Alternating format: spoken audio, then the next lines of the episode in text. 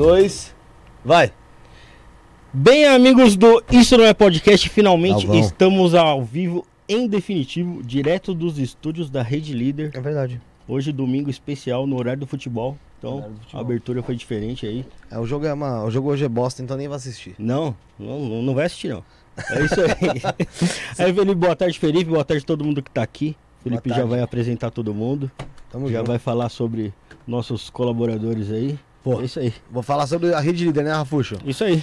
Você acabou de mencionar o estúdio da Rede Líder, é verdade. Você quer fazer seu programa de podcast, seja o que for aí, é, é, pode ser também, não precisa ser podcast, pode ser um- uma outra coisa, um debate futebolístico mesmo, como você Pois disse. é, uma mesa, uma mesa quadrada. Mesa quadrada, né? Porra, Pode ser uma mesa redonda também, né? mesa redonda, o que você quiser, cara. A gente transforma essa mesa aqui, ela é modulável. Você vai empurrando aqui, ela vai ficando redondinha, triangular. Que você quiser.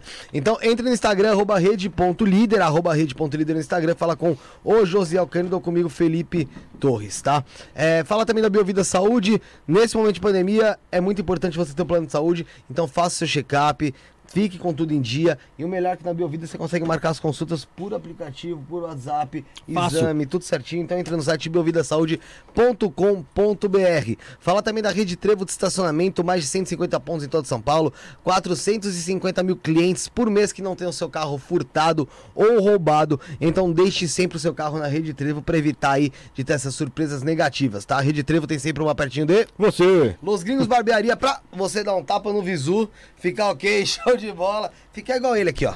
Mostra ele aqui, ó. Mostra, não, quero que mostre você. Olha, ó. Aqui, ó. Esse cabelo Ó. bem tratado, olha isso. Pelo amor de Deus. Parece propaganda de shampoo, né, velho? Nossa senhora, cara. Sensacional. Rapaz de costa me apaixono. né? É, Cuidado com o Tonhão. virar a barba. Cuidado com o Tonhão. Cuidado com o Tonhão. Fala, que menina. Cabelo. Do Leandro Tá sozinha ela? Oi. Olá. Ei, mano. Arroba Los Gringos Barbeira no Instagram, na rua Joaquim Carlos, 1380, no bairro do Paris. Eu tô esquecendo alguma coisa, tenho quase certeza. Não tá não? Tá, O quê? tá. Quem? Falei da minha vida. Falar da Scoop Art, galera, olha que legal isso aqui, ó. Esse ETzinho, dá pra dar o foco aí, ô José? Pegou legal? Então aqui, ó, ETzinho aqui, ó. Lá da Scoop Art, então, arroba scoop.art. Lá no Instagram tem vários ali, obras de arte mesmo pra você adquirir, igual esse extraterrestre aqui, ó. Que parece muito com o nosso Josiel Cândido. Tá aqui conosco, aqui, aprisionado. É, esse aqui é de Sirius, né? tá. Então, beleza, vamos lá. É... Isso é de Orion, na verdade. É da onde que é esse? Isso é de Orion. Orion, chupa. Não sabe nada, José. Também não. É, vamos lá. Eu Quero dar as boas-vindas primeiro pras damas. Mary Costa era pra estar aqui conosco, infelizmente não conseguiu, mas está aqui de outra forma. Continue estando aqui. Seja bem-vinda, Tô Mary. presente. Tô presente. Seja bem-vinda. Obrigado aí por estar conversando com a gente, mesmo com dor aí. Obrigada por vocês me inserirem mesmo do- diretamente do meu quarto pra Sampa. Ô, Mary, tô vendo aqui a muleta, tá? A muleta aí do teu lado, ó. Lado direito. Ah, é, tá aqui minha companheira agora. É, que coisa. Depois eu quero que você fale um aí o É. que, que aconteceu aí com você. É, tá aqui também Saulo Calderon. Quinta ou sexta vez que você vem fazer com a Ah, gente. sei lá, já sou da. Me sinto da casa. Já, cheguei Já, aqui, já é, já é. Já sinto de São Paulo também, muito É. legal. Toda vez que eu venho aqui, sempre é uma alegria. Também, toda vez que eu venho conheço pessoas novas. Agora tem ah, o, o Zé que tá ali no bastidor ali, mas já, o Zé. ó, o Zé é tão legal que foi pegar a bebida pra gente. Ó, sério mesmo, Zé. Como ele falou dia de Apaixona. futebol, né? O de futebol É. hoje teve. Zé é especial, Zé Valeu. é amigão mesmo. O time, o time da Mary hoje ganhou, ela tá feliz. Foi o jogo de 11 horas lá do Rio, ganhou de 2x1 de virada. Quem- Qual o time dela? É o Flamengo, Flamengo, pô. Ela é meio Flamengo. não sei, não sei. Não sei. Estreia do Vidal hoje, né? Engraçadinho. É, Saulo, obrigado também pela Obrigado, presença, obrigado, velho. Você sabe que você é um irmão aí, tá. Meu, pra, Vamos. pra mim você já é de casa, já chega, já. Já chega. Senta aí, já tá de boa e tal. É verdade. É, e pela primeira vez aqui, Leandro Mactube conosco. É, dos convidados de hoje, do pessoal que a gente vai bater um papo hoje. Você foi o único que ainda não tinha vindo, tá vindo hoje Verdade, aqui. verdade. Seja bem-vindo, viu, ô Leandro? Obrigado aí pela, pela presença, é, por estar aqui para conseguir disseminar também um pouco do seu conhecimento, passar pra gente, pra gente bater esse papo legal aqui. Obrigado, cara. Eu que agradeço a oportunidade, agradeço, mandar um abraço pro Wagner também, que fez essa ponte. Pra mim, assim, já conheço o Saulo há bastante tempo, mas pessoalmente também foi a oportunidade, é a primeira vez de a gente estar junto, né? E legal de ser num podcast falando sobre assuntos ligados à ufologia e espiritualidade, ligado ao plano astral. E quem quiser fazer seu comentário, mandar seu superchat, que talvez seja isso que você esqueceu aí na abertura, Não, mas não, não, quem não sou esqueço, eu? não. Não, não esqueço, não. Eu falo superchat é aquela coisa. Você quer deixar em destaque a pergunta? Porque assim, sempre é muita mensagem. Certo. Então você quer deixar em destaque, você manda superchat que vai ficar em destaque lá pra gente conseguir é, ler a pergunta que às vezes não consegue, passa direto. Ou se tornar membro do canal também, do lado do inscreva-se, que o teu nome fica em verde. Você tem direito a colocar uma pergunta também, né? É, você, o direito a Isso colocar é quanto você quiser. isso Aquela é colocar importante 272 perguntas, você pode. Você tá indo membro do canal, R$ 4,99 por mês. Ou o Pix aqui em cima. Porém, a gente tá lendo mensagem de todo mundo, não é só, não é só pagando não, tá? Não. É, todas as mensagens aí que a gente que a gente seleciona, a gente vai selecionar algumas, né, lógico. Não tem como a gente ler todas, senão a gente só fica lendo o chat, né? Verdade. E outra Mas- coisa, só pra eu não, não cortar, você falou aqui sobre a questão da origem ser de Sírios. Foi. Sírios são os seres que são os chamados felinos. Esses aqui são os chamados de categoria Zeta Reticulis ou os Greys, que 99% das abduções relatadas, pelo menos nos Estados Unidos, estão ligadas a essa raça desses pequenininhos aí. Não desse tamanho, existem desses tamanhos, mas a gente pode fazer ao longo do podcast, quando você for fazer as perguntas, para eu poder explicar qual é a função Os desse tipo de extraterrestre. Você é um felino. É, ele é fe... não, ele é desse Eu sempre soube que eu era meio Ele é um Grey. né? Sou um felino. Miau. gatinho. Miau. Lá nos Estados Unidos, então, é mais comum, vamos dizer assim, esse aqui? É, Agora- cerca de se- 67% da população acredita em vida extraterrestre e aqui no Brasil é apenas 16%. A porcentagem é menor, entendeu? Em relação até às abduções e os institutos de pesquisa e regressão que fazem é, relacionado às abduções, inclusive teve uma abertura agora lá no Pentágono em relação aos registros que tiveram de OVNIs, é, foram abertos junto ao Senado também americano e aqui no Brasil tem mais de 1.200 páginas também que foram abertas em 2016 no governo retrasado já, aonde está liberado para quem quiser ter o acesso aí das informações sobre a Operação Prato, sobre o, a Noite dos OVNIs que ocorreu em 1986, pode procurar na internet que tem todos os arquivos liberados pela Força Aérea do Brasil. Ô, Saulo, Meire e Leandro, acho que dá série pros três. Em relação a esse negócio da, da ufologia, e vamos supor, uma, essa é, Noite dos OVNIs, da Operação Prato, qual a ligação dessa. Vamos dizer assim, dessa. Não, vou, não posso dizer um ataque porque se torna agressivo, mas dessa presença massiva de seres fora da nossa. que, é- que não são da nossa Terra, do nosso planeta, é, espiritualmente. Qual que é a, a, a, a semelha- o, que- o que se assemelha ali ao, ao plano espiritual essa presença desses seres aqui? Então, a visão que eu estava conversando aqui, até no- em off, é a seguinte: muito se tinha a impressão dos ufólogos mais ligados à casuística, e a gente depois vai falar também da parte esotérica, que existem duas vertentes que dentro da ufologia, que são a casuística, é aquela que você faz o registro e faz as vigílias de campo para poder criar uma questão científica dentro do estudo da ufologia, que é o estudo dos UFOs, né? O nome já se autotraduz. E a ufologia esotérica é a ufologia ligado à espiritualidade. Muitas pessoas que trabalham de, em projeção astral têm contato com seres chamados extraterrestres. E nesse contato, é, a gente pode hoje afirmar que os seres não vieram diretamente, não são diretamente de Orion ou de Sirius, como a gente brincou aqui. Simplesmente eles estão aqui, muito desses, pelos achados que vocês viram, vocês devem ter o conhecimento, por exemplo, de questões arqueológicas como no Egito, como as linhas eh, de, de Cusco e outras coisas que não têm explicação dentro da arqueologia proibida, porque a arqueologia tradicional diz que isso foi sim possível e foi criado pelo homem eh, devido ao fato de eles adaptarem eh, as questões mais rústicas para poder fazer aquele tipo de construções. Hoje, com o crescer da internet da informação, sabe-se através da mediunidade que até em centros espíritas, esses seres chamados extraterrestres, eles dão contato se manifestando muitas das vezes de outra forma. Como, por exemplo, dentro da Umbanda, como um preto velho, às vezes é um Grey. Eu já tive contatos com um, um ser que não era um Grey, era um ser parecido conosco, mas que trabalhava dentro da um- de uma casa de Umbanda lá no Rio de Janeiro, que é a Cruzada é, Espírita Rio de Janeiro, que mandar até um abraço para o pessoal de lá, se estiver assistindo a gente aqui que manifestava um- uma entidade que era um extraterrestre que me dava contato e ele fazia o trabalho de passe nos médiums lá. Então a questão dos extraterrestres estarem dando contato pra gente não é uma questão de deslocamento de naves dessas que a gente vê, é uma questão de frequência vibratória. Quem explica um pouco isso é quem estuda um pouco a, fi- a física, Física quântica, quântica. a física quântica. Por exemplo, eu já vi relatos da, da própria Meire que pode falar com as naves fazendo resgates. Quem tem projeção mais consciente já teve contato, por exemplo, eu já sei que o Saulo já teve contato com um- uns seres não desse tipo aqui, mas com o Grace, que está interligado o que você perguntou da ufologia com a espiritualidade. Ô, ô, Leandro, é, eu entendo que, que existem esses contatos é, inter- tipo interdimensionais, né? Com esses seres aqui no nosso plano mesmo. É, porém, a gente tem muita informação também de, de contatos físicos mesmo com esses seres.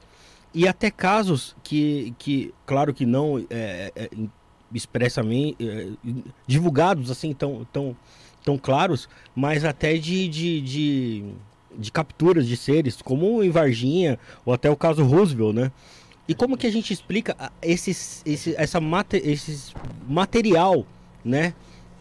Que é capturado aqui, se não, se não é uma projeção. É, então, a gente vai para um, um âmbito um pouco que político. Porque existe muita fake news dentro da ufologia. tá? Eu, apesar de falar de ufologia, eu sou bem cético em relação a avistamentos e registro. Eu, por exemplo, já descartei dentro dos meus 12, 13, 14, 15 anos de estudo da ufologia a questão de Roswell. Roswell era já o início, não sei se pode falar a palavra guerra aqui, mas já falei, Pode. fria lá em 40 e pouco. Ali já estava se eh, fazendo testes para poder dizer que era um contato acima do, do que estava acontecendo é, pós-guerra, né? Porque foi 47 que aconteceu o caso Roswell. Na verdade, ali na área 51 era uma área de é, criação de, de armas, de testes com aviões Aeronave, né? e aeronaves. E a cidade aproveitou aquilo, assim como Varginha. Há muita controvérsia e também tem a questão do outro lado, que é a materialização desses seres. Como eu, eu expliquei na pergunta anterior que o Felipe fez. Eles conseguem se materializar, assim como isso, dependendo da sua frequência, você não é questão só de mediunidade. Se é, não é nem desmaterializar, a gente não consegue visualizá-los. Isso, porque a frequência dele não é ligado à nossa frequência. Por isso que a gente chama o nosso corpo de 3D. Eu consigo tocar todos que estão aqui dentro dessa sala, mas eles, para eu poder ter um contato, seria mais na questão do âmbito metafísico, no campo energético. Por quê? Eles não estão nessa dimensão. Ah, como, como, como Saulo, Saulo Wagner já falou aqui algumas vezes, em relação a, a, a pessoa realmente tá- estar. É, a gente tem contato até com a entidade mesmo, que tá, ela é mais sutil, é mais densa, não tá nessa dimensão, por isso a gente não consegue. E aí existe, às vezes, a pessoa tem que ter um preparo maior para aquilo, para conseguir ter esse contato. Seria mais ou menos isso. É realmente uma dimensão diferente. É, e também existem, assim, existem os dimensionais, que são esses que conseguem fazer esses tipos de materialização e desmaterialização, viagens através dos campos de níveis astrais dentro do, do umbral até o nível acima do nosso lar, por exemplo, que é um nível mais sutilizado, quanto aqueles seres que são do centro da galáxia da gente, para a gente entender. A Via Láctea, por exemplo, a gente vamos falar aqui do nosso terreno tem cerca de 16 bilhões de anos. Como foi formado a, a, a galáxia? Ela foi feita de uma forma de implosão, foi feita de dentro para fora. Então, o aglomerado de estrelas que tem no centro da nossa galáxia é muito maior do que a periferia onde a gente reside agora, que é a borda da nossa galáxia, que tem muitos aglomerados de estrelas, são trilhões de estrelas, mas só tem o planeta Terra, por exemplo, o sistema solar com o planeta Terra tem cerca de quase 5 bilhões de anos. Então a diferença dos planetas em relação aos seres que vivem ali não tem comprovação devido ao fato de o ser, para quem estuda ufologia, ser tridimensional. Ah, eu não tenho como. ah, Você tem uma foto? Não tem uma foto. Mas a probabilidade de, de dentro de. A quantidade de planetas que tem dentro do centro da nossa galáxia, juntamente com as estrelas, por exemplo, cada estrela tem cerca de 8 a 12 planetas a circundando. Você acreditar que só aqui na borda da galáxia Deus nos escolheu como os bambambam bam, bam, mais inteligentes, a gente sabe que uma coisa que a gente não é é inteligente. É porque a gente é ignorante ao extremo. A gente, o pouco que a gente estuda já cria soberba, é, é arrogante. E imagina esses seres poderem passar o conhecimento total deles. Ficaria inviável porque a gente, com pouco que a gente tem, a gente está vendo o que está acontecendo na Ucrânia, e na Rússia com essa consciência toda, muita gente falando já de espiritualidade, de ufologia, esses seres dando contato para projetores, para terapeutas, para anônimos no, no, meio do interior de São Paulo, no meio interior do Nordeste, que tem contato e não sabe o que é que são esses seres. Então é uma coisa que vai levando pau, paulatinamente. Pois não. Sabe o que eu sinto também? Que eu acho que assim, a gente se preocupa muito com essa questão de deles estarem em outra dimensão. Pelas, pelas minhas experiências, pelo que eu passo nas projeções, a sensação que eu tenho é que eles estão aqui, nessa mesma dimensão. Só que eles vibram numa frequência que nós não conseguimos captar. Eu uso até exemplo da própria onda do rádio, onda da TV, onda do celular. São ondas que trabalham numa frequência que a gente não consegue visualizar. Mas, de repente, a gente tem animais, por exemplo, os cães conseguem ouvir outros sons que a gente não escuta. Né? Alguns animais veem coisas que a gente não vê. Então, eu, pela minha experiência da projeção astral, eu percebo que eles estão o tempo todo aqui. O que a gente chama de outra dimensão, o que a gente chama, é na verdade, é a extensão dessa dimensão, porém em frequências mais altas ou mais baixas, né, que a gente não consegue visualizar dentro dessa nossa faixa operacional, vamos dizer assim. Eu não, Não- sei se vocês não- não- percebem isso também com, a- com as projeções de vocês. O Ricardo Sanfelipe mostrou esse negócio da frequência aqui mais de uma forma mais tranquila de gente explicar com o controle remoto, né? Ele mostrou o controle, apontando o controle e a gente não vendo aqui com o olho nu, mas na câmera aparecendo. A luz. Não, Você, infravermelho você já trouxe não- o, não o Alberto. Cabral aqui? Roberto Cabral não. Certo? Um dia você marca para trazer ele. Eu tenho um relato do Alberto Cabral que é assim. Ele estuda especificamente a clarividência, inclusive com controle de frequência. Uhum. E quando você estuda clarividência a fundo, você consegue, mais a fundo, de forma avançada, controlar mais ou menos a frequência que você enxerga após um tempo de pedita. E diz que o Alberto, esse relato é dele, ele saiu do corpo certa vez, estava fora do corpo, e viu passar um- um- uma nave e foi atrás, voando. Aí eles entraram no mar e foi atrás. Aí disse que em determinado momento ele foi abordado por um desses ETs, que era um Grey, e perguntou como você viu a gente. Aí eu falei, eu trabalho com a evidência. Nem normalmente os mentores conseguem ver a gente, pra você ver do seu planeta. Assim, é o processo do estudo avançado da clarividência no físico, né? Então eles, é claro que existe ETs e ETs, tem ETs, todos nós somos extraterrestres até certo ponto. Sim, a gente não vê se daqui, você parar né? pra pensar, é um planeta de extraterrestres. Dificilmente você consegue nem contabilizar tanta gente encarnando no momento com tanta diferença. De onde veio tanta gente? Não cabe tanta gente encarnando tantas vezes no planeta. Muitas pessoas estão tendo sua primeira experiência.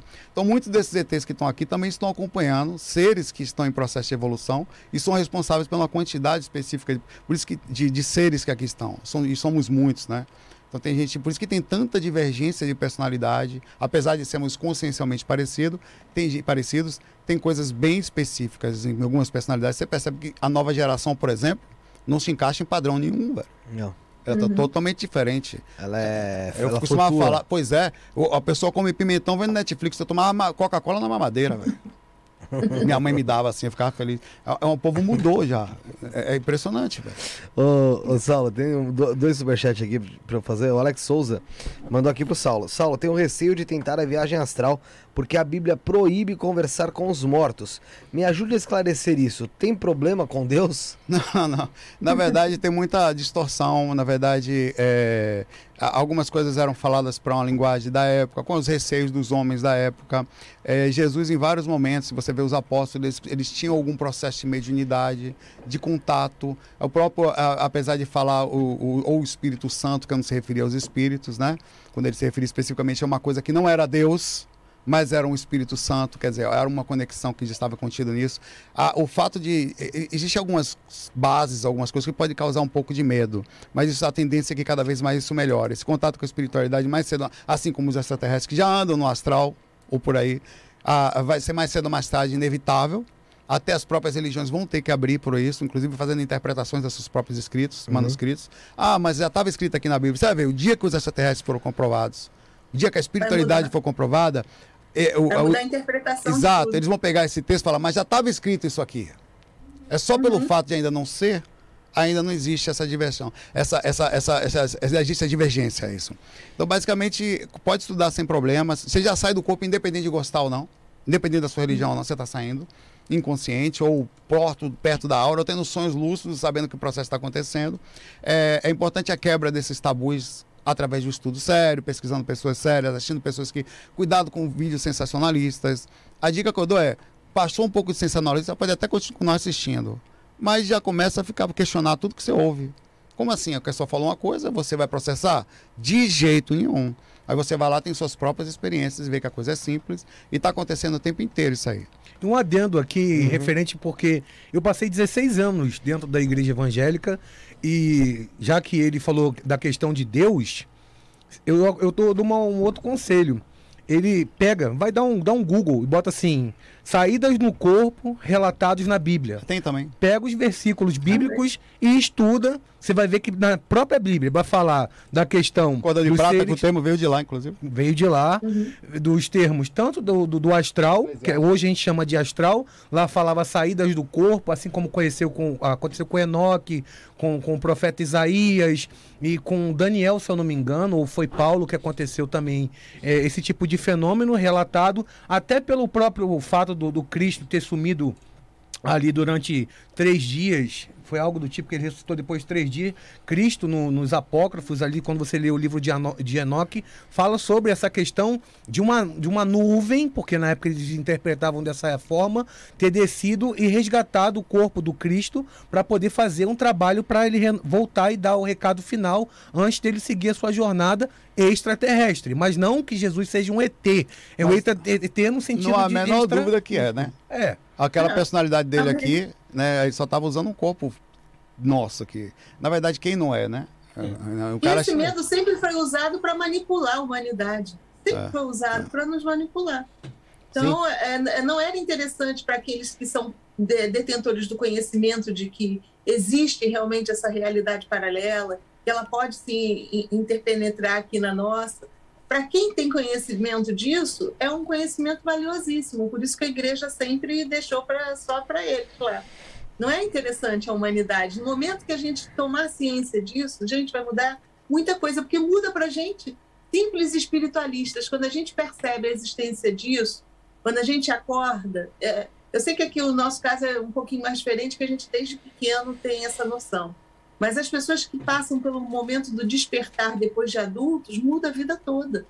É uma coisa assim, e isso vai mudar a humanidade. É. Então, por isso que eles sempre esconderam também. É, mas, E tem, que ser, e tem que ser gradativo, né? Ah. Porque imagina o impacto disso É. no, no, no- que no ser, mundo, Jesus né? falou, mas ele falou: "Me- meu reino não é desse mundo, há várias moradas na casa de meu pai. Ele não estava se referindo só ao astral. É, até porque se você olha para o planeta Terra, é um grãozinho de nada com algumas dimensãozinhas. Então a gente está falando de uma coisa. Você vai ali. Cada, cada lugar tem o seu tipo diferente de, de entendimento. De às vezes você vai no planeta não tem vida no físico, mas tá, a coisa está acontecendo em outro lugar. Então, ou até em, em realidades paralelas e tal. Então é uma coisa bem abrangente. Ó, E se, e se Deus criou isso aqui é porque ele não é daqui, né? É. Deus já é extraterrestre. É, já, né? É, mas Deus é tudo, né? Deus está aqui agora. Ele é tudo, Você é. é Deus, eu sou Deus. Quem tem nós medo de somos parte tem que dele. ter medo de Vós Deus. sois Deus. né? O, pedir pro pessoal compartilhando, vai compartilhando a live, joga lá no grupo da igreja, no grupo da família, grupo de ufologia, espiritualidade, joga lá o pessoal assistir com a gente aqui. E tem uma pergunta aqui que não é superchat, como eu disse, vai mandando suas mensagens, manda sua pergunta, a gente não vai ler só superchat, tá? Superchat fica em destaque, é mais fácil, mas a gente não vai ler só superchat. E tem o Pix também, né, Rafael? Tá Tem em o Pix. cima? Isso não é podcast? focar- Você tá em mim a câmera? Então tá em cima do Rafael. Isso não é podcast, arroba gmail.com. Boa, É isso? é isso aí. É, tem uma mensagem aqui ó, do Vanilton Almeida. Boa tarde. Algum de vocês já teve contato com um humano ou não humano que fosse um iluminado? O que, que é um iluminado? Seria um ser evoluído, assim, super evoluído, rapaz. Então, perguntaram pra ele o que é um iluminado. Deixa eu ver se ele respondeu aqui. O que a gente encontra é só alma cebosa. É, Verdade. inclusive aqui, O que mais tem aqui? no físico, não falando aqui no estúdio. Aqui no estúdio com certeza. Somos nós, as árvores Aqui tem. somos nós. Ele não mandou ainda, mas ó. Ô Vanilton, manda aí o que, é um ser iluminado, que aí. Manda, refaz a pergunta aí que eu vou, que eu faço.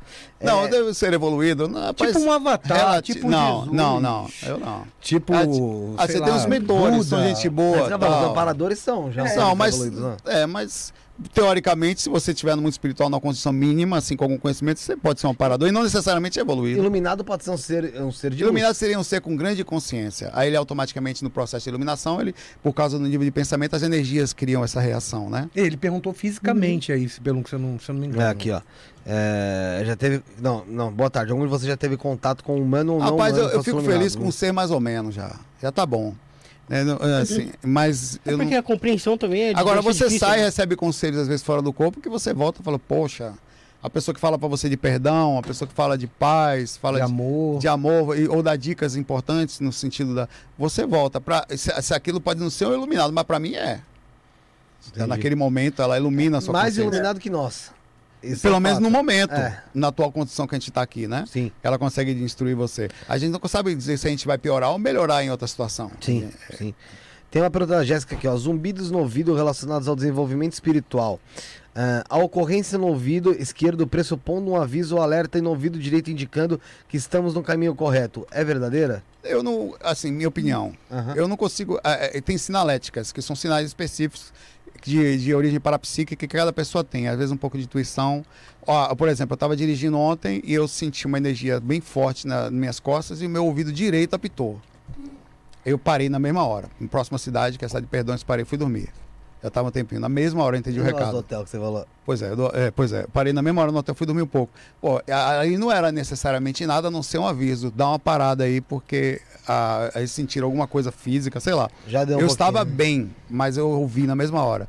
Eu acho que são sinaléticas. Você pode até ter uma regra ou outra voltada mais, ou menos- mais general, eh, generalista, mas O difícil é a gente interpretar, não é? exato, É. você conseguir Você vê, interpretar os contatos. claramente, ó, eu lembro claramente, domingo passado, antes de eu, de eu torcer o pé, eu parei num sinal. Eu estava num cruzamento. E eu ouvi esse apito, eu também tenho essa sinalética do apito. Faz. Fica um tempinho assim e some. Exato. Aí eu já fiquei ligada, mas na hora, o que, que eu pensei? Eu estava num sinal, já estava escurecendo, eu fiquei ligada em assalto. Eu achei que pudesse ser algum aviso, aí eu abriu, eu prestei atenção para ver se não vinha carro, se era com relação naquele momento ali, sabe? Então é difícil às vezes a interpretação. E assim, dois ou três minutos depois eu estacionei o carro e aconteceu. Então, às Estava vezes avisando sobre tem o perigo eminente mais na é, frente. a gente tem um aviso que estava rodando, podia ser realmente. É, mas quando acontece, você É tem que se ligar. Eu me liguei. tropeça, Eu, eu hoje em dia. cai, isso é normal, é, faz parte. Eu, eu Mas usei- dentro do contexto, do momento que eu estava vivendo e de tudo, tu- toda a trama que aí você começa a observar, não é ser paranoica, mas tinha ali realmente Não, um não, não é para não. Não é não. A intuição ela vai chegando na gente cada vez mais e você passa a ouvir, assim, até você descobrir sinais físicos, eles são físicos. Ou- ou- isso quando não são externos. De que alguma coisa, você senta no negócio, você começa, você sente uma. Eu, por exemplo, você conhece mais ou menos o seu normal depois de um tempo, principalmente mexendo na energia. A menor variação, velho, você já fala, epa, Uhum. Hum, eu já ligo o alerta. Ontem foi- aconteceu duas vezes ontem. A primeira foi eu parei, aí eu fui no carro pegar água depois. Dormi, já tinha dormido um pouco. Na hora que eu cheguei lá embaixo, eu senti uma coisa muito estranha, velho. O ambiente estranho, eu olhei para um lado e falei, ih, rapaz, que a energia. Aí eu, quando eu, eu, eu fechei a porta do carro, o segurança do posto falou, posso trocar de lugar com você? Eu falei, por quê? De carro, né? Ah, porque eu deixo o carro aqui, porque é perigoso, tal, de assalto. Foi assim, Como foi o cara? Aí eu peguei o carro, tudo bem, tirei o carro, botei na frente do hotel, fui, peguei minha mochila e saí na mesma hora. Quer dizer, às vezes você recebe avisos, pode até não ser nada. Ou você recebe sensações. Eu juntei a sensação que eu tive na hora que eu saí com aquilo, para mim é mais claro do que água. Eu falei, saí, fui embora. Cai fora. Dirigi, cheguei uma hora da manhã em São Paulo, mas não fiquei lá. Ô, ô, Saulo, mas vamos, vamos supor esse, esse o acontecido com a Meire aí, vai que. é, faz quanto tempo, Meire? Faz uma semana e meia por aí? Uma semana. Faz uma semana? domingo passado. E ela, ela já vem. É. é. Uma semana que ela quebrou, né? O pé. É, vamos supor que. Porque dentro do- do- de de algumas linhas, principalmente do espiritismo, é, pregam a expiação, né? E que você, conforme também vai quebrando algumas coisas aqui em, em vida terrena, você vai é, tendo algumas. Como posso dizer? Algumas. hum, algumas aliviadas com, com, com, com essas expiações. Será que ela de fato não seria, talvez, vai, assaltada mais pra frente ou alguma coisa do tipo? pode E o acontecer. pé dela, ela ter Não, quebrado você foi pode pensar essa é. compensação. Isso você pode pensar com de compensação. É, mas pode ter também sido situações de que a gente não percebe às vezes os sinais. Várias vezes ela pode ter recebido até um sinal de que uma coisa quer acontecer, né? A, a gente, e a verdade é que existem os sinais e também existem as sabotagens o tempo inteiro. E os mentores estão o tempo inteiro tentando também, a gente não está sozinho na jornada, eles estão tentando avisar você o tempo inteiro. Principalmente quando há uma desproporção, isso é muito importante, na questão do assédio.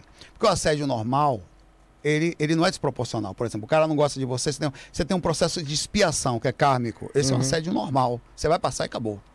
Mentor nem pode lhe ajudar, ele pode aliviar. O que, que eu achar de desproporcional? É aquele que há um processo inteligente sobre uma coisa que não é kármico para atrapalhar você por motivos específicos. Aí seria por um trabalho que você faz, ou alguém que você está perto. Aí, e nisso os mentores acabam tentando e muitas vezes ajudam sem você nem perceber. Mas às vezes eles dependem que você perceba o processo. Então você tem que aprender a começar a ouvir essas coisas. Isso demora, velho. Você tem que trabalhar nesse processo. com- É você sozinho tateando. Você não vê focado, é uma visão periférica. Fica aqui meio que de lado, você tem que parar. Epa, É intuitivo, a mesma coisa você tem que, intuitiva. é, você tem que falar, não, peraí, isso aqui eu já conheço. Intuição vem da comparativo de coisas que você já caiu e já percebeu que não ouviu da outra vez. Eu, É. uma, uma, ó, eu tive um. Puta, po- pode parecer besteira, isso aqui na Liberdade mesmo, há anos atrás. Eu tava com a Sara, tava voltando na casa dela e eu, assim, eu sempre pegava o mesmo caminho, atravessava a rua em tal lugar pra ir até o ponto de ônibus. Esse dia não, esse dia eu continuei pela mesma calçada pra atravessar na frente. Uhum. Só que na minha cabeça tava, você já devia ter atravessado. Você já devia ter atravessado.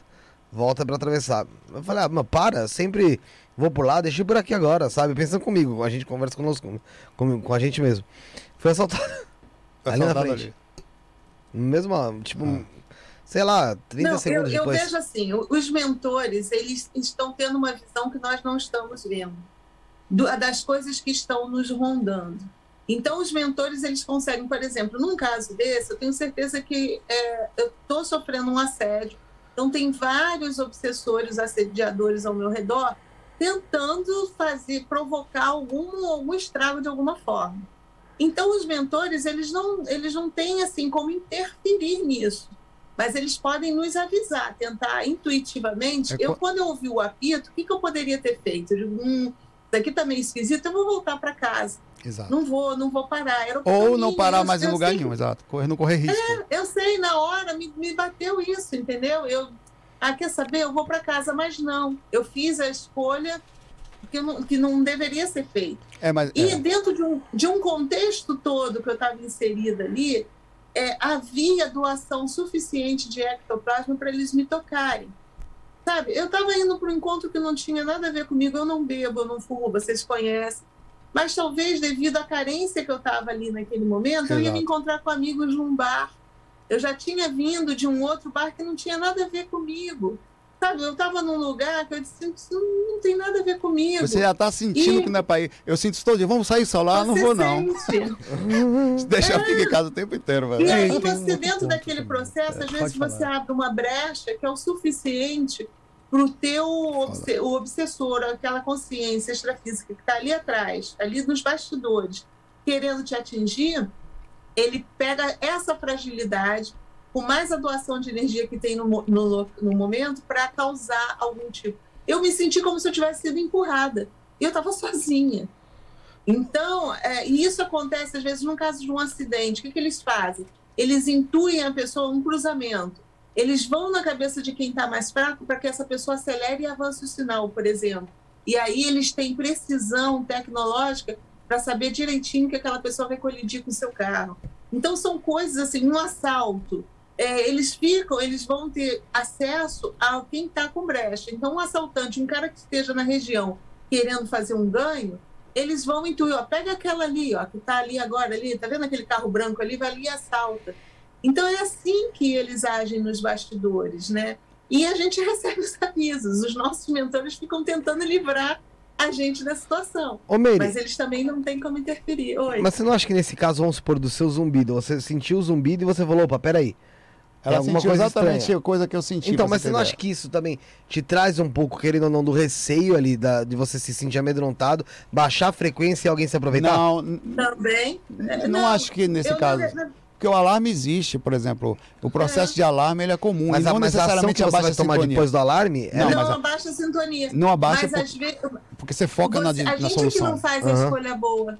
Não, porque tem a E- solução. Pensa o seguinte: você tomar um susto para solucionar é uma coisa. Você ficar vibrando na negatividade é outra. Hum. Então, por exemplo, eu tomei um susto aqui e falei, eita, que estranho, peraí, isso não é baixa sintonia. É foco numa coisa que eu estou fazendo, a necessidade de atenção naquilo, resolvo, acabou. Mas ele não baixa a tua sintonia. Não. Nesse caso, de jeito nenhum, você recebeu um aviso assim, que baixa sintonia é média negativa. Você pode até ter um, um pico no momento que seria um pico negativo. Nesse caso, não é nenhuma negatividade. É uma realidade. A gente não pode confundir realidade com, com negatividade. Realmente vai acontecer uma coisa ruim, existem coisas ruins no mundo, e você precisa ser rápido às vezes para poder na- no processo. Tem um ponto dentro disso que também a gente pode pegar pelo lado positivo. Às vezes a gente tem algo bom como um projeto para acontecer e na hora você desiste porque você tá ali com a sua a sintonia desregulada, vamos chamar assim, e você fala assim, não, não vou.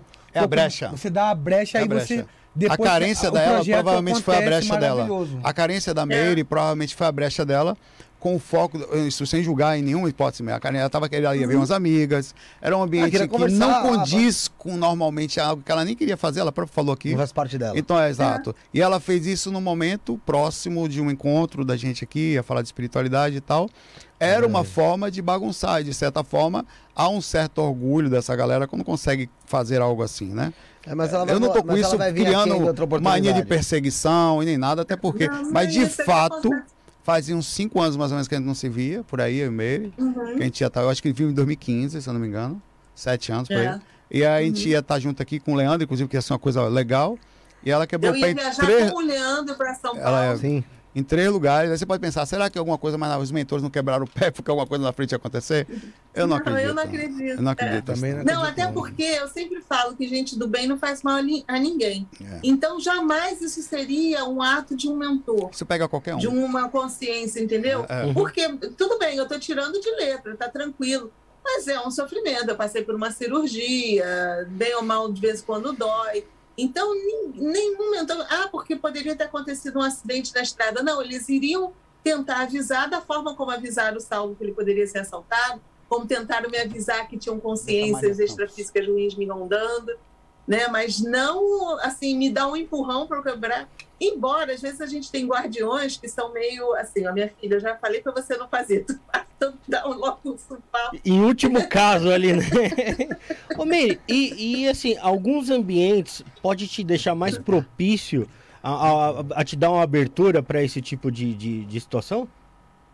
É, assim, quando você se sente mal, porque tudo é questão do padrão vibracional mesmo. Uhum. Determinados ambientes, quem fuma, quem bebe, quem está acostumado com isso, não sente tanto.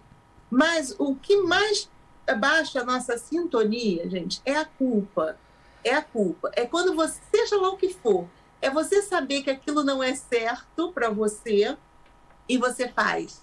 Então, essa, lá no teu inconsciente te avisa, diz assim, pô, isso não é ambiente para você, você precisa se cuidar mais. Energeticamente, você sabe que é um ambiente que tem um monte de obsessores, você está se expondo sem necessidade.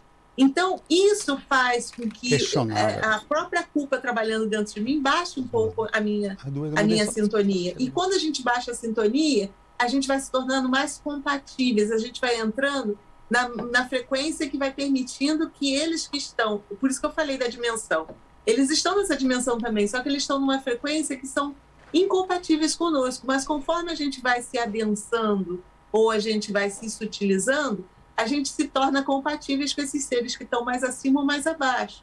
Então é assim que eles conseguem nos tocar. Eu, nitidamente, eu senti um empurrão na hora, eu estava sozinho. E pode né? acontecer. Então, são, são Com coisas um. assim. Eu tinha feito um comentário no dia anterior com uma pessoa que não queria que eu fosse. E, essa, e, e eu tenho falado para vocês que o que acontece? Nós estamos muito potencializados. Gente, pense em ganhar na Mega Sena, viu? Não pense em fazer maldade para o outro, não. O problema é que a gente é mais estamos- profissional pro mal do que pro bem. é, potencializados. Então, dependendo com, quem você faz comentário, às vezes aquela pessoa ela não fica satisfeita e as companhias espirituais dela mais ainda insatisfeitas ficam. Né? Então, eu tinha saído de uma festa francesa, até no, no dia anterior estava num, num ambiente legal, mas eu saí porque realmente eu fiz um comentário e essa pessoa não gostou nada do fato de eu estar viajando no dia seguinte. Às vezes, não é nem por ela, mas é pelas companhias espirituais dela. E, eu, e eles ficaram me rondando ali, insatisfeitos com o que ia acontecer. E eu dei mole, eu, eu deveria ter me resguardado. Sabe? A, a semana toda eu tinha que ficar mais quietinha, porque eu sabia que tinha toda uma, uma trama por trás aí. Então, é, às vezes a gente faz isso. É importante a gente saber o que está se passando nos bastidores, né? Mas é, a, a gente precisa pegar a informação e saber utilizar de uma forma bacana. E só tarimba, gente, experiência, é, é quebrando o pé. Na próxima eu já vou pensar mais, aí eles quebram outra parte, mas é assim mesmo. Ô, ô, Saulo, diretamente aí do, do seu canal aí, com os seus fax que você faz, tem a mensagem da Maria Campos, né? Trabalhar em casa, perguntou aqui, ó. Laços, laços sanguíneos aqui na Terra tem certa importância e no plano astral é algo que faz diferença ser da mesma família ou não? Nenhuma. Assim, nenhuma, porque você. Tem muitas pessoas que você está nascendo hoje de laço sanguíneo que foram pessoas que você teve relações em vida anteriores, não necessariamente era do, da mesmo laço sanguíneo. O sangue, obviamente, que liga a gente fisicamente, pela proximidade até de necessidade de cuidar um do outro, você Uhum. tem sua filha e tal. Mas a tendência é que quando você desencarne, você tem uma, é, uma infinidade de espíritos, por exemplo, sua filha ou outros, que vieram com você somente aqui. Aqui ela tem um laço sanguíneo. Claro que ele cria aquela ligação imensa, né? Mas a verdade é que nós, a ligação nossa espiritual é muito acima disso. Muitas vezes encarna com você em laço sanguíneo, encosto, obsessor, ou alma cebosa, que não gostava de você, vem de propósito. Quer dizer, laço sanguíneo às vezes não quer dizer, pelo contrário, as pessoas se, têm o mesmo sangue, parece que já vem na, na, na estratégia, Deus já bota não se dão bem a vida toda. justamente por não terem almas afins. Entendi. Tem outra mensagem aqui também do. Fala, falei. Quer falar alguma coisa, Não, não, não. Ô, Renato. Do, do Michel London. Quer, quer, quer acrescentar alguma coisa nisso aqui? Tem uma pergunta Não, que eu mandei pra você que é pra fazer que- pra ele. Tá. É, tá- Não, só vou fazer essa do Michel e já mando a dele. É, Saulo, podemos ser diferentes espiritualmente daquilo que somos quando no corpo? Fala em relação ao nosso papel na vida. A Meire pode responder também. Manda pra Meire direto. A gente Como é que é? Podemos ser diferentes espiritualmente daquilo que somos quando no corpo? Fala em relação ao nosso papel na vida. Olha, às vezes tem espíritos que realmente, mas por quê? Porque não conseguiram ainda encontrar seu propósito aqui na Terra. E geralmente a gente do lado de lá é a mesma coisa que a gente é aqui, a mesma alma cebosa que a gente é aqui, a gente é do lado de lá.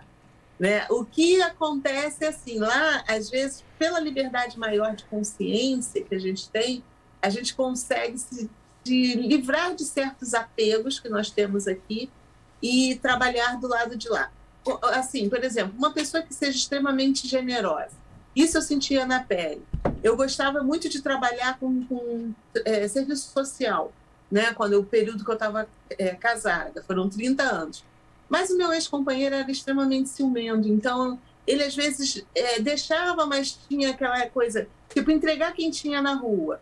Ele ficava, ah, porque é perigoso, porque não pode, porque é sempre um grupo de, de, de, trabalhadores do centro, aí ele queria saber quem estava indo, se era fulano, se era Beltrano, então ele me, me, me, bloqueava aqui, no físico, mas aquilo faz parte da minha essência. Então, quando eu saía em, em projeção astral, eu realizava esse trabalho do lado de lá. Então, eu era uma pessoa, uma trabalhadora muito mais ativa espiritualmente do que fisicamente. Então, isso pode acontecer. Aí, depois que eu me desprendi das amarras físicas aqui, eu comecei a fazer, a, a, a, exercitar, vamos dizer assim, a colocar a minha essência real para fora. Né? Isso de ter muitos amigos, de poder viajar, de, de fazer o trabalho que tem que ser feito. Então, é, às vezes a gente fica limitado aqui pelas nossas escolhas daqui também. Né? E por isso que as pessoas acham, ah, eu sou uma pessoa diferente do lado de lá. Não é. é a tua essência é essa. Então, tente trabalhar do lado de cá para colocar essa essência bonita que está lá, que você vê que às vezes você admira, para florescer no lado de cá também, né? Legal. Bom, pelo menos é assim que eu vejo. Antes de fazer a pergunta aqui agora pro Leandro, falar pro pessoal novamente que a gente tá em live simultâneo em três canais, não é isso, José? Tá nos três? Canal da Meire Costa, Saulo Caldeirão, Isto Não É Podcast, então a gente tá ao vivo aí nos três canais, viu? Não, não sei se já teve outro programa que fez isso aí, mas acho que não. Só o Faustão com o Gugu. é, Ju Domingues, fala aqui, ó. É, já me vi um corpo mental, vendo meu corpo astral sendo implantado por Grace. Vi o implante consciente. Recentemente me vi um corpo mental numa espécie de tela com arquivos abertos, downloads. Matrix, algo a dizer sobre? Valeu. Sim, sim, sim. Ela está no caminho certo, então, porque quando a pessoa está estudando a espiritualidade é, e a ufologia principalmente, ela se deslumbra, principalmente quando tem, começa a ter muitos contatos, por exemplo, na projeção consciente, com mentores, ou então com amparo. E isso levando para a questão da ufologia, quando você tem uma projeção, no caso, que é ali, estava do, do, do mental, vendo um astral, através de um Grey. Por exemplo, não sei se a câmera está pegando aqui. Você pode falar se o Grey não era um ser um pouquinho maior só do que esse aqui, estava implantando esse chip. Por quê? Existem dois tipos de implantação de chips. Que existem o benéfico e o que é, não, é, não vou dizer que é maligno, mas são de seres que colocam a, esses chips para poder rastrear, estudar a gente, assim como a gente faz com os animais dentro de uma savana, dentro de uma mata, porque para eles, para muitos deles, nós somos apenas um experimento dentro dessa realidade, porque nós somos ainda muito primitivo perto de algumas raças. Como você estava numa projeção mental, geralmente para a pessoa ter uma projeção mental lúcida e, e, conseguir ver o corpo astral, isso aí o Saulo pode complementar e a Meire é, talvez melhor do que eu, é, geralmente a pessoa tem que ter uma sutilidade energética. Eu acho que se a pessoa tiver com a barriga cheia de carne, é, encaixaçado ou drogado, não vai ter uma experiência é, mental simples assim e tão lúcida como a sua ligado ao caso da Matrix. Que isso aqui, essa realidade, para mim é uma Matrix. É uma matrix ilusória, que a gente a cada dia vai pegando conhecimento de um, de outro e vai somatizando para poder ter um, uma base de entendimento daquilo que tem do lado de fora. Porque o Saulo ainda falou aqui no começo, a, a Terra é ínfima. A gente está estudando o, os multiversos, a gente não conhece nem o nosso universo. Então, a, as possibilidades que a gente ainda tem para frente para descobrir são inúmeras. Dentro dessa questão dos implantes, até onde eu estudei, você está com o implante ligado com esses seres. Eu aconselho leitura, meditação e busca com seus mentores para poder saber se realmente foi uma projeção mental ou uma ilusão que você teve dentro de alguma câmara, pode ser chamada de Matrix. E Leandro, é, ele falou um negócio aí que, que eu achei interessante também, né? Além do, do implante, ele citou ali downloads. É, downloads eu posso entender que ele, ele ali baixou algum aprendizado para ele ali, que ele aprendeu, implantou uma, uma sabedoria para ele de alguma coisa, sim, um conhecimento. Sim.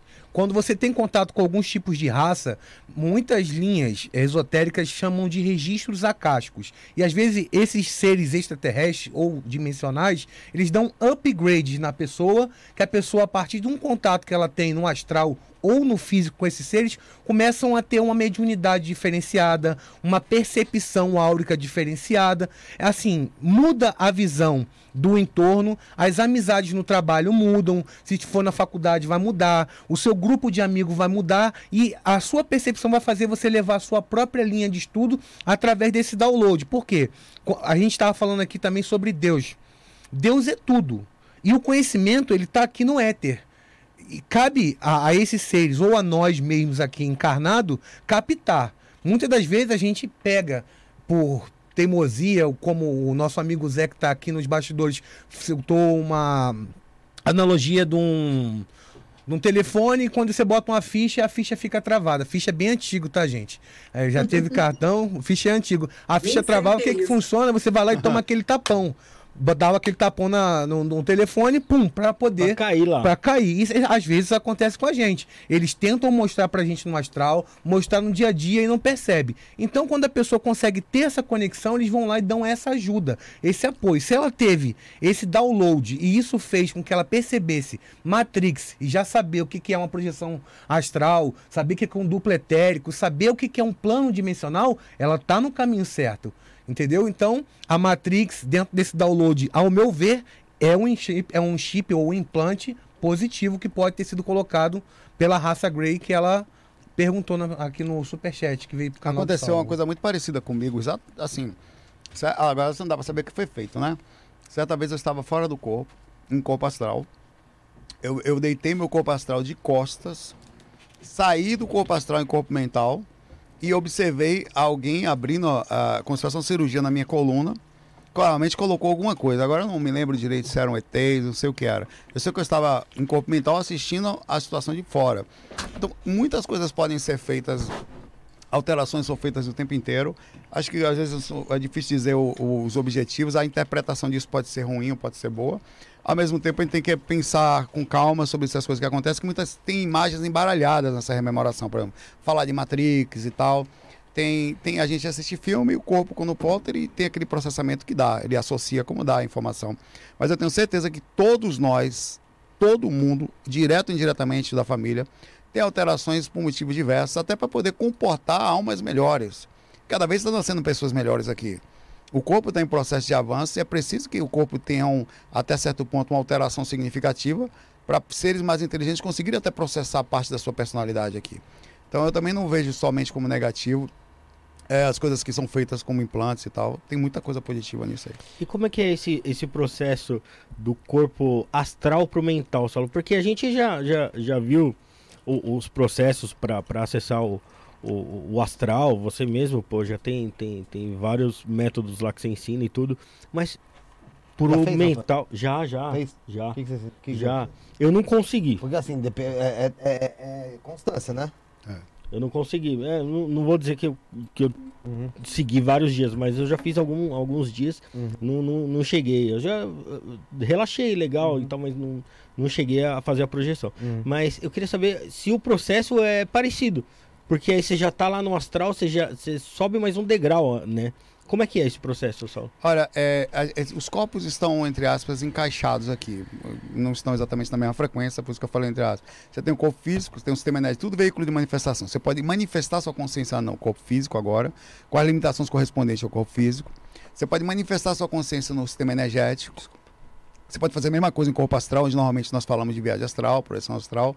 Você pode manifestá-la no corpo mental. Até então, nós entendemos que na atual consciência encarnado, nós só conseguimos abrir a consciência até o mental. Isso perceptível até porque você não conseguiria trazer devido à sutilidade. O corpo, isso nenhuma dessas, nenhum desses veículos é a consciência. O corpo mental, você pode tanto sair agora no físico, em vigília, tendo a expansão mental. Você pode sair depois que você sai do corpo. Você não precisa do corpo astral, você pode sair depois. Sai em corpo astral, sai em corpo mental. É, é, e é difícil você entender esse tipo de veículo. Mas é, cada um deles vai adquirindo maior abertura, maior percepção, maior inteligência. E por isso que é difícil a rememoração em corpo mental. Normalmente, um projetor astral ele vai ter, sei lá, 100 experiências extracorpóreas em uma mental. E olhe lá. Eu não lembro. É, é, é Eu muito. não lembro de nenhuma minha mental. É, e olhe lá. Então, muito de muito. Precisa, para alcançar o mental, vou contar uma experiência que aconteceu comigo, até para entender como é difícil. Certa vez eu tive a experiência em corpo mental sem sair corpo astral, uma vez só, nunca mais. Eu estava deitado, tendo um processo de equilíbrio, pensando sobre, a, sobre coisas. Sabe quando você começa a pensar, entendendo o sofrimento, entendendo que faz parte? Isso eu fui expandindo a consciência, expandindo, até que do nada eu, eu vi o telhado da minha casa, foi bem rápido, eu achei que saí do corpo, pensei que estava em corpo astral. Mas não era. Eu fui saindo e cada vez que eu que expandindo, ia saindo do planeta, assim, a sensação, pegando, começando a ver a curvatura. Da, aí eu comecei a. Minha mente começou a ler a mente daqueles seres que moravam naquela região que eu estava assistindo. Era uma, tipo uma cidade. E eu comecei a ver o sofrimento daquelas pessoas que estavam ali. Eu comecei a ler o sofrimento delas. Até então eu não me compadeci. Eu entendi que fazia parte do contexto, que vivia. Mas em algum momento eu comecei a sentir aquilo. Aí imediatamente parou de ir e eu comecei a voltar até voltar para o corpo encaixar. Então, a parte mental, a gente, ela, ela, alcança um nível tão difícil de explicar que até a compreensão sobre o sofrimento é vista sobre um, um, um ângulo maior. Então, para você chegar no mental, um nível de harmonia e sentimento conectado, ele tem que estar tá incrível. Como o mentor que vem aqui, às vezes, enxergam as pessoas sofrendo em hospitais, compreende que aquilo faz parte somente de um momento, que vai lapidar a consciência para coisas importantes no futuro, e consegue fazer a ajuda sem desespero ajuda sem choro, ajuda sem agonia, sem angústia. Então, para chegar no sistema no campo mental, diferentemente do corpo astral, que é chamado inclusive de corpo emocional, é preciso de um nível de sentimento, inteligência e compreensão fora de série. Por isso que é tão raro. Ô, Saulo, tem uma pergunta lá atrás que, que o Felipe Ramos tinha feito, o Superchat até acabei deixando passar. É o seguinte, grande Saulo, quando eu consigo me projetar e tento voar, eu até consigo. O problema é que eu fico de ponta cabeça no ar. Você Mas sabe ele, o que pode ser isso? Ele está de ponta cabeça dentro da aura. Se for dentro da aura é comum, chama oscilação astral, tá? Inclusive algumas deles falam de Tredelenburg extrafísico, é quando você fica realmente dentro da aura. Você pode ficar partes presas do corpo, inclusive a cabeça, com atividade cerebral. Você fica só a cabeça interiorizada, a gente chama de Tredelenburg. É você é, subisse. É, se a sua cabeça, que era uma cama que é feita, a Tredelenburg é um, é um tipo de. É, de processo que era feito onde o paciente ficava de cabeça para baixo para causar alguma reação na época. O nome do, do pesquisador chama Tredelenburg, inclusive. Uhum. A oscilação astral é dentro da aura, você fica de toda forma. O que a gente normalmente foi dentro da aura isso, tá? Uhum. Ele, a gente indica um trabalho energético bem feito de esterilização e afastar-se o mais rápido do corpo sem forçar, usando o alvo mental. Você acordar dentro do corpo, pensa em um lugar e vai. Não faz força que ninguém sai do corpo na força. A força não funciona ali. Ô, Leandro, uma pergunta aqui do Aguinaldo Retameira, vou passar para vocês aqui, ó. Ele falou que nunca foi respondido sobre isso, e eu sei que você tem uma história legal sobre isso aqui. Saulo, Meire e Leandro, já conheceram pessoas, projetores, durante uma projeção e depois se encontraram no plano físico? Sim, tem uma história bem interessante. Qual o nome dele? É o Agnaldo Retameiro. Obrigado, Agnaldo. Valeu, Agnaldo. Só lembrando o pessoal novamente, ô Leandro, que é, como é dinâmico o negócio, Estamos em três lives simultâneas, canal do Saulo, canal da Meire aqui, o Isso na Podcast. Você que está assistindo aqui pelo Isso na Podcast, vai lá, se inscreve no canal da Meire Costa, é, se inscreve no canal do Saulo Caldeirão também, Viagem Astral com o Saulo Caldeirão. Você vai curtir bastante o assunto lá dos dois, tá? Tem muita coisa interessante. se inscreve também. lá no canal do Leandro. O teu canal tá como lá, Leandro? Mactube Cósmico. Mactube Cósmico. Ah, ainda se inscreve em Mactube. M-A-K-T-U-B. M-A-K-T-U-B tá aí no... Tá no... na câmera aqui, ó. Só pegar aqui, ó. Caramba, aí sim. Aí, ó. Então, Leandro Mactub. E também tem teu Insta, né, Leandro? Tem arroba Leandro Mactube 1. Leandro Mactub 1, mais fácil que só dois disso. É, Saulo, então, você fez parte daquele encontro lá do, da Voadores? Acho que você estava, não estava? Da, depende. Qual, qual desses você tá falando, da voadora? Nós, tínhamos, nós fizemos um encontro na Voadores uma vez, lembra? Que Ah, teve sim. aquele de Fernando Noronha Ah, sim, e era no teve um aqui GVA. no Rio de Janeiro também. É, a gente fazia muitos anos atrás, na lista Viagem Astral, ó, nessa época era moderador eu, o Wagner, o Wagner Alegrete, o, o rapaz, era uma turminha, o Marco Antônio Coutinho, o Luiz A. Havia- Lázaro Freire. Lázaro Freire, onde a gente tinha a intenção de chegar até o, é, o, o Pão de Açúcar, no Rio de Janeiro. Eu consegui chegar duas vezes, uma vez eu fiquei embaralhado no morro, não subi. A outra vez eu cheguei lá, no, as duas no umbral, a- na zona inferior, né? Tudo escuro tal, não vi ninguém, nunca vi ninguém. só via o. Só o morro que eu fiquei preso lá, agarrei no morro lá, né? Aí fiquei, meu Deus, não ia pra cima nem pra baixo, perdi a experiência. A outra vez foi, a gente nós começamos a marcar em Fernando de Noronha. Lembra dessa de Fernando de Noronha? E eu tenho até um relato de comprovação. E foram, acho que umas 10 ou 15 pessoas que lembravam da experiência na outra vez que a gente foi. E você também também. É, e a gente fazia, era bem interessante, porque eu acho que o Lázaro que era o moderador, né? A gente passava e-mail para eles, então a gente não via o que o que estava escrevendo, o que eu escrevi, É. o que o Saulo escrevia e tal. O Saulo tinha um nick, nessa época ele não era Saulo, não, ele tinha um outro nome. Que É ele Tonhona. Tonhona. Sei, A Saula. É a Saulinha. Eu Não, pô. meu nome. Não, era, eu não tinha nick. não. Que nick era o meu? Eu não tinha nick, não, nem Qual era teu nick, tá cara? me confundindo com outro, hein? Isso é traição, hein? Era do astral. Gnomo. Gnomo. Gnomo. Gnomo do astral. Todo mundo passava os e-mails, você relatando o que você tinha visualizado. E o, e o Lázaro, ele fazia o cruzamento desses e-mails. É o Nescau então, não tinha branco. como a gente sugestionar ou um falar pro outro. Era bem legal, né?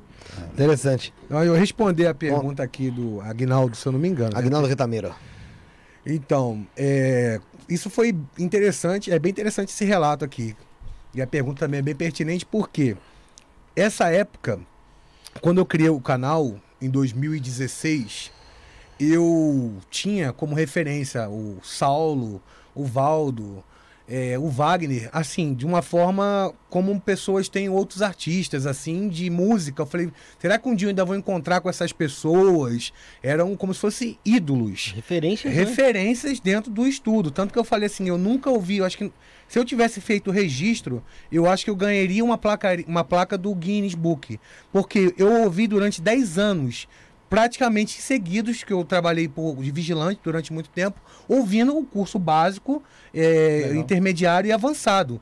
E aquilo ali, toda vez que eu ouvia, servia de uma forma diferente e me inspirou a criar o canal. Eu já tinha as experiências, mas eu falei assim, poxa, eles já são famosos, já falam sobre isso. Então sempre no meu vídeo eu falava assim, ah, um dia, se vocês forem ver meu vídeo, pretendo conhecê-los pessoalmente. E nisso, em uma das projeções, eu comecei a ter muito contato com o Wagner e o Saulo também, mas mais com o Wagner no astral. E a gente lá, eu assistia aulas no plano astral, como se fosse um prédio todo branco de vidro, onde tinha os níveis de cada aula que iam dar. Eu assistia em alguns, em alguns níveis essa aula com o Wagner, em outras eu dava aula junto com ele. E eu falava, Wagner, caso você veja esse vídeo, quando eu encontrar, você só confirma para mim. E depois de algum tempo, fui dar uma palestra aqui em São Paulo, lá no Morumbi. Uma das pessoas que estavam na plateia, sem ter, eu ter marcado nada com o Wagner, me perguntou: Poxa, eu vi um vídeo seu anos atrás que você queria conhecer o Wagner Borges. Eu sou amiga do Wagner e sou do instituto dele. Você toparia ir lá na casa dele comigo? Eu falei, óbvio, é agora que eu vou tirar a prova dos nove. E pegamos o carro, saímos de lá, fomos conhecer o Wagner. Quando eu cheguei na porta do apartamento do Wagner, que eu e ele se encontramos, Se beijaram. Quase isso.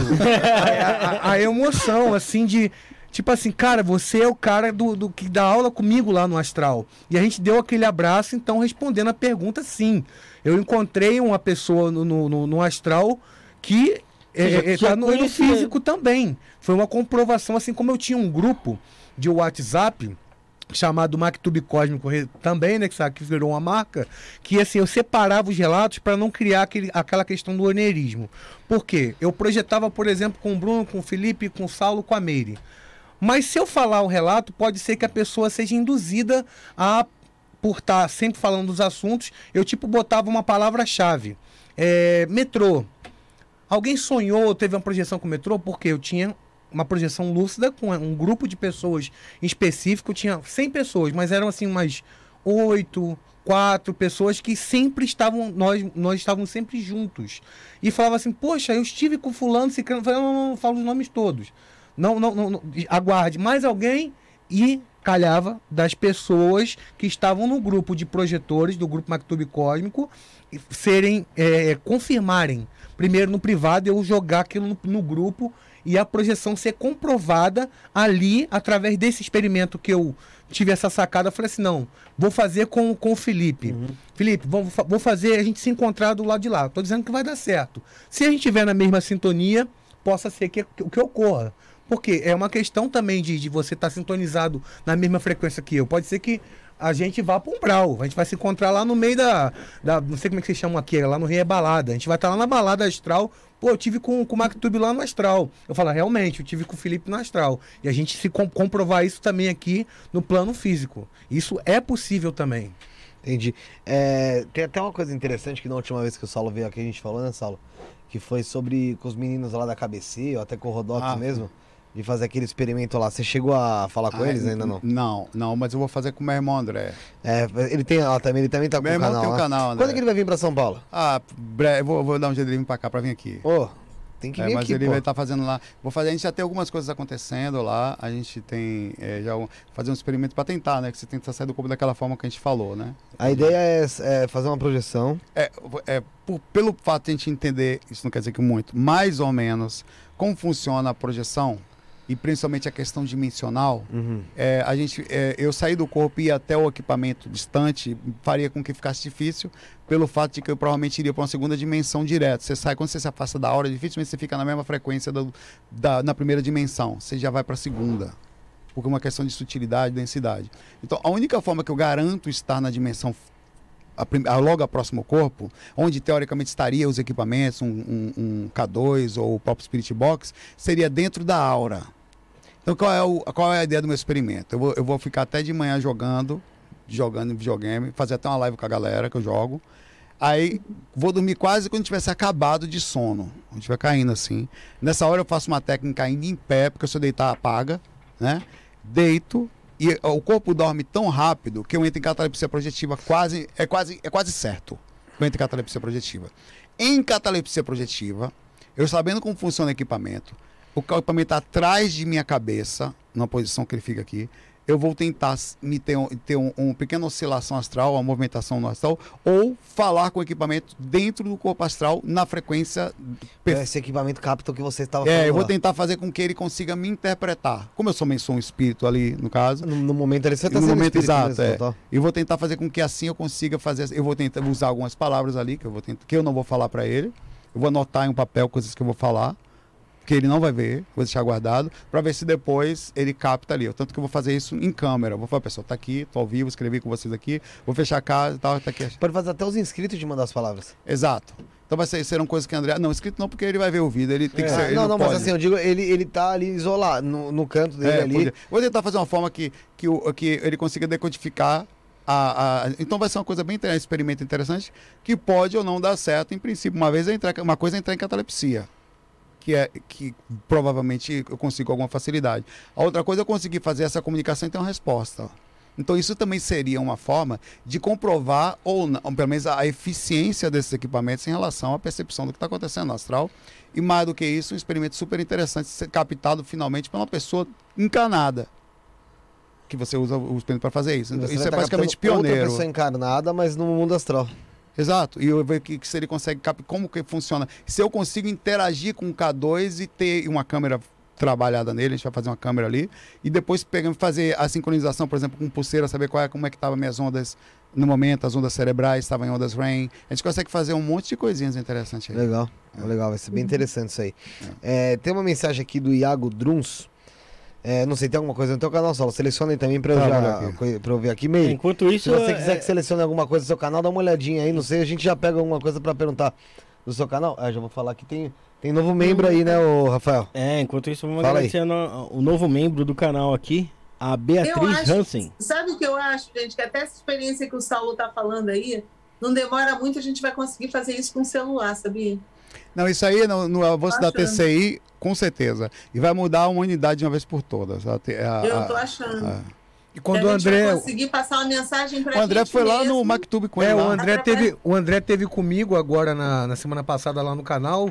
E seria interessante vocês convidarem, convidarem ele para vir aqui falar. Não, ele já tá convidado aqui. Tem, a- A hora que ele Porque- fala, tô indo, a gente já abre o jeito. Vou até dar um spoiler. Ele vai fazer um experimento com o Saulo lá, com e- alguns equipamentos para poder ver o que acontece quando o Saulo entra na- em vigília para poder se projetar e captar com os equipamentos dele lá. Então você vai- pode perguntar a ele quando ele vier aqui no podcast para poder mostrar como funcionaria e ele transmitir para vocês como funciona a captação dos seres que se manifestam através dos equipamentos. Legal, vai ser legal. Eu, quando ele estiver vindo pra São Paulo, Sala, você me dá um alô que a gente vê Eu um vou, jeito aí. vou trazer ele pra Tá, cá. tá, a gente tá cheio, ó, põe o domingo. Entendeu? Tranquilo, Vai mão de domingo. É, o Iago tá aqui, ó. Saulo, isso também serve pra todos vocês, tá?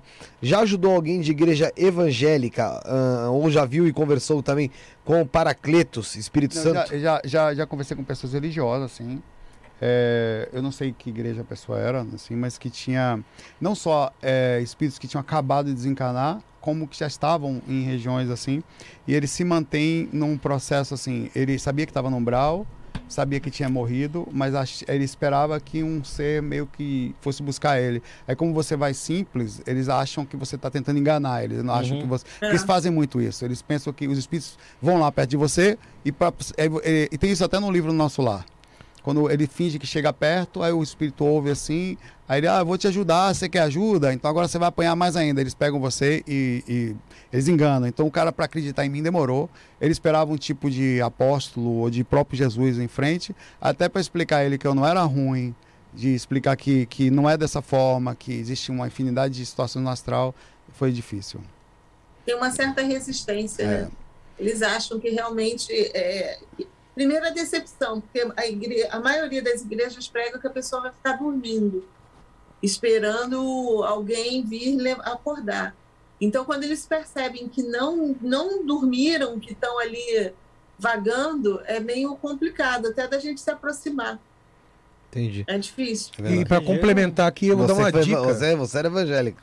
Isso, eu era evangélico e um livro que quebrou o meu paradigma, que eu indico para quem tem é, esse receio dentro que a gente está abordando aqui, é o livro Diálogo das Almas, que é um relato de um médico ateu que passou a acreditar na espiritualidade, nos planos astrais, devido ao fato de quando ele sofreu uma parada cardíaca, ele saiu do corpo como se fosse uma QM, uma experiência de quase morte para quem não conhece, tá? E ali ele foi levado para o plano astral, onde ele via as vilas espirituais. Não vou falar do livro todo, tá? Só explicando o que, que aconteceu. É, ele via o grupo da Umbanda, o grupo da igreja, o grupo do candomblé, o grupo dos ateus, porque tinha que ter um preparo para aquelas pessoas que desencarnaram ligados a determinada religião. Então, a dica fica: Diálogo das Almas, o autor do livro é Leonardo Bianchi. Cada um tinha sua tribo ali, É né? porque- Cada um na sua tribo. Eu imagino que possa ter ateus e evangélicos em, em vários níveis, né, do, do plano espiritual, né? Porque pode ter um ateu evangélico ou, ou- ou- ou um cara espiritualizado num umbral ou num plano mais elevado, né? Também. Porque a, a questão do, do, do, do- do- da espiritualidade dele ali, da, da escolha dele na, no credo dele ali, vai, vai além ali das ações ali que ele teve na vida dele, né? É, enquanto você está ali naquela encarnação, você está com aquele foco. né? Se você nascesse no Japão, por exemplo, dificilmente você seria cristão. Né? Na China, por exemplo. Na Rússia seria É, ateu. Por exemplo, seria ou ligado ao budismo, ao taoísmo, alguma coisa. Então, é, o sikhismo, existe um monte de situação. Então, por isso que é relativo. Aí, na verdade, o foco daquela encarnação faz com que você chegue assim no mundo espiritual. Aí você tenha dificuldade. Por exemplo, tem um relato no livro Na Hora do Adeus, de Luiz Sérgio, de Irene Pacheco Machado, em que tem um espírito que acredita que quando dorme fica esperando o juízo final. Já viu? Que tem, tem uma Sim, filosofia sim, sim, que fica sim. dormindo. fica- Então ele ficou no caixão Uhum. e não queria ser. Aí eu chego, não, não, vou esperar o juízo final. Falava isso para os espíritos que iam tentar ajudar ele. Eu sabia que tinha morrido, aí iam fechar o caixão, ele ia ser enterrado junto no caixão, até que o Luiz Sérgio se fica meio invocado, fala, ó, é, vou, vai lá e plasma uns ratos Aí o cara sai correndo dentro do caixão. Aí falou, como foi que você tirou ele de lá? Eu botei uns ratos lá e tomou a bronca dos mentores. Por que, que você fez isso? Ah, porque ele não tava querendo sair. Mas você foi de conta o livre-arbítrio, mas ele não saiu? Cada um as armas que tem, né, pô? Ele botou uns ratos lá, o cara saiu. Ele saiu porque ele quis, né? ele podia ficar lá com os ratos, né? Não tem Eu ia- eu- mas ele ia, ser, ele, ia, ele ia ser enterrado daquele jeito, ia, ia apodrecer com o corpo. Aí ele tentou desesperadamente uma ação. Saulo, é, quando, quando a gente parte para esse outro plano, é, existe um tempo ou a gente não recupera a memória que a gente tinha antes? Tem um filme no nosso lar, se eu não me engano, a- a- a- na outra vida, uma coisa assim, que tem uma, uma história. Um, Existem diversas situações que podem acontecer, mas quando não cai a ficha, quando não cai a ficha, você tem que Tapa no bater. pé da orelha. Existem colônias intermediárias, hospitais intermediários, por exemplo. Uma pessoa que está no hospital, ela vai indo, vai indo. Cara, você desencarna e nem sabe que desencarnou, velho. Você simplesmente continua no hospital na posterior. Então você não entende. A maioria desencarna em hospital. Infecção, não sei o quê, vai para o hospital lá e ela vai embora. E continua É. no hospital. Aí lá. fica lá meio assim, aí o que que faz? Para não dar, como a pessoa não tinha nenhum conhecimento sobre espiritualidade, não tinha para não dar um baque, ela é levada para um lugar intermediário. Cadê minha família? Daqui a pouco vem. Não vai família, não vai ninguém ver para não dar susto. Aí ele fica lá no meio de várias pessoas. Esse, esse filme explica isso, inclusive. É, é baseado num livro de Chico Xavier. Aí vai, despertando e de repente ele, poxa, eu acho que eu desencarnei, né? A ficha cai sozinha do espírito. Até que eles ficam assim, você desencanou, tal, e ele vai aceitando aos poucos. Então tem situações assim. Essas são pessoas que não vão para umbral, quer dizer, na sua frequência, a forma média da sua vida, eles não caem em zonas inferiores por apego emocional nem físico, ficam no intermediário. Mas você tem uma infinidade de situações. Tem pessoas desequilibradas, não podem fazer uma coisa dessa. Tem pessoas que estão com algum conhecimento, são até evangélicos, no sentido de não ter conhecimento sobre espiritualidade direta, mas são cabeça aberta no sentido da espiritualidade. sabe? Então, quando chega, já entende, eu acho que eu, eu acho que eu morri, né? Foi. Então, então, cadê minha mãe que eu quero ver? Aí ele já aceita melhor. Então, é, é uma total hum, aleatória, não dá para saber. É, e você poderia complementar falando sobre a questão dos as pessoas que cometem suicídio. Que é outro caso específico também. Também. É, que aí já, um, já são. É, caso, o suicídio ele é visto como uma falha muito grave pelos espíritos, porque há, há um certo tipo de honra em nascer e até a velhice. Se você não for, tudo não chegar, tudo bem. Mas é muito bem visto. Eu sei disso porque converso com a galera. É muito bem visto fora do corpo um espírito que passa a sua vida toda, não importa o que aconteça, até o final. Fica lá, se lasca todo, mas volta. Rapaz, fiquei, me lasquei todo, mas tô aqui. Então, isso é bem visto. Então, existe além das regras da encarnação, da regra normal de você não causar, é de certa forma, um- uma situação, existe isso também. Não quer dizer que todo suicida cai em processo de umbral. Existem situações e situações. Mas normalmente é mal visto. E, os, e não é, é, é um- um- uma quebra de regra ética, digamos assim. Se você entrou numa faculdade, vá até o fim do curso, velho. Você, pode ainda não gostar dela. Você não já está três anos na faculdade? Termina o curso, depois você faz outra.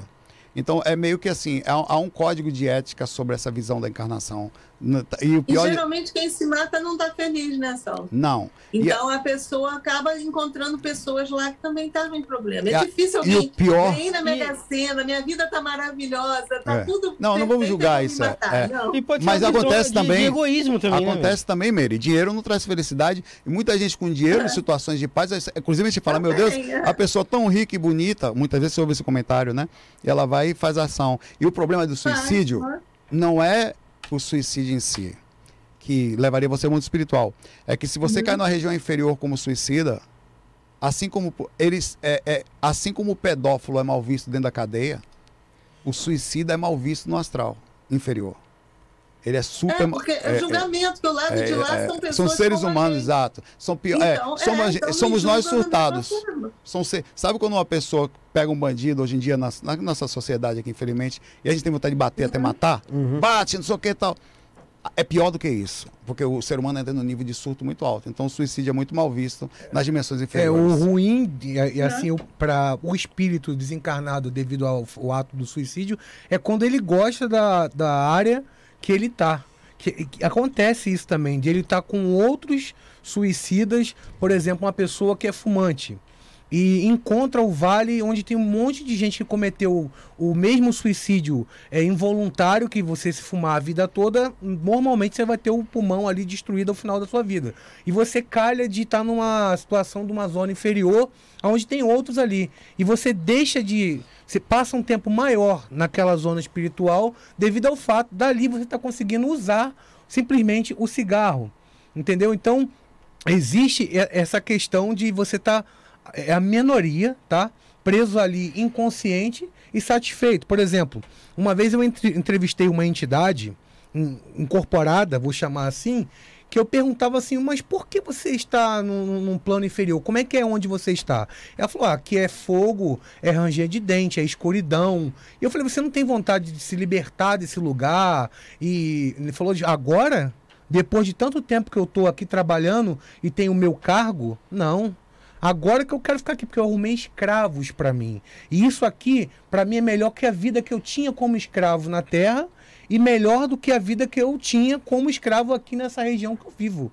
Então agora eu quero cada vez mais que quando passem os seres de luz nessa dimensão e trazer, desviar mentalmente, que ele falou que usava um, uma- um tipo de energia para poder desviar algumas pessoas que estavam sendo resgatadas para poder pular da maca, para poder fugir dos seres espirituais que estavam passando.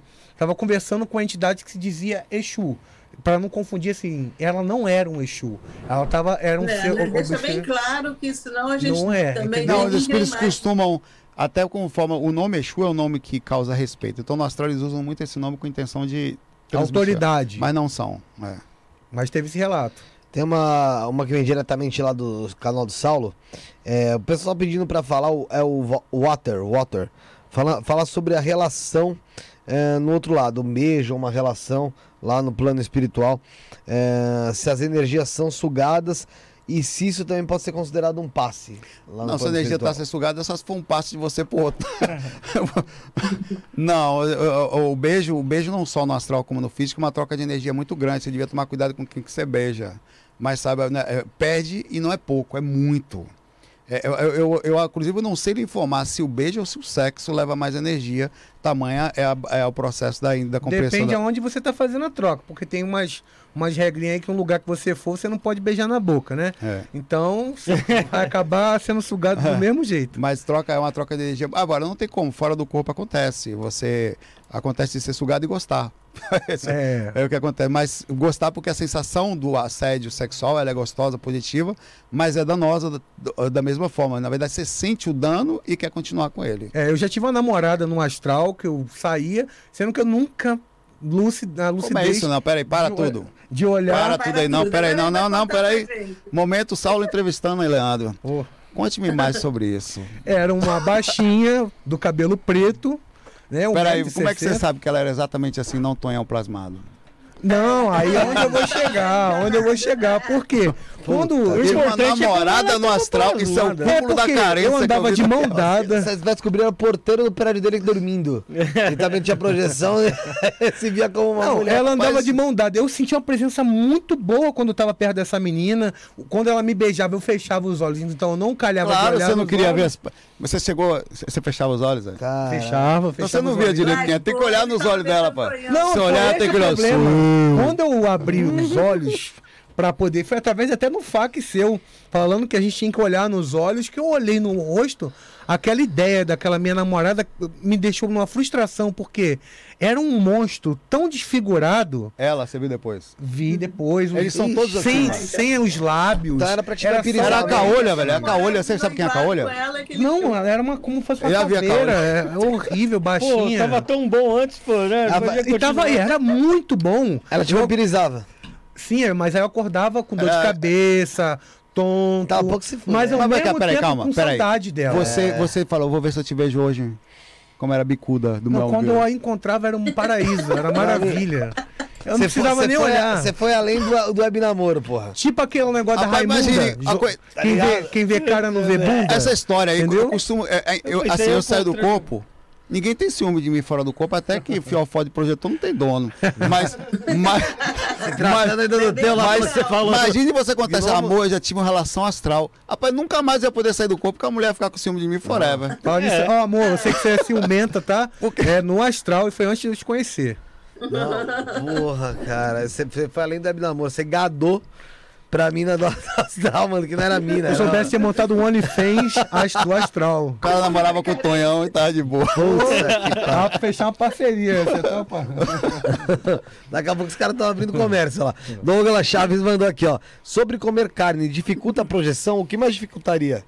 Olha, olha eu, eu não como vegetal. Desde pequeno. Não tem- minha família minha toda. filha. Meu irmão assiste, as- é, come salada vendo Netflix, Patrick. Ah, não, não, não. Que ele achava, Patrick, inclusive, que era meu namorado. Vou colar. Ah, meu Deus. No Rio de Janeiro. Pera aí, todo mundo. para tudo. Patrick, meu irmão, que faz live comigo. Você sabe Ok, que ok. fizeram um grupo, falou, o Saulo mudou de lado. Porque eu abracei meu irmão na praia outro dia, porque eu fazia É. live com ele. Foi aí, até que entenderam que era meu irmão, velho. Não, isso só foi revelado Se pro, tava pro povo carioca. Patrick, tu tem um bom gosto, tá? E E na Cocó tinha um grupo lá, é, os... com meu irmão, mas beleza. Os caras tirando lá, querendo, Tirando uma. falando, pô, que Ó, a É comer, carioca claro, isso não quer dizer que você não deva melhorar a sua alimentação. Isso não quer, falando sério, que você não deva ter consciência animal, de que realmente um- um- você hoje em dia consegue, de forma, de- buscando um nutricionista, suprir as necessidades da, da carne ou o que for, com várias outras coisas. Mas eu não como nenhum tipo, não como carne vermelha muito. Quando fui comer na viagem, agora me lasquei aqui, lá. eu, mas isso não me atrapalha a sair do corpo, tá? Não quer dizer. O fato de você não comer carne não faz de você mais evoluído no sentido da espiritualmente, mas faz sentido consciencial. Naquele ponto específico, lógico, você tem uma consciência superior. outra. Se você não come carne ou frango, pela questão de evolução consciencial, de respeito aos animais, faz de você sim, nesse ponto, com uma consciência mais plena sobre isso. Mas não, não me sigam, eu hei de melhorar. O, agradecer a Beatriz Hansen, igual você disse, Murbak Uema, Uematu, que tinha se tornado membro do Isso. canal. Pessoal, você pode também se tornar membro do canal. Do lado do inscreva-se tem aí Seja Membro. Você só consegue acessar através do Android e do computador, porque o iPhone não dá, porque a Apple tem problema com o YouTube, sabia? Não sabia Você disso, não, não. consegue se tornar membro do canal pelo, pelo iPhone. Pode Deixa eu- procurar e você vê que não tem. O Seja Membro do lado do inscreva-se. Pode ver aí, você não vai ver. Não, Não, vai tem, achar. velho. Tá vendo? Então, pelo Quer dizer, Android mas- ou pelo computador Quer dizer, dá. você perde uma pro- proporção interessante de membro. Gigantesca. É, Gigantesca. eu não sabia disso não, velho. Steve Pois é. Jobs, você tá no umbral agora. Não, é, é, pois tem que, tem, Acabou ter a ligação, é, pois é, é, que coisa. Ô, ô, Leandro, você falou no início sobre a arqueologia escondida, né? A proibida. Proibida, né? E um tempo atrás aí, a- o pessoal falou sobre Ratanabá e Justo. tal, né? E até um- teve um comentário aqui sobre Ratanabá. O que, que você pensa sobre esse assunto aí? Vai estar o Rafael Hungria aqui, em dia 18 do 8, acho. Um grande abraço, Rafael, um amigo meu também. Já teve no meu canal duas vezes e agora, por último, com o Urandi Fernandes, que tem aquela grande Do ET Bilu. do ET Bi- Bill. Eu prometi Ah, é na Bill? última live. É Bill. Não é Bilu, não? Não, Bilu, quem Porra. botou essa história de Bilu aí foi o Danilo Gentili. Que Pô, a vida ele de inteira eu Bilu. chamei o de ET Bilu, velho. Tá, Mas pode merda. chamar de Bilu. Fez merda, Bill. Assim, eu acredito que a gente Você também chamou de ET Bilu. Também. antes de questionar qualquer tipo de projeto ou pesquisa, a gente tem que ter prova para contrabater. Você pode não concordar com o que o grupo faz, mas dizer que não acredita piamente no que eles estão falando, devido ao fato de uma suposta montagem que foi até aberta agora num canal do documentarista, que foi manipulada tanto pela TV Record, pela Band, que assim, vou dizer que eu acredito no Bill 100%? Não. Mas vou dizer que eu desacredito? Também não. Porque eu vim aqui para falar de ufologia e eu já vi seres semelhantes ao Bill, ou Bilu para ficar mais o popular que pro exatamente pessoal. é esse T Bilu, velho? Na boa. ET Busquem Bilu é uma frequência que consegue Aqui, se dessa manifestar. voz eu sei. Eu É. digo, mas a- mas o, o- o- a forma dele, Era qual é a raça que seria até hoje? Olha, isso aí teria que ser o Rafael para responder. Eles dizem que são uma das 49 raças que estão começando a dar contato para projetores, médiums e afins dentro da, da soltura espiritual para poder criar uma, vamos dizer, um grupo universalista de conhecimentos de todo o ocultismo que teve do que a igreja fez, do que ah, os impérios antigos fizeram em relação a queimar o- o- a questão histórica eh, dos pergaminhos que foram queimados ali ah, antes do concílio de Nicéia, tanto ali pelo Gengis Khan na, na na parte oriental, Ah. sobre o que realmente aconteceu. Caramba, vai até os mongóis o negócio aí. Vai, vai até antes. Aí tem a questão da datação, que você estava perguntando de Ratanabá, de ter 450 milhões de anos. 44 milhões de anos surgiu os Murios. Sendo que Ratanabá descende de, 16, de 66 milhões de anos antes de. eh, não, antes não. 66 milhões de anos, os Anunnakis vieram aqui para a Terra e através dos Anunnakis fizeram. E você está me perguntando Ratanabá. Eu não, não sou o pesquisador de Dáquila, tá? Sou o Mactube. Não, o pessoal fala assim, "Ih, acredita no Bilu? Não, não desacredito no Bill, tá? Mas eu tô explicando o que o Rafael e o pessoal de Dáquila me passou. Sim, não, é. Perguntando a sua, sua opinião. né? Sim, e, ele, e o pelo eu, que eu tudo eu pergunto também. Vocês me perguntam, não, eu pergunto em projeção, porque me perguntaram muito sobre isso. Então, o que eu posso, posso falar é assim: eu não. A minha intuição diz que não é real. eu acho que possa ser real, Meire. Sabe por quê? assim, eu sei- Porque eu- não, até não é real. E eu, eu perguntei bem nítido o que, o que falavam. é, Dentro do que me explicaram do lado de lá, que não, tem pessoas querendo tirar proveito dessa história toda. Tudo bem, existem sim colônia intraterrena lá na, na Amazônia, a gente sabe que existe, tem, estão sendo trabalhadas e ainda estão sendo construídas, mas dentro desse contexto todo aí, não, essa, essa rapaziada aí tá meio mais por fora que arco barril. Pelo menos foi o que eu consegui apurar nas minhas projeções. E eu sempre digo para quem me acompanha que eu sou muito fiel àquilo que eu vejo do lado de lá. Então, eu, a minha intuição já dizia que essa história do ET Bilu, Bill, agora já mudou até o nome dele, né? Bilu pegava mal mesmo. Bilu Bilu mas Teté. não. Yeah. É, Não, mas para poder ter uma compreensão melhor, eu Já tava podia ter explicando nome aqui. mais sério, né? Bilu é pau, velho. Não é, o é, nome podia dele um nome mais verdadeiro. sério, É. Não é o menos. nome dele verdadeiro. Também não é bio, né? Não. Deve ser um outro. Sim, eles É. não têm nome, esses seres do. do- é- é- são Uhum. fre- o nome deles são frequências. Entendeu? São frequências. E o que acontece? O planeta Terra tem 4, vírgula poucos milhões de anos, como Bilhões. eu citei. Bilhões. Bilhões, Bilhões, é. bilhões de anos. Dentro desse processo, houveram civilizações que vocês já devem ter trazido pessoas aqui que falaram sobre a Atlântida, sobre a época da Pangeia, continente de Mu. Ah, mas nessa época a Terra não tinha forma. Gente, a gente está falando de questão de bilhões de anos. E a questão da humanidade em registro de Homo sapiens, de ser pensante aqui na Terra, a gente tem um registro de menos, vou colocar assim, de 100 mil anos de registro. Se você comparar a um termo de bilhão, um bilhão de dólares, por exemplo, talvez não caiba nesse estúdio. Mil dólares cabe tranquilo nesse dólar. Dez notinhas você consegue Traz aí pra ver. Hã?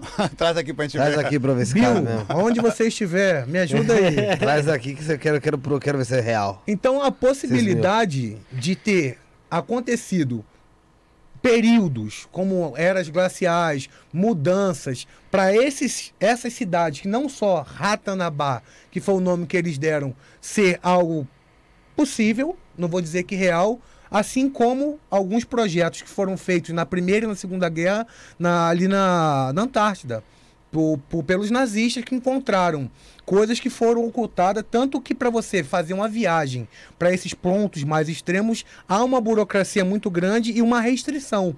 O porquê a gente não sabe. Aonde eu dou valor ao trabalho e às pesquisas do grupo é que ninguém se propõe a pegar a sua grana, levantar a sua bunda da cadeira e ir lá e provar assim, ó, não tem nada aqui, é só mato.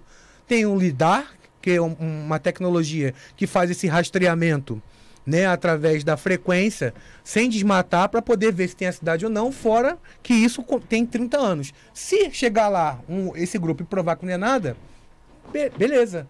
E se for verdade?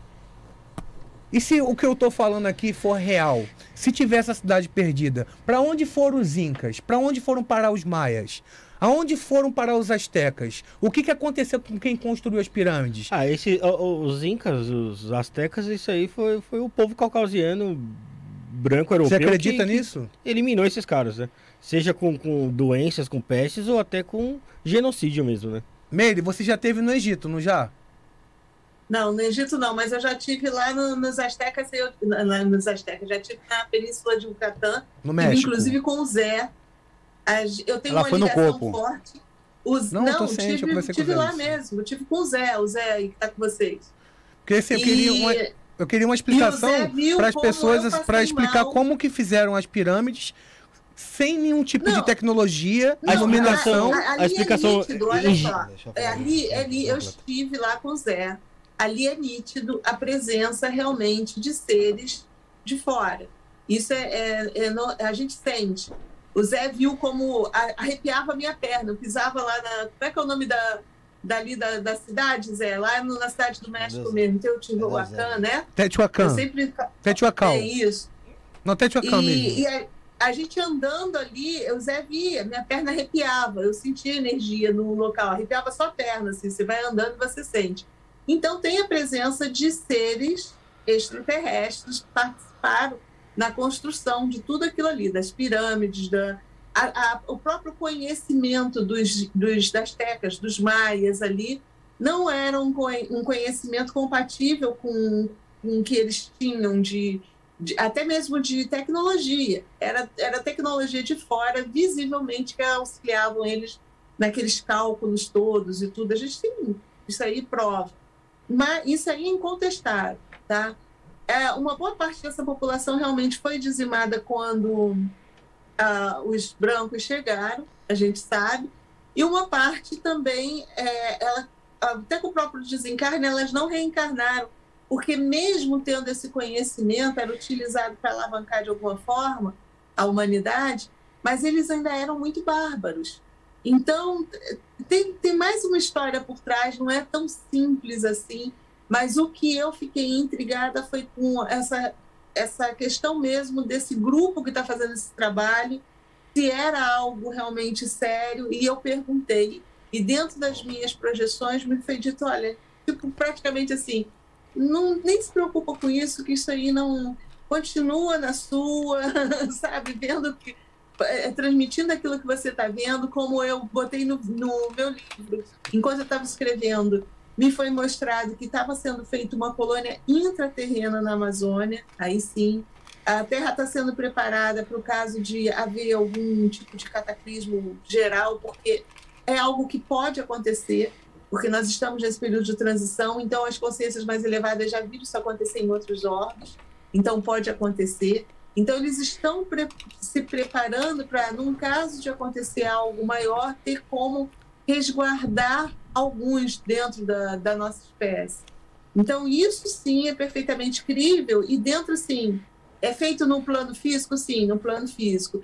Tem todo um. tem junção de, de, de seres que estão encarnados aqui, de seres que estão encarnados lá, de, de lá, que estão encarnados também, né, em seus corpos mais sutis, inconsciências extrafísicas que estão aqui também até em projeção auxiliando nessa construção. Só que é algo que a gente não pode participar efetivamente. É algo mais, como tudo do nosso planeta, em vários momentos, foram feitos dessa forma. E, é, vamos dizer assim, não é beneficiário, mas que juntaram consciências que tinham mais ou menos o mesmo nível de, de, de frequência. Naquele momento, elas ficaram unidas ali para poder passar a tormenta. Então, nisso eu acredito. Agora, o mais, isso, eu acho que tem muita fantasia no meio, eu acho que tem muito interesse econômico mesmo, eu acho que tem consciências extrafísicas mal intencionadas também orientando essa galera. Enfim, é um balaio de gato. Eu prefiro nem me, me envolver, sabe? Eu tô até falando demais aqui porque eu sou franca mesmo, já que o assunto veio à tona, eu acabo falando, mas eu acho que a minha visão, pelo menos disso aí tudo, é, fiquem com o pé atrás, sabe? Não acreditem, não, não caiam assim tão abertamente. Avalie, pesquise com, com muita cautela. Na, na própria Amazônia, tem, tem muito relato de quando os portugueses vieram que a, aquela região era a mais populosa do Brasil, né? Sim. Disseram que tinha mais de 20 milhões de, de Porque os indígenas de pessoas ali. ali. Os, os, indígenas, demograficamente ali, era mais denso ali a população, né? Uhum. Tem até o, o, o, o, Odir, que falou com a gente aqui, o Odir Fontoura, que é historiador, Sim. né? Ele falou até que tinha até indícios de, de irrigação ali, de agricultura avançada naquela região. Tecnologias que não seriam é. possíveis é, naquela época. Isso, né? Que, que era um negócio bem, bem avançado para uma região isolada do mundo ali, né? Sim. Do mundo europeu. E, e até hoje. É, então. E, e, o que, que aconteceu que depois, é, depois que o povo, o povo europeu veio para cá, eles ficaram um tempo ali e depois eles, eles foram embora e ficaram um tempo sem ir para lá, para a Amazônia. E quando voltou lá, pum, acabou aquele povo ali. E a floresta tomou conta de novo. Sim. e falaram que a varíola que acabou com os índios daquela região. Teotihuacan. Teotihuacan. Teotihuacan, né? Teotihuacan. É, o Zé, o Zé me levou para conhecer todos os sítios arqueológicos lá, nós fomos em vários. E eu É pude perceber realmente a energia em loco, sabe? Existe realmente eu uma energia diferente lá. Eu acho que não é. Só que o que eu creio é o seguinte: os nossos irmãos do espaço, de repente, viram que aquela, naquela época, aquela civilização, vamos dizer assim, primitiva, original do nosso, do nosso planeta, né, já tinha condição de receber algumas informações e foram repassadas. Tanto que muita coisa a gente utilizou também de lá para cá. O conhecimento maia e como quantas coisas a gente utilizou. E aí, num determinado ponto também é, foi percebido que houve um avanço tecnológico de conhecimento, mas eles também não tinham um avanço moral, ético. Tinham, é, é, havia um conflito ali que, de alguma forma, foi preciso também segurar, conter um pouco o avanço. É, sabe quando você dá poder para quem não está preparado? Foi o que eu senti lá. Eu acredito Sabe, que foi uma é questão de se- falta. A interpretação que foi feita errada, Meire, porque a- a- as tribos indígenas que ficaram ali foi o que aconteceu, por exemplo, no Egito. Quem construiu as pirâmides, você pode ver que não é pirâmide só ali no Egito, não é pirâmide só na Amazônia, não é pirâmide só no- na América do Sul.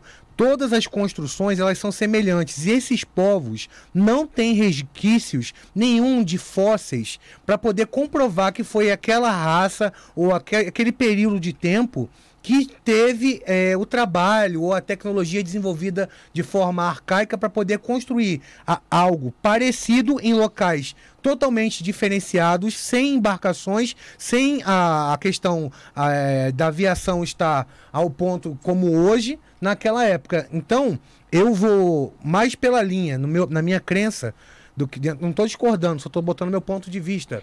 É que esses seres eram esses chamados dimensionais ou extraterrestres que vieram aqui, fizeram o experimento conosco, com um Homo erectus da época, e simplesmente foram embora e deixaram um certo conhecimento. Essa espécie que ficou, cada um na sua região do mundo, desenvolveu aquilo ficou deixado ao seu modo. Ali na América do Sul, nós, por sermos uma região mais tropical, faz, dependendo da questão energética, a vibração da gente, a gente é conhecido o quê? O povo do, do, do sul, do centro-oeste, é o povo caliente, então é um povo mais energético. Se você pegar as construções nórdicas, era um povo frio, mas era um povo guerreiro, porque eles necessitavam daquelas questões dos deuses chamados nórdicos, que simplesmente abandona- abandonaram também as cidades e eles ficaram com aquele conceito e os nórdicos eram super frios. Com todo o conhecimento que passaram dos deuses, eles não levaram aquilo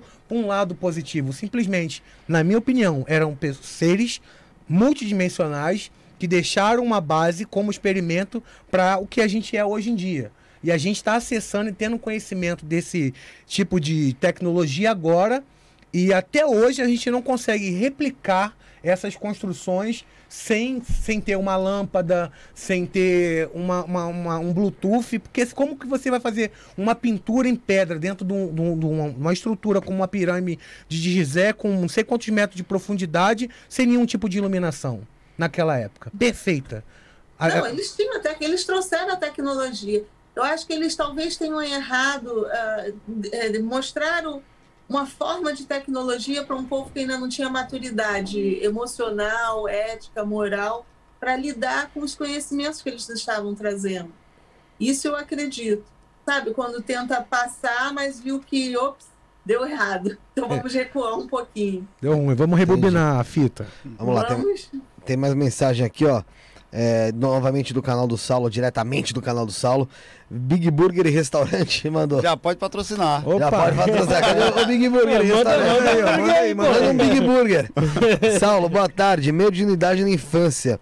O Centro Espírito fala que é herança de família. Fale sobre isso. Ah, também é, mas não só. A mediunidade da infância é bem como qualquer espírito que nasce com as suas. Mediunidade, 90% delas é uma repercussão mesmo de necessidade. O espírito, quando vem médium ou quando vem com a sensação espiritual, principalmente nessa geração atual, é que tem tantos lugares para ele desenvolver, eles, ele já não consegue fugir da espiritualidade. Desde novinho ele já começa a sentir as coisas, tem aquela sensação de duplo sentido, sabe que não está sozinho e não consegue mais ser egoísta. Ele vai ter que parar para trabalhar a espiritualidade ou vai passar o resto da vida com aquilo atormentado. Então ele vai estar sempre com aquela dualidade: será que existe, será que não? Está comigo, não está? Então a mediunidade faz parte do contexto normal do processo de evolução, mas também tem questões hereditárias. Muita gente, por pertencer a um grupo karma, quer dizer, se nós temos um grupo familiar, a gente está todo envolvido em, uma, em várias situações que nós assumimos, tanto pessoal como grupo kármica. Às vezes você nasce, você tem suas filhas, você tem você tem uma responsabilidade sobre a situação que está acontecendo. E às vezes sua mãe desencarna e deixou uma situação espiritual que, você, que ela tinha que fazer e que não seria para ela somente, seria para o grupo Okama que você está inserido. Então, automaticamente, tem gente que desenvolve a mediunidade após o desencarne de uma pessoa que era médium na família. A espiritualidade vai, abre o centro de força dela e faz com que a partir dali ela comece a manifestar alguma repercussão. Então, de várias situações que também são hereditárias, porque toda a responsabilidade não é só de um pertence a todo o grupo Karma, todo o grupo que evolui e encarna junto. Alguns ficam no mundo espiritual, outros estão aqui. Tá. O Alves mandou aqui pra gente, aqui no nosso superchat, o seguinte. Uh, até que ponto os aliens estão de acordo com toda essa divulgação da realidade extrafísica e o despertar da nossa consciência? E aí, Leandro? Na verdade, a gente está longe do despertar. Esse despertar que vem sendo colocado aí virou uma máfia. Porque a partir do momento, muitos de, de, dizendo ser contatados, virou uma, uma rixa. Como eu falei, existem duas linhas. Existe a linha esotérica e a casuística. Inclusive, em breve, quando eu publicar meu livro Nova Ufologia, eu vou falar mais profundamente sobre isso, porque virou um comércio. A ufologia virou simplesmente um comércio. Então, se você for chamar o cara da determinada revista, ele não vai no, outro, no mesmo podcast porque o outro foi. E um tentando boicotar o outro. E um, sempre replicando informações de coisas lá de fora, sendo que eles deveriam focar mais aqui dentro, porque é, o número de avistamentos que existem no Brasil é enorme. O nosso país é um país continental, uhum. existem inúmeros ufólogos. O problema é que ao invés de juntar é, é esse tipo de pesquisa e mostrar de forma séria, de forma aberta e complementar com outros grupos, não. Eles criam núcleos né? E dizem que são os únicos que, que têm contato com determinada raça. Ao invés de dizer, não, isso aqui, o trabalho do amigo complementa meu trabalho por isso e aquilo, e quando alguém chegar para você e fala que é o dono da verdade, que só ele que tem contato com o ser astral, que só ele que manifesta aquele extraterrestre, fique com o pé atrás que ele está longe da verdade, não é assim. Todo mundo tem acesso aos, irmãos das estrelas, todo mundo pode ter acesso a uma projeção astral, todo mundo faz projeção astral, ninguém que baixa um espírito num, num centro desse de apometria é, é, é santinho. Se você conhecer os bastidores da ufologia, é, é, é, é pessoas tão, tão normais quanto qualquer um e muitos se passam de santos. Por isso que eu tento ser a pessoa mais aberta possível e mostrar quem eu sou no dia a dia, porque eu, assim, sou mais ponderado hoje em tudo, porque se eu for falar tudo que eu penso realmente, eu sou cancelado. Né? Saulo sabe um pouquinho o que aconteceu em 2018. Salve 2018.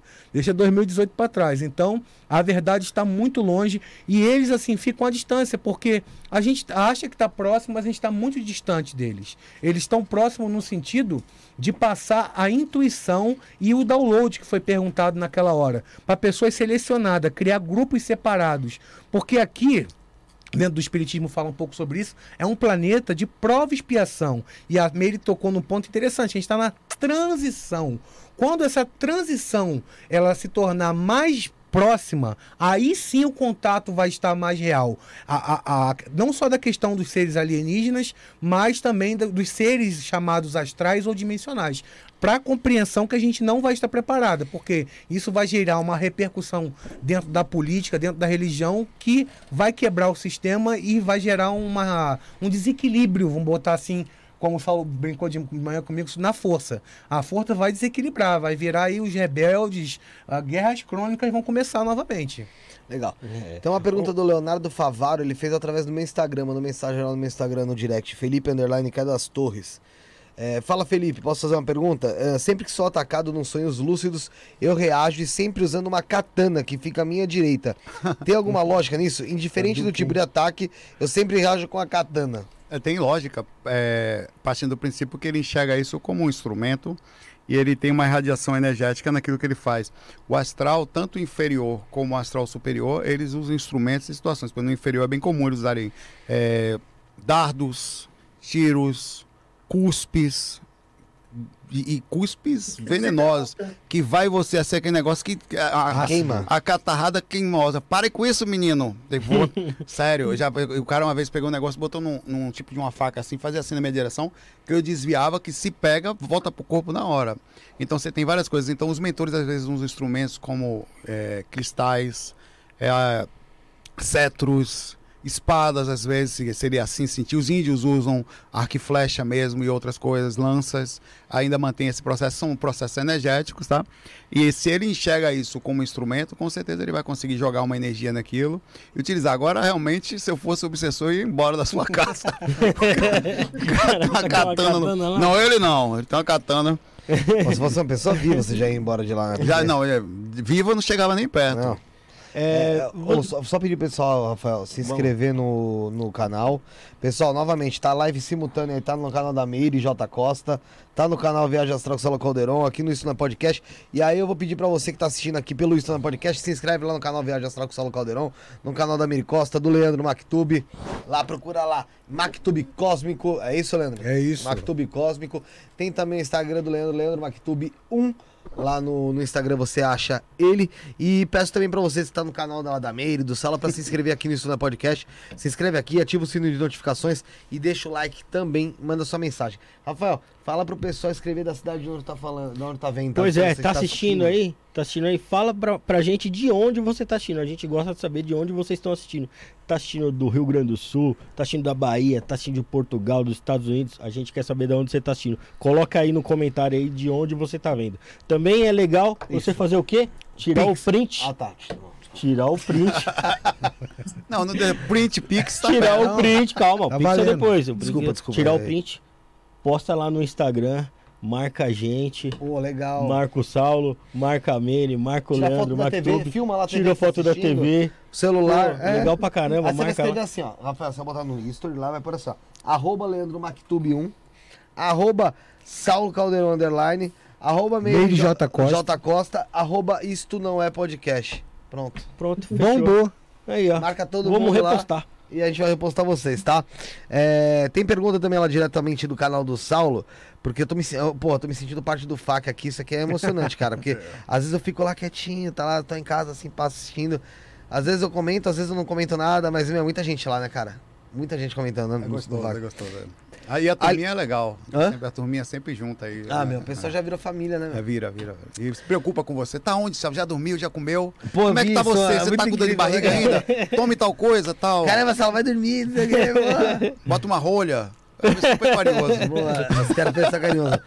Aline Rodrigues, fala sobre o túnel dimensional. Abraço. Quem quer É, falar? esse túnel dimensional, ele, ele às vezes é colocado num processo natural de ser extracorpórea e às vezes pelos mentores. O que, que seria esse túnel? Ah, muitas vezes você acorda, você pode ver aquela coisa, muita gente realmente vê aquele, é, ao enxergar o processo, aquele tipo de um redemoinho na sua frente, uma coisa colorida. Ah. Como pode ser você, na sua cama, já está em outro lugar. Totalmente. Você está deitado em outro lugar já. E tem um, eles botam tipo um, um, um portão inteiro da sua cama inteira, não tem nem túnel. A sua cama, você foi deitar naquele lugar, mas a sua cama já foi. Ah, Eu, não me pergunte como é isso. Ele tem um portal e na hora que você levanta, você está em outro lugar já. Na- eu já, já acordei atrás Ah, do lugar onde ia fazer a palestra. ali? Buraco de minhoca, como se fosse buraco de minhoca, não? É, Nesse caso é o buraco de minhoca, mas. Não, é. É um teletransporte, É, não é é um negócio de transporte. Eu já acordei atrás Um do portal. onde uma vez eu- você tá fora do corpo e tal. Eu levantei com um sono assim, meu, sai do corpo, me afasta, você percebe, desperta, já tá lá. Porque você levanta da cama naquele lugar. Aí você não consegue entender como assim minha cama tá lá no lugar, como é que eu acordei já lá. É que os caras põem um lugar e tem um ambiente de recepção. Eu não sei como é que é isso. Eles sabem exatamente onde é que você vai. Isso, isso é uma coisa específica. E tem os portais dimensionais. Onde você acorda, você vai. Normalmente, você não consegue ficar na primeira frequência. Eu já fiz um experimento desse único, que foi a única vez que eu comprovei aquilo que eu falo. Pelo menos para mim. É que quando você se afasta do corpo, você não fica na primeira dimensão por não conseguir. Por isso, esse experimento, inclusive, lá do negócio com o André lá, pra gente tentar detectar o Spirit Box. Eu tava deitado no sofá, o corpo, né? Sim. Aí, pela primeira vez, eu saí de costas, olhando pro corpo. Aí eu fui me afastando com força por causa do cordão de prata, os filamentos puxando, né? Eu fazendo aquela força assim, me fazendo, fui me afastando. Quando eu cheguei umas 3 metros mais ou menos, o corpo começou a desintegrar. Você falou isso esses Eu dias? contei pra você da outra vez isso. Eu acho num- ou num FAQ, sei lá. Foi no não, não foi da outra vez, não. Você foi esses dias? Eu, eu devo ter falado em algum lugar. Você, você- Não, falou aqui sim. Falei? Falou. Falei, ele Você viu. encosta do corpo? Foi. Não, que falou que do corpo desintegrar. Ah, mas eu não falei que eu não saí de costas, talvez. Mas, não, mas eu ouvi pra, eu- pra eu ver o corpo, eu tinha que estar de frente É. pro corpo, né? Tava de costas, que normalmente você sai, anda, você vai de frente, Nossa, né? Vai déjà vu. Vai. Ó, ó, tô sentindo um apito no lado esquerdo. Déjà vu, juro?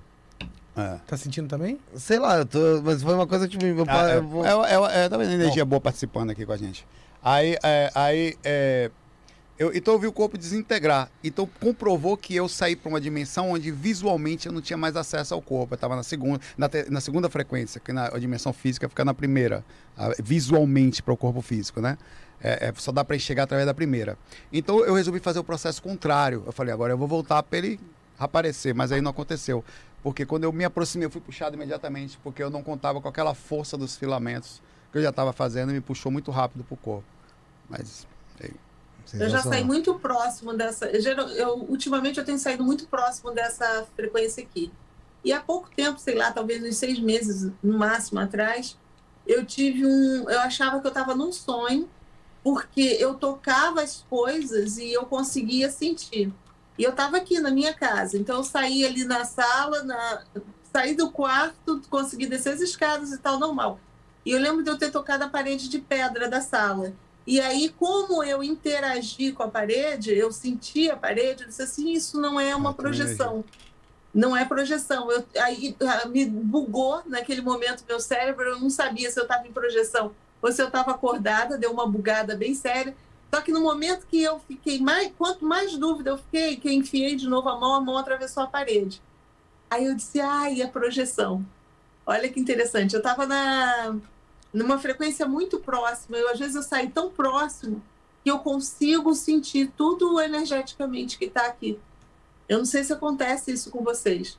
E aí, é nesse momento que eu questiono, é que eu consigo ter a certeza se é sonho, ou sonho, projeção, é, ou se eu estou acordada É, mesmo. tem várias formas Porque de quando eu sou questionar. sonâmbula, eu tenho muita dúvida. É, eu também tenho. Essa dúvida é tanta, Mary, que às vezes eu, eu se eu tô fora do corpo é tão igual às vezes, que, por exemplo, o ato de pular pela janela eu parei de fazer, princi- principalmente, além do processo de você cair vezes perder a experiência, porque eu tenho medo de estar no corpo num processo sonambólico e tá ali meio assim, dormindo e pular e cair. Porque às vezes você tá assim, fora do corpo, com sono. É, você cai, e É, mas pelo menos aí, desen- sonâmbulo, é. é, você pula e pula mesmo, vai embora, né? Hoje quem tirou o sol do É. corpo foi eu na parte da manhã. Deixa eu só, deixa eu só um. Vai lá, Mary.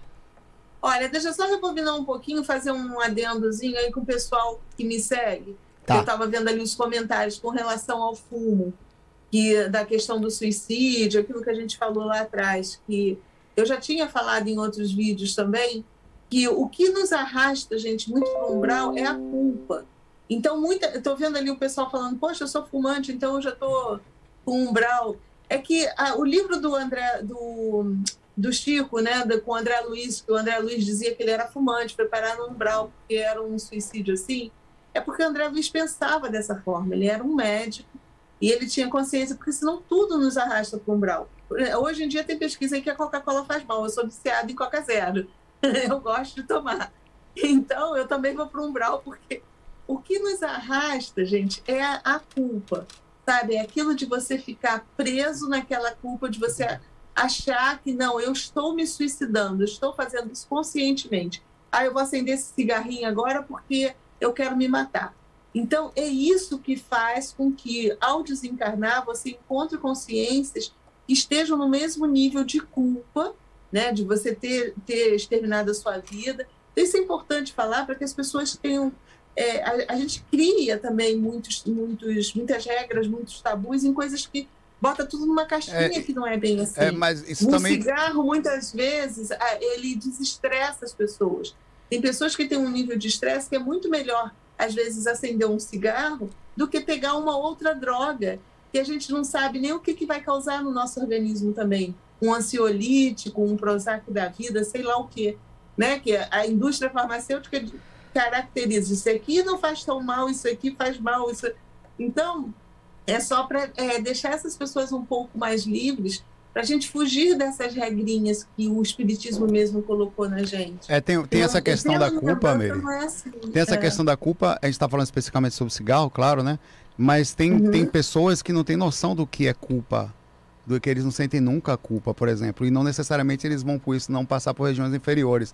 Tem situações de pessoas, inclusive, com pouca empatia, até algumas pessoas que fazem coisas, não só na questão do cigarro, mas outras, que não conseguem ter percepção da falha ou de situações que podem levar ela a uma desarmonia, nem só a culpa leva para regiões inferiores, e situações de falta de pro- processo empático, que no decorrer da vida, ela, ainda que não sinta diretamente a culpa, ela está se relacionando com espíritos do mesmo padrão, no processo energético, onde, por exemplo, fazem mal constantemente a si e a outros, sem a percepção direta disso. Então, claro, falando do cigarro e de qualquer coisa, uma das, a verdade, uma das coisas que mais leva a umbral é a culpa, a vergonha, é, sensações de, de- Medo. de medo, de tristezas.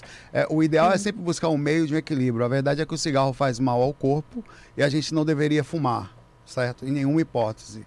Porque é uma coisa que você pode, com certeza, vai fazer mal a você. Se você. E outra, se você não for para umbral, se essa é a sua preocupação, você vai debilitar seu corpo a ponto de fazer com que o corpo astral sofra uma alteração no seu próprio DNA e faça com que a próxima vida dificilmente você escape de uma asma ou de uma situação específica, porque está tudo conectado. E o seu próprio grupo karma no futuro vai ter que aceitar você como criança, um corpo de asma ainda vai falar, coitado, pequenininho, inocente. Assim, existe todo um processo de responsabilidade sobre as nossas ações. Tanto é verdade que você acha que fumar só diz respeito a você, e não é.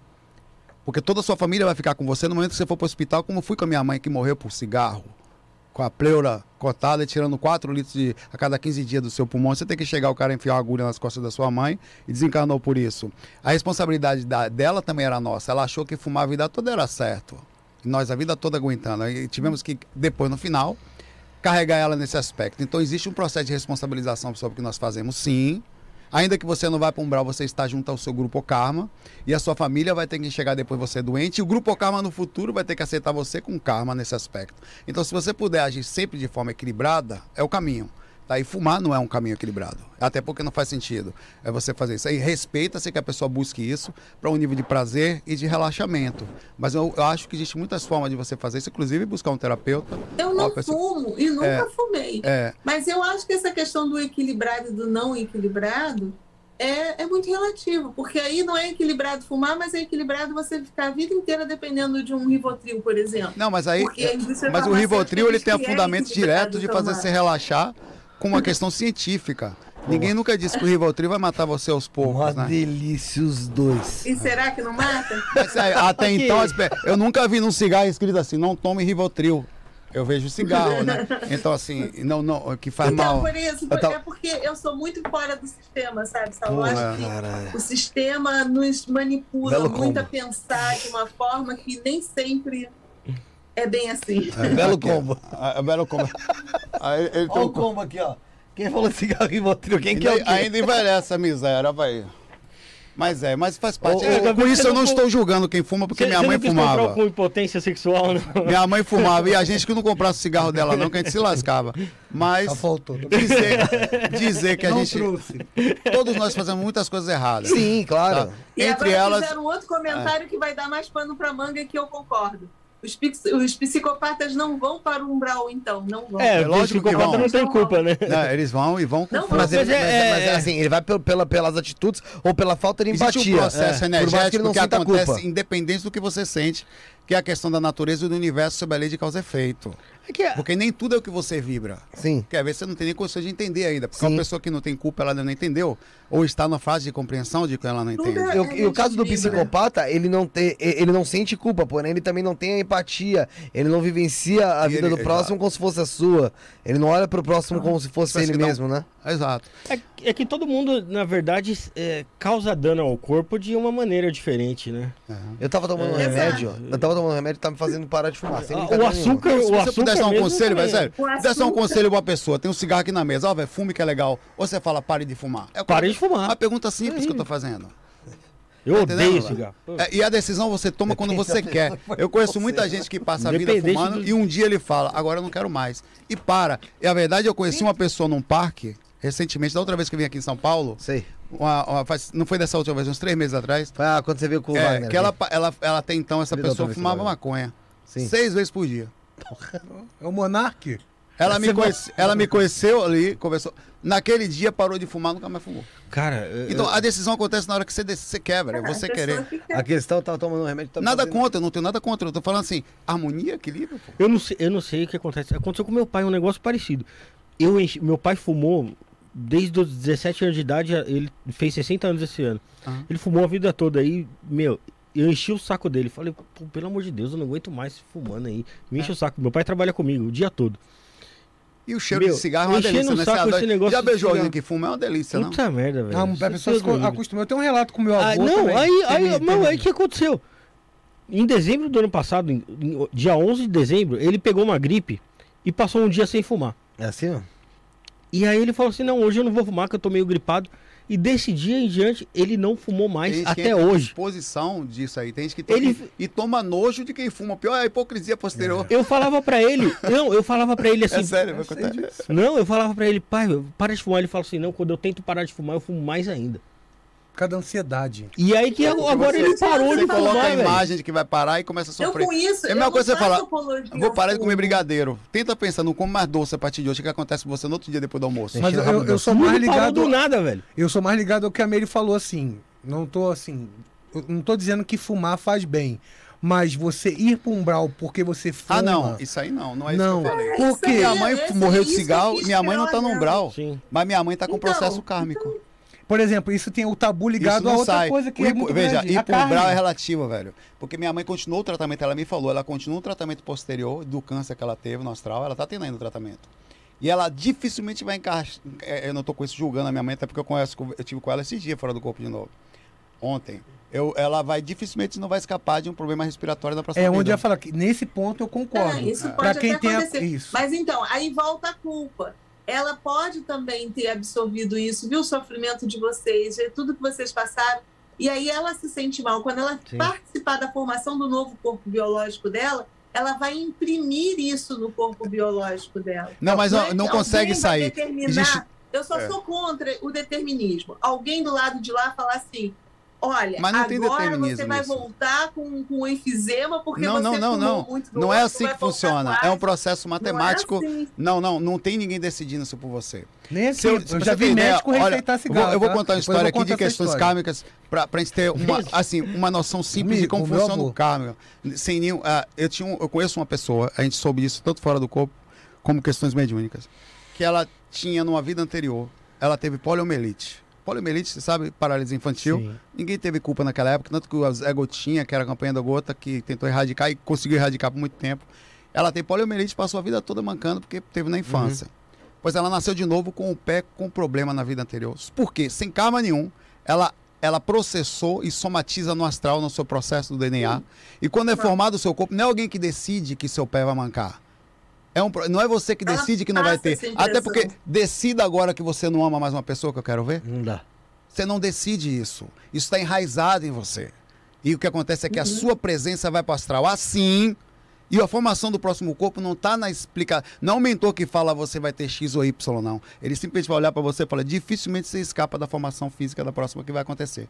Está emblemado no seu DNA espiritual, no seu nível consciencial, em que qual- a próxima formação vai vir de acordo com. E tanto é verdade que até o seu cérebro vem capaz de captar mais ou menos É, a sua consciência aqui. Eu acho que isso está embutido dentro de qualquer tipo de desequilíbrio, seja ele Exato. no álcool, no cigarro, no remédio, no açúcar, no sedentarismo, Ah, sim. em qualquer prática que você não tenha equilíbrio. Então não é só você- karma. É, é- é- é- até, por exemplo, situações que você tem de normalidade estão contidas no processo do- da, da causa e efeito. A causa e efeito não vem só para uma ação de apegadas ao consciente. próprio, ao ela próprio vem pro- corpo também. ali Exato, tem- ela vem tem com situação. Até a forma, por exemplo, a média forma de aparência com que você vai estar tendo aqui no astral, mais ou menos também vai para a próxima formação física. Tanto que as pessoas têm identidades que, se você olhar até as poucas pessoas que nós conhecemos de vidas anteriores agora, elas têm traços muito parecidos.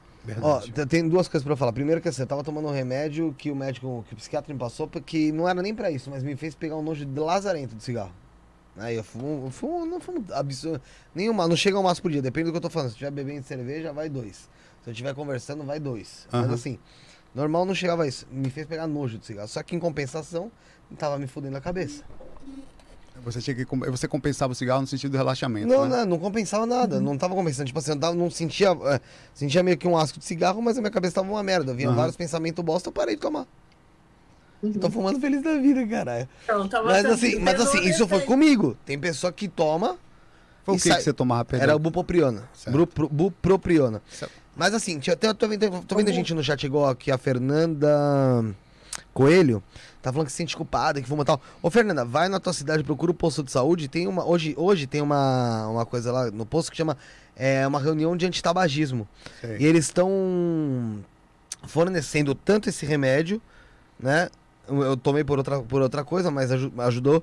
Tanto esse remédio como os adesivos de nicotina, mesmo pra você parar de fumar. É difícil. Então, Fernanda, procura aí o, o posto de saúde mais próximo da sua casa, vê se tem aí o antitabagismo, aí o, o programa de antitabagismo, que acho que pode ser que te ajude bastante também. E o Nicolas Mozart, fala, aproveitando esse gancho, e ele falou isso mesmo, aproveitando o gancho do assunto, sou ex-fumante e sonho quase todos os dias que estou fumando. É possível estar fumando no astral? Se você tem isso, não Também. tem a menor dúvida. Você tanto é verdade que as pessoas desencarnam Pode e beber. por né? estarem apegadas a situações. Aí sim, a questão do umbral em ligação ao cigarro levaria você seria o seguinte: você desencarna, você nem está desequilibrado, você está tranquilo, mas a necessidade de fumar seja tamanha que você chegue nas prontos socorros e não aceite ajuda. Preciso de cigarro, preciso de cigarro. Em algum momento eles vão ter que liberar você e você só vai encontrar o cigarro nas crostas inferiores, perto das pessoas que têm corpos. E você vai se aproximar delas Uhum. e quando ficar muito tempo nesse lugar, vai surtar, porque ninguém fica muito lúcido nesse lugar, que é extremamente tóxico. Aí nisso vai ser chamado de obsessor e não é. Você vai até tomar um susto. O cara vai no centro espírita na igreja, vai falar: você tá com encosto. É você que fumava só. Não tem nem culpa, coitado do cara. Você é um cara legal. Aí quando chega nesse lugar, você fica com raiva. Fala, pô, eu sou obsessor, agora ele vai ver o que que é obsessor. Muitos espíritos estão voltados a essa situação por uma bobagem, assim, por causa de um apego bobo. Então pode acontecer que você fique sim fumando na posterior. É, agora é importante saber que é importante se desencarnar mais ou menos equilibrado, que não vai poder fumar no astral, velho. E a gente não vai. Eles podem até deixar em algum momento você sentir alguma coisa. Na mesma coisa que você vai ter que mudar alguns hábitos que, não- que fazem parte da correspondência do físico, como alimentação e outras coisas, paulatinamente. Né? Só de falar nisso aí, você falar onde é que tem o McDonald's, onde é que tem cigarro, eu vou pra lá. Eu quero ir pra onde tem McDonald's. Tá. Fala onde tem Nescau. Tem, Nescau, não, tem Nescau aqui não. Onde é Umbral? Nescau, tem Nescau no Umbral. Tem cigarrinho. É pra lá que eu vou, cachaça. Tem, Senta aí. tem vaquinha, tem vaquinha com Nescau a, pessoa, a galera fica pelada é no umbral também. É pra lá que eu vou, pai. Vou ficar aqui, ó. Todo mundo com buca, vai tá sério. Surubom astral. O que, que vocês acham? O pessoal tá perguntando aqui de da GZ, não, não dá pelo nome dele. Dags, Dags, vai. O que vocês acham de pessoas que, que ganham dinheiro com a espiritualidade? Ahn, transformar o YouTube em balcão de vendas?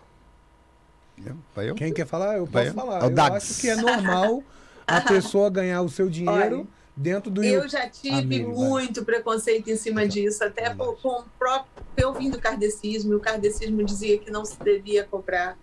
Mas, no momento que. ho- Hoje em dia, isso eu falo por mim.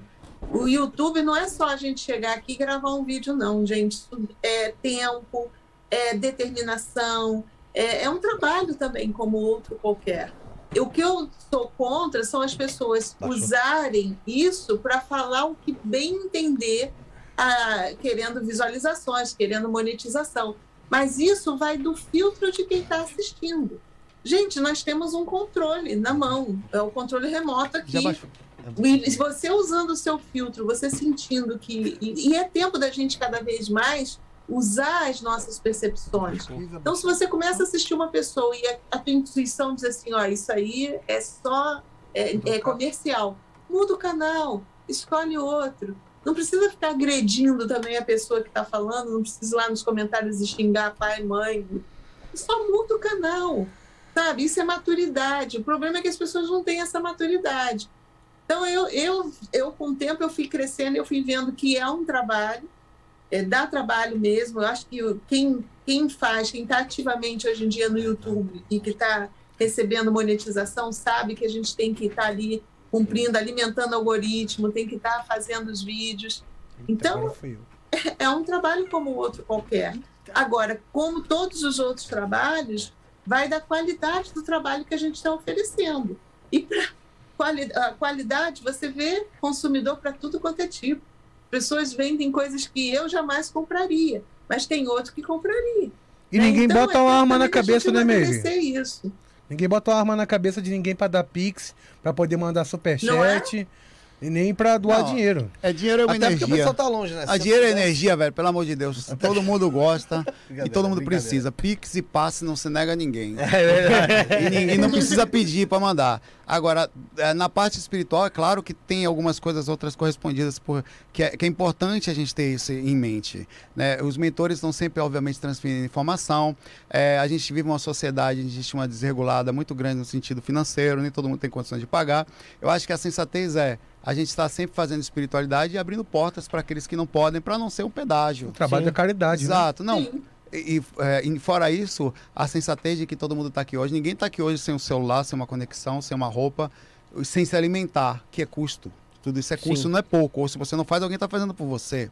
Então não vamos ser hipócritas e dizer que dinheiro é ruim, que ninguém quer, não- que não faz bem. Mas a sensatez é que dentro da espiritualidade, das informações multidimensionais, uma vez que você fecha as portas só para quem pode pagar, é insensato.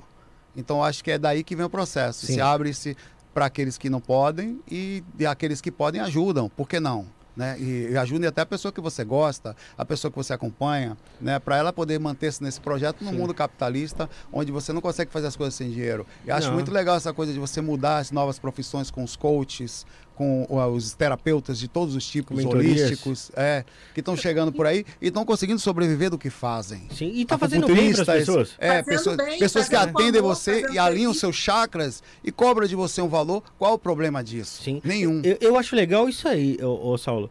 É, so- são coisas que tá, tá trazendo bem para as pessoas. É claro que nesse meio tem muita gente O que se problema é o aproveita sensacionalismo. Pra- Aí é que é o problema. Onde a pra, pessoa pra- passa. pra ganhar no, no apelo da carência das Não, pessoas. não, não é só isso. né? É. O cara Na que vai lá e carência- fala assim, é. traga o seu amor em sete dias, Ou, ou, não ou, sei o quê. ou a pessoa começa a fazer Entendeu? uma coisa. Eu, eu- são coisas que eu junto assim. Gente muito fantástica. Isso. Você tem que O questionar. impossível. É, o cara é fantástico. Todo o conteúdo dessa pessoa sensacionalista, você tem que questionar. Sim. E dinheiro no meio. São três coisas que têm que ser analisadas. Quando você observa a sensatez nas três coisas, dinheiro não é problema. Ter coisas sensacionais também não é problema. E você ser uma pessoa legal não é problema. É constantemente isso. Aí Sim. você abre uma pirâmide que você pode analisar algum tipo de dificuldade. Mas fora isso, algum tipo de. Que as pessoas já têm o tal do clickbait. Quanto mais você tem uma visualização no seu vídeo, mais você recebe dinheiro por isso. Sim. Então, no fim das contas, não quer nem saber o conteúdo que está tendo. Mas tem um processo também interessante nisso que eu queria falar sobre isso. Existem quatro tipos de públicos no YouTube: o A, o B, o C e o D. O D você só ganha na, na, na máxima, que são pessoas que são entendidas e classificadas pelo YouTube em questões financeiras. Inclusive, a forma, os anúncios que você vê também são ligados a isso. Então, percebeu-se que as pessoas que caem em clickbait são normalmente pessoas que estão. Isso isso está falado no YouTube, não sou eu quem falo, tá? São pessoas de níveis normalmente nesse sentido financeiro menor. Então, muita gente passou a. Ou você pega pela quantidade do sensacionalismo, ou você é, é, passou a analisar isso. Então, também faz bem, até no sentido você, você falar de um assunto de forma super legal, passando conteúdo legal, verdadeiro, sensacionalismo. Você também pega o, o público que vai assistir você, também vai fazer um, um processo de não clicar, não está assistindo você por causa de sensacionalismo. Então, tem um processo muito legal também de você também ter ao seu lado pessoas que lhe acompanham que somam por você e não vão lhe xingar, não vão brigar com você. Então você também tem um nível de pessoas pela aquilo que da forma como você se expressa. Eu- é o seguinte, acho que o trabalho que é feito, todo mundo que tá aqui, tá? É, ele não, assim, eu não sei a fundo, lógico, o, quais os atendimentos tal, mas pelo que eu sei, são pessoas aí que têm uma, uma, um tempo aí falando sobre isso, ainda mais falando do Saulo, meio conhece há um tempo, você conheceu mais recentemente, Leandro. E, gente, seis anos no YouTube. seis anos no YouTube, uma coisa mais recentemente, porque assim, foi quando a gente começou a, a se aproximar mais da, da espiritualidade aqui no canal, né, em si. Verdade. É, mas assim, gente, tá fazendo vídeo, tem a opção de monetizar, você tá assistindo, Pô, Isso não tá tem problema errado? Nenhum, não tem nada errado nisso. Não, jamais. Em absoluto. Até Sabe? porque ó, pra- a questão é a seguinte: moneti- monetizar seu canal não é um pedágio. Você não está cobrando de ninguém absolutamente nada. Nem o ouviu. problema, exato. O problema não é monetizar. O problema é que você percebendo que as pessoas estão clicando, é você perder sua identidade, da originalidade do Uhum. conteúdo, Exato. para todo dia ser especial e incrível. Aí a pessoa, olha, eu encontro com. você- Aí chega um momento em que você parou de ter qualidade com a preocupação de quantidade, a versus é, é a, vera, é, é a- é a, vera- a velha balança. Aí você não perder a sua identidade, a qualidade do que você faz, por questão de número. Isso acontece com bandas também. Muitas vezes o primeiro disco da banda é o melhor, porque eles foram no foco da sua personalidade. E com o tempo eles vão se perdendo, quando você pega o terceiro, quarto álbum, já não são tão Vai bons. se tornando comercial. Exato. Viraram, virou um processo da, da criação de um objeto ou de um personagem que alguém inventou. Você perdeu o que as pessoas mais gostavam, que era a simplicidade. Agora, quanto ao Pix, Superchat, dou um exemplo do YouTube mesmo. Gente, pra quem acha que o YouTube paga bastante, Paga não. não paga. Não paga, não não, paga paga. você, por exemplo, eles não pagam o aluguel deles aqui com o YouTube. Não paga, não paga. Não. Não. paga. Com dinheiro só do YouTube, não paga. É. Não paga, isso aqui não paga só com dinheiro do YouTube. Você entendeu? Não, não, tem, não, não teria como. Falando a real mesmo. Sei, É. precisa, ter, precisa ter patrocinadores, Você tem que precisa ter, ter. Pix, precisa... então as coisas têm custos. como- Sabe? Então, assim, ima- imagina, vamos supor uma pessoa ainda que tem sua casa, vai. É, os- eu digo na sua casa, o seu templo, no- sei lá, o que for. É óbvio que dentro disso tudo, ninguém tá falando, ah, cobre mesmo. Você tem que ter a sua parte da caridade, sim. Eu acho que isso se inclui até na gente aqui. Por exemplo, não tô dizendo que a gente faça caridade em ler uma. uma Mas transferir uma- informação Mas assim, ser uma coisa boa. eu a gente pegar aqui e ler mensagem de pessoas que talvez não tenham condição no momento de mandar, isso de certa forma também é ajudar, pô. Mas não só. Fato, às vezes você E a às vezes tem uma pessoa óbvio. que está quietinha ali no canto, pensando uma coisa, a gente sem querer fala qualquer coisa aqui que toca aquela pessoa naquele ponto, às vezes você não tem nem lucidez para ver isso. E que a pessoa muda de vida ali. Naquele momento ela tem um clique Então a gente não tem noção então de quão importante é a troca de informação, porque é aquela velha história do ensinar a pescar, né? Sim. Você fala uma coisa às vezes que muda a vida da pessoa, você não tem essa. Então a, a responsabilidade é muito alta nisso também, né? Ô, ahn, tem uma pergunta legal aqui da Milene Azevedo, antes. Apesar que eu vou- deixa eu voltar antes lá na da, do, do cigarro. Que o pessoal tá falando que as- tem muitas entidades de Umbanda, entidades de religião de matriz africana, principalmente, que fazem uso de tabaco, que fumam. Sim, por aí vai. E o porquê que então isso seria ruim? Não, vamos lá. Não é que seria ruim, vamos conversar Porque sobre a questão dos aqui na vida espíritos. ó. terrena seria ruim. A verdade é que espíritos desencarnam com o cigarro e continuam com a vontade dela lá e, e assim, continuo falando. Não é, no sentido geral, as pessoas são boas, são gente boas. Não quer dizer que fumar leva você a uma região inferior, mas pensa o seguinte: lá em sua casa alguém bebe, fuma. Você conhece alguém que bebe, fuma? As essa pessoa necessariamente é ruim? Não. Não. Então ela desencarna. Então, é, e você concorda que é uma infinidade imensa de espíritos que desencarnaram com simples vontades que todos nós temos? Comer, beber, fumar. Tem alguma coisa errada nisso tudo? Em absoluto. Só que não tem muitos lugares para essas pessoas trabalharem. O espiritismo elas podem ir? Nada contra. Elas podem ir em mais algum lugar? Onde é que elas poderiam trabalhar e fazer, entre aspas, uso de algo que elas ainda têm na sua essência?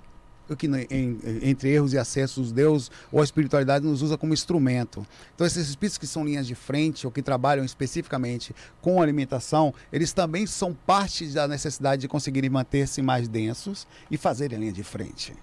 Então, eles são convidados, de forma, entre aspas, instrumentária pela, pela espiritualidade, a participarem de trabalhos como de umbanda, de linhas de frente, que são tão importantes na mecânica do processo do amparo como qualquer outro mentor. Mas como ainda tem as suas necessidades fisiológicas, físicas ou ps- psíquicas, não pense que uma pessoa fuma no astral porque ela só para amparar não. Ela gosta. É, traz prazer. é. O espírito gosta de beber. E ele é mentor. É importante falar isso. Ele é mentor. Posso Ele é, ele é mentor. Posso Pode, claro. fazer um adendo só com relação a Umbanda? Porque Claro. eu também tinha. E eu tinha muito preconceito, porque a minha mãe mesmo, ela recebia os guias e aí ela fumava, bebia. E quando eu comecei a, conversar mesmo com os mentores do lado de lá, para saber o porquê eu tinha essa implicância muito grande com Umbanda, me explicaram de uma forma muito simples. E ah, talvez as pessoas não entendam que a gente está sempre julgando. Por que, que os, os, os espíritos Preto velho. fazem com que os médiums bebam. Porque a, a bebida alcoólica ela amplia o estado da consciência, isso facilita o acoplamento do espírito com o médium. Por que, que fazem beber ou fumar? Porque o fumo, é, ele, de certa forma, ele diminui a ansiedade, toda a substância química, tudo que tem no fumo, do médium. E isso facilita o acoplamento E também. também a, a Então a conexão com o gente próprio espírito. julga, a- olha só, a gente julga que esses espíritos que vêm, eh, eles são mais densos porque eles bebem, porque é um preconceito nosso. Verdade. é, da gente pré-julgar. Isso eu estou falando do que eu vi do lado de lá, não quero que vocês acreditem. Eu estou colocando a minha experiência. E foi dessa forma que eu consegui abrir a minha mente para os médicos que fumavam e para os guias que vinham, porque eu, eu, eu mesmo tinha esse julgamento. Dizer, pô, o camarada, se ele é um guia de luz, como é que ele ainda. Mas isso é uma coisa nossa, pequena, da nossa mente. A gente não conhece muito de processo, de processo energético, do que as substâncias causam energeticamente no nosso corpo. Então, eles usam de materiais, de substâncias, do que for, para facilitar ali na hora aquela comunicação. É. Isso me foi passado, tá, gente? Então, É, os Legal. é verdade isso, porque os espíritos, eles têm, tendo a sua é, específica energia, e principalmente daquilo que fazem, o médium, quando entra ou utiliza algo para eles, conseguem mais facilmente acoplar. O processo de sintonia, ele não necessariamente é negativo, é específico, é, é uma coisa específica. Às vezes você pode fumar e se sintonizar com espíritos de baixo nível, ou fumar o mentor que faz uso de linha de frente, bem sintonizado, se sintoniza com ele. Então é importante entender a questão da sintonia não é só por um lado negativo, no caso do uso do cigarro, né? Mas sem lembrar que é, é, há uma passagem na Bíblia que diz assim: é necessário que haja o escândalo, mas ai de que por quem venha. Em cada coisa, tudo é usado como instrumento. Tudo, em absoluto. Nada se perde nesse aqui. Cada coisinha é aproveitada pela natureza ou de alguma forma. Então, isso também, muitas vezes, esses próprios espíritos que estão assim, há uma necessidade que eles existam assim, mas com certeza eles vão ter que mais cedo ou mais tarde se desprender até dessas situações e fazerem trabalhos mais sutis, como o processo natural de sistema de evolução, até pelo desprendimento do planeta Terra, que é algo natural. Quando você vai saindo do corpo, vai eh, subindo as dimensões, até que você não encarna mais no planeta. É um processo natural esse. Tem uma pergunta aqui, ô Saulo, do Léo, que mandou no seu chat. É, antes disso aí, novamente pedir pro pessoal se inscrever, deixar o like. Novamente fala pro pessoal escrever de onde tá assistindo, porque agora já é outro público, o público que tava antes não tá, já mudou. É, horário, vai mudando o horário, vai mudando É, o vai, público. a galera vai mudando, né? É, isso é muito louco, né? vai entrando... É rotativo mesmo. É, muito louco. Então, pessoal, vai deixando o like. Que é domingo, né? Escreve, é, domingo ainda, o pessoal vai pro parque, volta, agora já tá começando a entrar na depressão na É, segunda. né? É, é. Domingo. A Meire não. A Meire, você vai ter depressão na segunda, vai nada. Você tá com o pé zoado, né? Tá tranquilo agora, isso aí foi bom. Segundou amanhã.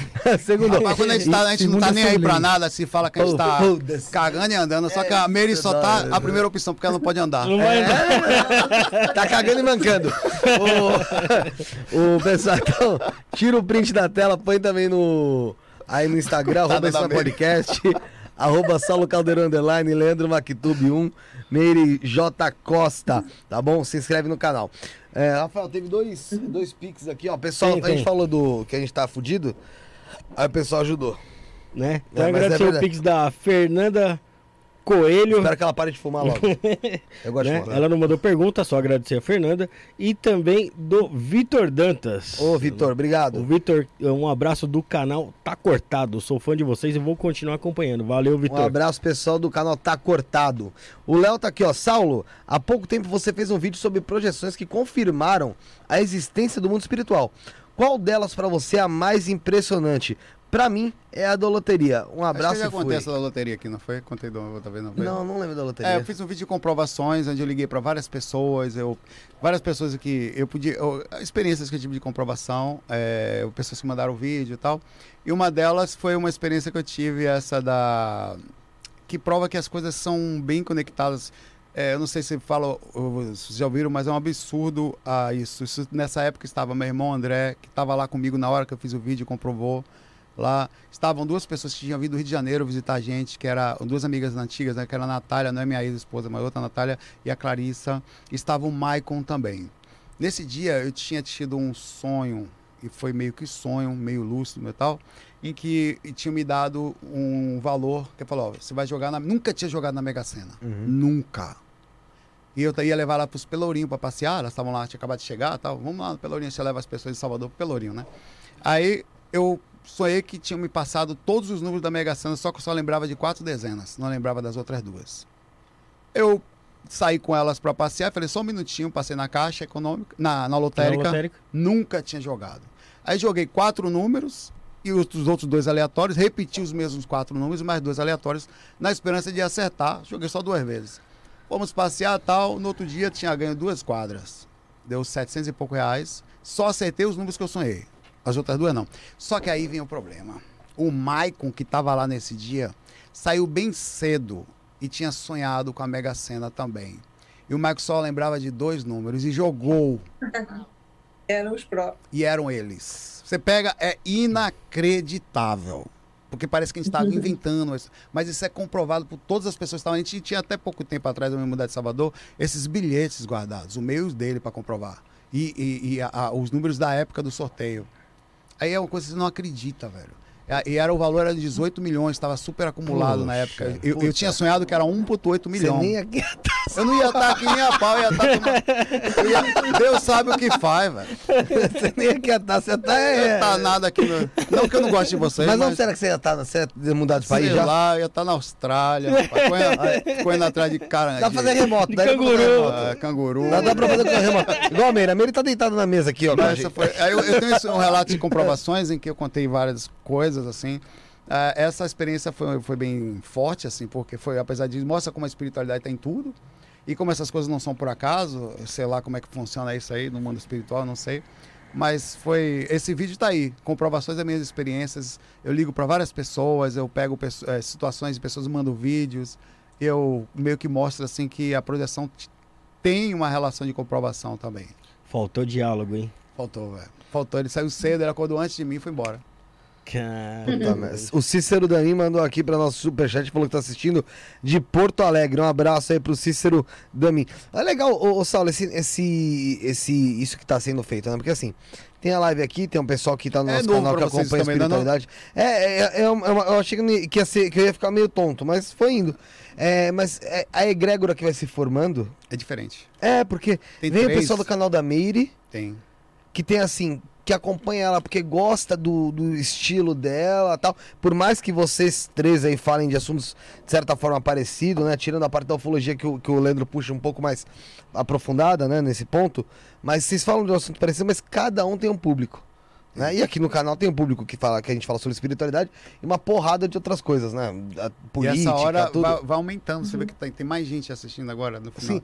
E como é que, como é que funciona no mundo espiritual? É, é a energia que se cria em cima, vai. Vai, aqui na live, na nossa live agora, tem 628. Né? Na sua, não sei, deve ter 802. 802. Na da Meire, eu não Eu sei não quanto vi tem. Quanto tem. José? 240, quase 250 ali, na da Meire. Já são ali quase, quase 1.500 pessoas assistindo, dessa forma. Qual, em, como eu falei, pessoas diferentes, canais diferentes assistindo.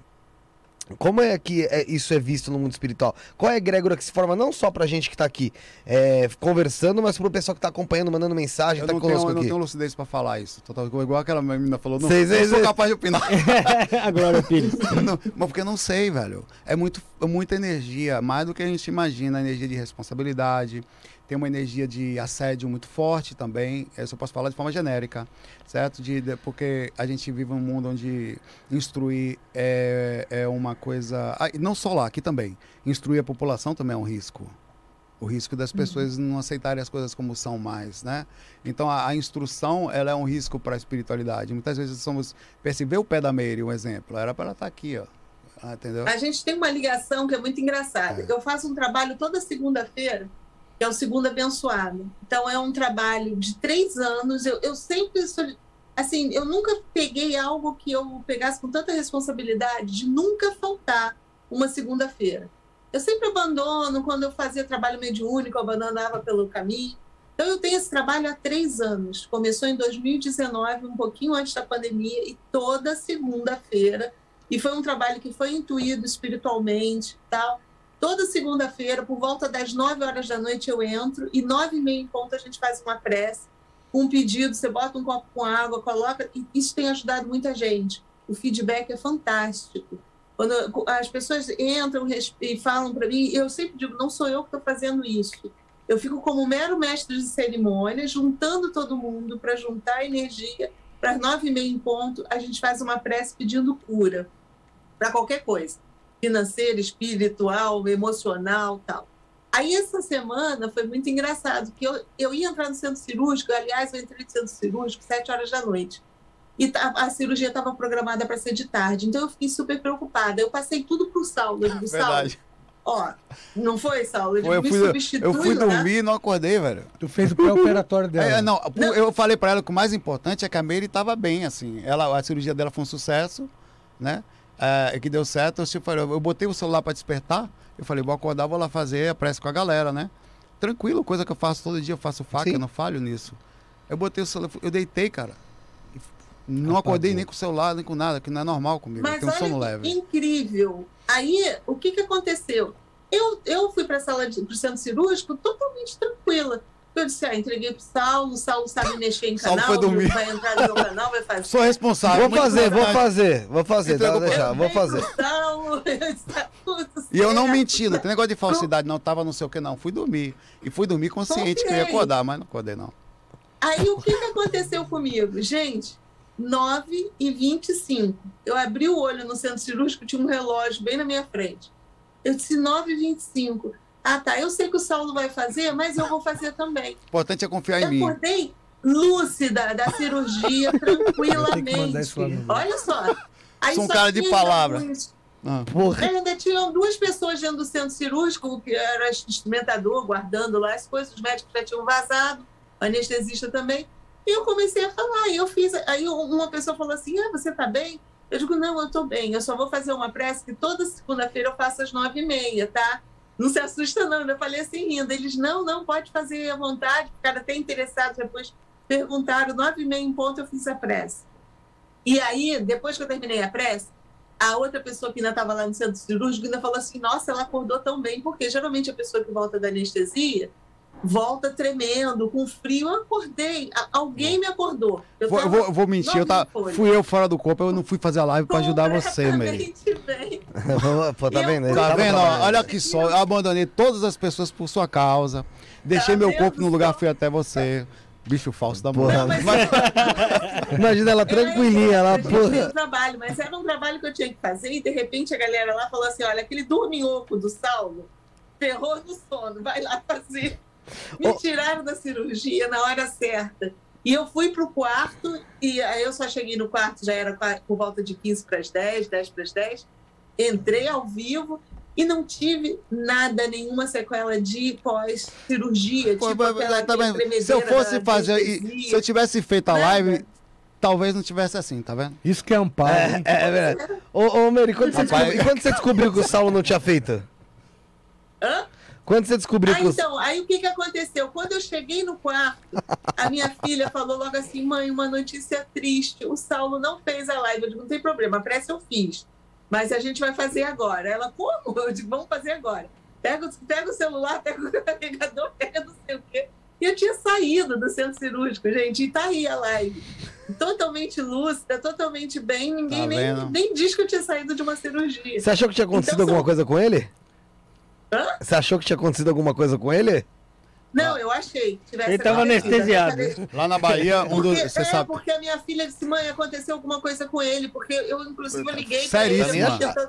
Ela ligou e o Saulo não acordava. Porra. Pô, Não acordei, não acordava. acordei, não, velho. Esse acarajé aí tava. Ressaca boa da boa. Esse acarajé aí então, tava a gente mandado. sabe que Eu isso pode ter sido um assédio forte, entendeu? Mas, mas demonstra-se mesmo. Tudo né? isso que está acontecendo conosco, com tudo. Olha, isso começou com um encontro que eu fiz, um evento que eu fiz lá em casa, onde ia participar o Leandro, fisicamente, lá em casa. O Leandro, o Wagner Borges e mais é, uma amiga, a Andréia Peixoto Foi e mesmo, eu. ainda tinha o Wagner. E, né? E online era o Saulo, a Karen Canhedo e o Frank lá de, de Portugal. Que hora que. Gente, a gente estava preparado quase uma Gente boa. festa aqui em casa, porque viria o Wagner, viria o Leandro, a André. Só que no dia anterior, de noite, o Wagner me liga e diz: Meire, eu não vou para São Paulo, porque a Viviane está com Covid, eu não posso viajar agora que eu vou levar Covid para os outros. Eu digo: "Ih, caramba, tudo bem. Aí a Andréia, que ia estar comigo, o pai dela infartou, já e fez uma cirurgia e, é e deu isso? complicações, então foi para o CTI. Ela também não pôde. Ainda bem que a Meire não veio pra cá, viu, mano? Meu filho Vou Se a Meire vem pra cá, o Felipe cai ali do quer É, não, eu já, eu já sou. Eu, eu já tenho a saúde meio debilitada, Meire. tô- Meire, O Leandro Já- também já não pode marca mais, viu? Não marca. Não, Tá não. vendo? Se você vem pra cá, começo a sangrar por todos os buracos do corpo, cara. É automático. É, aí vocês estão Ah. falando de egrégora. Existe uma egrégora boa, mas quando o trabalho também é forte, o ataque também é forte. Sabe? Existe um ataque por trás que a, a gente sabe reconhecer. Então, a gente sabe que Mas no final dá tudo certo, viu? Eles atacam, é, nós enverga, mas não quebra. Eu só fraturei, não quebrei. Ô, Ô, por que, que teu urso tá mexendo a cabeça aí atrás? É Ele normal? mexeu ali atrás, foi piscou Ele tá também. normal? mexendo aí. É normal? E piscou. Esse é o pimpão. É o pimpão. É normal ele mexer a cabeça, né? Ele mexe mesmo, né? Ele tá mexendo? Tá, tá. Tá, né? experiência paranormal 5. Pô, pode ser telecinese. Rapaz, se fosse eu ali, eu tinha botado uma linha por trás da coisa ali. vai Olha o zombeteiro, olha o A zombeteiro. galera fala, Saulo, ao minuto tal eu vi a perna dele se mexer. A, a Milene Azevedo perguntou aqui, ó. Quem faz uso de remédio pra dormir consegue ter saída do corpo consciente? Você tá com o Rivotril aqui no... Mas, ó, a gente veio conversando isso no carro. Incrível essa pergunta. Hum. Quando você. Eu, exemplo, eu passei a usar esse remédio, Uhum. não foi por conta própria, tá? Não, não, não indico ninguém a tomar remédio Imagina. por conta própria. Eu Também não. tive um problema em 2018, onde eu fiquei viúvo, né? Numa situação super drástica, que eu não vale aqui a pena ficar comentando, onde eu gerei a síndrome do pânico. Uhum. E nisso gerou outros problemas que eu comecei a tomar várias medicações, como metformina, hidroclorotiazida e losartana. A mistura dessas químicas juntas com fluoxetina gerava essa síndrome de pânico em mim. E eu comecei a ficar de um jeito que eu não conseguia sair do meu quarto ou então entrar no meu carro para poder fazer qualquer tipo de trabalho. Voltei ao psiquiatra, isso não estava tendo projeção nenhuma ligada à pergunta. E ela falou assim: não, você vai ter que tomar um remedinho para se acalmar. E assim, são uma, uma dose mínima e ver qual a medicação que você está misturando que está causando esse problema. Nesse meio tempo, eu tirei a princípio a hidroclorotiazida, que é para questão de É líquido. diurético, né? É. Aí É. tomava as cinco gotinhas para dormir. O que acontecia? Em alguns, em alguns minutos eu. Não é que eu apagava. Eu já saía do corpo no meu quarto e começava a ter experiência com essa minha nova companheira. E ela hoje está acreditando que ela não acreditava em nada, era cética. Porque eu comecei a conseguir tirar, ela tem uma facilidade muito grande. Ela, assim, é uma pessoa super. Vou botar. Não é que é regra, zen, pessoa de boa tal. Ah, ela começou a, a ter experiência comigo fora do corpo, através do, do- do uso do medicamento. O problema de você usar para projetar é isso se tornar um vício, isso virar uma amuleta. Que o Saulo pode até complementar isso, porque assim, eu assim ficou de uma facilidade de eu ir ao banheiro, de eu, de eu mijar na cama, por eu estar achando que tá, eu tava consciente, mas eu tava no campo astral dentro do meu quarto, até aí do lado tem um banheiro, eu saí, tô assim, shh, e volto pro corpo rápido. Quando eu volto pro corpo, ah, falei, eita, vezes isso aí normal. caramba, eu tava no banheiro agora e não tava. Mas a- ela, fa- ela facilita a tal da catalepsia projetiva, não é? Não, ela, ela, a soltura, porque a catalepsia, pelo contrário, você fica preso no corpo. A catalepsia é um dos, dos sintomas para a saída, mas geralmente você gera o quê? Para quem não está acostumado, gera o medo, a catalepsia. Ela não. O, o que eu tô falando assim, eu me senti, me dá vontade de ir ao banheiro, porque eu tomei um diurético, em vez de tomar o losartana. Tomei essas gotinhas mágicas desse remédio X, X. que eu não vou fazer o comercial. Eu apaguei aqui, entrei num estado de alfa, saí do corpo, ah, vou ao banheiro. Tô acordado. Não tô me ligando que eu estou projetado, por exemplo. Vou lá e começo. Shhh, teu corpo tá lá, mentalmente trabalhando. Que confunde Com- um pouco a nossa consciência. Isso, Eu ah, isso acontece muito também com a questão das drogas. Elas podem facilitar o- um- uma soltura de visão do plano astral, dimensional. Inclusive, o Saulo tem um, um- um vídeo bem antigo de um amigo dele que fazia uso e falava assim: Ah, eu é, uso droga X e tenho facilidade e vejo coisas de. Né? Não sei mais ou menos se você lembra desse relato. Teve lá, Esse é. amigo acho que pegou, acho que teve até overdose, veio a desencarnar, não sei se você lembra, foi, acho que era na Bahia ainda, quando você estava na Bahia. É, eu, não- eu, eu acho que ele não chegou a desencarnar, não. Acho que eu sei do que se trata, mas é. É, qualquer coisa que você dope o seu corpo, eu não sei qual é exatamente a substância, não precisa falar, tá? A substância não, e nem. é, mas qualquer coisa que você dope, qualquer coisa, você dope, até sono. Muito sono causa projeção com facilidade. Eu sei que eu, Uhum. tanto que eu vou sair do corpo quando eu quero ter experiência de catalepsia projetiva, eu fico acordado até de manhã. Quando tá quase caindo assim, quando eu deito, já com o conhecimento que eu tenho da, da projeção, eu entro em catalepsia com alguma facilidade. Então você pode ter essa facilidade. O problema é, é lógico, você depender de algo assim extremo para sair do corpo. O ideal é que a gente consiga entrar no estágio médio de equilíbrio para conseguir sem nenhum tipo de dopagem, digamos, assim, seja através do sono Fica mais ou natural. seja, qualquer coisa que você venha tomar, né? Mas pode acontecer sim. A, a, por exemplo, a Mary, até a gente comentei antes da Mary entrar na cirurgia, a gente comentou assim, Mary, vê se você não consegue ter alguma experiência, quando você for tomar anestesia, né? A gente conversou assim, conversei Né. com ela. Você chegou a Uhum. ter, Mary, alguma coisa? Não, não, engraçado, porque das outras vezes que eu fiz o uso da anestesia, eu voltei mal das aneste- da anestesia mesmo. E dessa vez foi muito suave.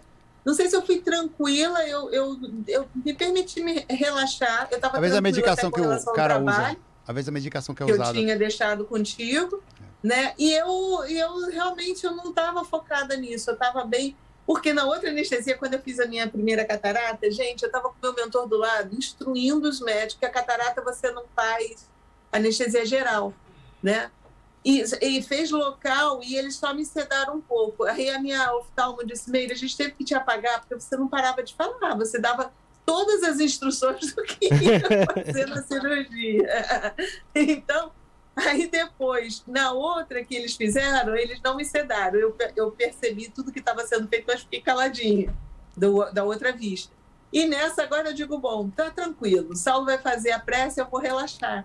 E Eu foi fiz, muito pô, engraçado, eu astral. muito bem, muito bem da anestesia. Eu achei que eu fosse O José participar não para de rir. no astral. Eu disse, agora eu vou conhecer os bastidores do meu trabalho. Eu achei que eu fosse conhecer. Tem que Mas o pe- Saulo dormiu. Não, não dormi não. Meu Me corpo dormiu. Quero deixar, às vezes eu vou pro trabalho e Tava falo, fazendo amparo, né? chefe, eu, não- não sou eu que estou com sono, é o corpo. É o corpo. Ô, Importante. Ô, Leandro, dá uma dica pra você, meu. Tomar diurético, não vai tomar de noite, né, meu? É vacilação Tem que mesmo. tomar de Pô, mas dia, né, meu? É, mas aí a culpa é da Olha, médica. o também Doutora contigo, Regina tá, ó. Ah, é vacilação. Isso aí, ela fez pra te aloprar. Pô, foi de sacanagem, esse médico foi de sacanagem. Ela, viu? ela te dá, ela te dá logo. Eu É um- é um tá antes de dormir com- e um de manhã. o Leandro junto. O Saulo tu vai acordar molhado essa Não, ó, ela toca, toca nele um clonazepam e um hidroclorotiazida É, pra te pô, botar, é, pra, te foi- botar foi- literalmente na água. Pô, eu não- eu- desse, desse caso aí, ela tinha que passar uma fralda exemplo, junto. eu esqueci de trazer do Rio. Olha aqui, ó. Aqui tá pouco, ó. Você vê que se eu não tomar, eu fico hiper. Ó, ah, nem sai. Ó. Cloretiazado. Não, eu tomo Ah, também, porra, meu amor, eu, não boto, eu não boto essa porra no meu dedo, não. Não, mas é largo. É porque eu esqueci o remédio no Rio. Você não tá tomei, doido? eu incho. O negócio tá, tá, tá roxo ali. Vai comprar remédio. Você, você tá falando que você. É. Não, Eu vou falar uma coisa, é você tem um anel apertado, mano. Esse- anel é bom. Literalmente. Esse é 18 quilates. Esse é verdadeiro 18 quilates. Porra, cara. É, que- Deixa eu perguntar pra vocês. Fala. É, a gente falou sobre, sobre medicamento e também tem a, a medicina dos enteógenos, né? Tem. A ayahuasca, os cogumelos aí. Esse tipo de coisa também pode abrir sua consciência aí pra projeção? Olha, eu não posso falar muito sobre a ayahuasca e essas outras substâncias que você citou, porque tá bem próximo, até um grupo aqui de São Paulo que não deixou, não autorizou falar o nome, tá? Para eu fazer uma gravação do, do experimento depois que eu usar, qual vai ser a minha reação, e eu vou trazer no meu canal o que eu presenciei no fenômeno em si. Se alguém aqui teve experiência com a ayahuasca, Bota eu não sei. fraldão, tá? Que em mim teu piriri. Aí, Meire pode é, falar mais do que O eu. que, que é Eu isso? Esse piriri é um código secreto, coisa assim? Você não o que é Olha, piriri, eu não sei, não. Alguém Porque já tá falando de anel, é bota no seu piriri, eu vou pensar o que aqui? Ainda mais perto do birô, né? Não, bota fraldão. Porque deu- em mim, eu só tive experi- uma experiência com a, com a ayahuasca. Um- uma pessoa que, capacitada, que tem igreja de sandaime, não sei o que, ele, ele é terapeuta. Hum. Quando ele terminou a terapia que ele estava fazendo, ele disse assim: Meire, você tem toda a condição de experimentar, você quer ou não? Não, mas eu acho legal você experimentar. Eu digo, mas eu não quero, porque eu já sou doida naturalmente, sem nada disso. Aí ele insistiu tanto que ele pegou um copinho de café Que filha da copinho puta. de café. Botou metade num copinho de café. Ele disse: Eu vou deixar, você bebe, depois você me conta. Insistiu, insistiu, digo: Tá, lá vou eu experimentar, cobaia. Pum, tomei. fiquei deitada na maca. A experiência que eu tive, que eu era um pássaro muito grande, a maca, eu estava acordada, de olho aberto. Era como se fosse um, um, um Que viagem. assim, um, um- um, sei lá, um abismo, algo assim. Eu estava no topo de uma montanha, eu só olhava a minha ponta das asas voando e eu estava na maca. Eu não sei como é que eu não caí da maca, porque eu, me, eu despenquei assim naquele voo. Foi muito rápido. Quando eu, eu- ele voltou, né, para me ver se eu estava bem, ele disse: Você está tudo bem? Eu disse: Tô. Eu ia pegar minha filha na escola. Só que quando eu sentei na máquina, minha barriga fez. Na máquina, na maca, minha barriga fez assim: vrum. Eu disse, Júlio, eu preciso sair correndo. Ah, Olha, eu nunca dirigi tão rápido. Eu tinha que pegar minha filha na escola, mas não passava nada. Mas, Meire, você já tava no Ah, mato, isso Meire. que é piriri, então. Você já tá no mato, Meire. Rapaz, lá a gente Você já chama- tava no Lá a gente mato. chama de caganeira mesmo. Não, aqui é, é piriri. Só não podia usar urtiga, pô. Fora isso, qualquer mato é papel higiênico, pô. Piriri é bonitinho, O meu, velho. o meu medo é esse, sabia? Da ayahuasca. Eu tenho medo de tomar ayahuasca e me cagar inteiro. É Eu sério mesmo. que tem isso? é? Tem, porra. Tem, Tem. E É vomitar limpeza, também. Também né, vomitar. O pessoal fala. que é limpeza. é isso eu que é- não quero é. nem pensar nessas duas coisas. Foi o que eu mais fiz essa viagem aí, quando fiquei mal. No... Nossa, e aí eu fico pensando, pô, será? Mas tem gente que fala que vomita até com rapé, meu. É, verdade. Já ouvi falar também. Não, É, velho, não eu- fale isso não. Eu filho. não quero passar por essa limpeza, não. Deixa Eu, eu jeito. pretendo, mas é pro projeto do canal. Infelizmente. Infelizmente não. O, o- o grupo é sério, eu pretendo ter uma experiência diferenciada e Se, se fazer parte do negócio, vai né? estar registrado.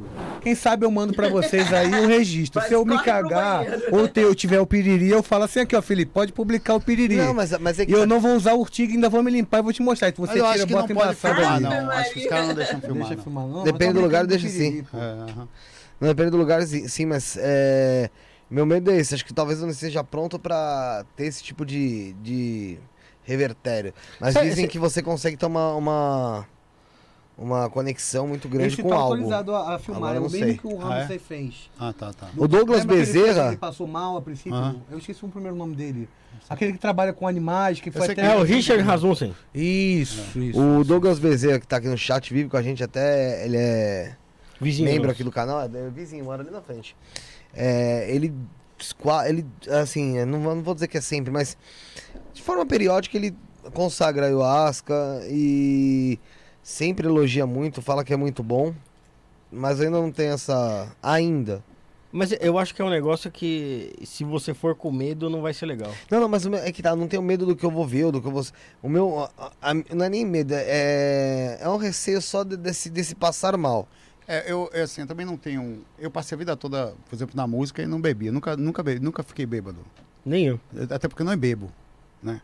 Assim, aí eu passei sempre, pra mim, a busca pela lucidez e o centro sempre foi importante. Isso não quer dizer que a experiência seria uma coisa específica, com intenções específicas, até um laboratório científico, você parar pra pensar. O medo é essa reação que pode acontecer física, mas aí você vai ter diversos relatos existentes, né? Tanto positivos quanto alguns negativos, pessoas que vomitam, que passam mal. É, e você também precisa ser vigiado ali, acho que ficou alguém com você por a noite inteira, né? Porque as, as variações podem ser muitas, mas normalmente as pessoas saem de lá com boas experiências. Conheço pessoas que insistem bastante por aí constantemente. Tem amigos bem legais lá, não só da, da União do Vegetal, da OAS, que é o Santo Daime, pessoas específicas. O, inclusive, no sábado que vem, a gente vai estar aqui com o Thiago Alves. Ele fala justamente sobre. Ele tem um. Ele faz até rituais aí de ayahuasca, cubensis, rapé, cacau, enfim. É, ele vai estar aqui para falar mais sobre isso e pra gente dar uma refletida em algumas coisas também aí É sobre o, o dia a dia. Do dia a dia. Eu vou convidar até, já tô convidando aqui pra depois falar que eu não falei, convidar o Douglas Bezerra pra estar aqui com a gente, que como ele gosta bastante do assunto, pode vir aqui que você. O cara mora aqui, se ele fica piscar a luz aqui, a gente vê dali. Tô falando sério. É, vem atravessar e vem pra cá. É, é, é, sério. Então, convidar ele pra vir aqui também, tem que vai ser, vai ser um programa bem legal. Acho que ele que também vai, vai curtir. O pessoal também já tá convidado. Sabadão vai ter esse programa aqui, tá? Ô, tem gente perguntando pra você, Saulo, quando que sai a técnica projetiva 5? Depois que eu for no Instituto Monroe, na Virgínia, em outubro. Eu vou lá e vou pegar algumas experiências no- em relação ao que eles usam de M5, mas não vai ser especificamente assim. Ver se tem alguma coisa que eu possa aproveitar nisso que eles usam lá.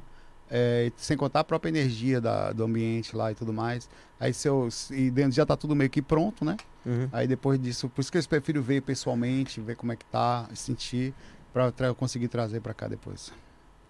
E você pretende fazer ah, com essa viagem aí, tal? Seria só pra esse para trazer Não, isso? Você eu pretende pretendo expandir olhar o ambiente. Eu tô com um plano, Tá. um plano de montar alguma coisa parecida aqui, mas com bem pensado, é, a- a- usando até aquela coisa da espiritualidade com o dinheiro que a gente tava falando, é, todo o conteúdo e absolutamente vai existir nos dois lugares, no site. Tudo que é dado lá vai ser a única diferença é que vai ser dado pessoalmente por mim. Sim. tá? E mesmo assim, eu vou abrir algumas porcentagens de vagas para quem não pode pagar.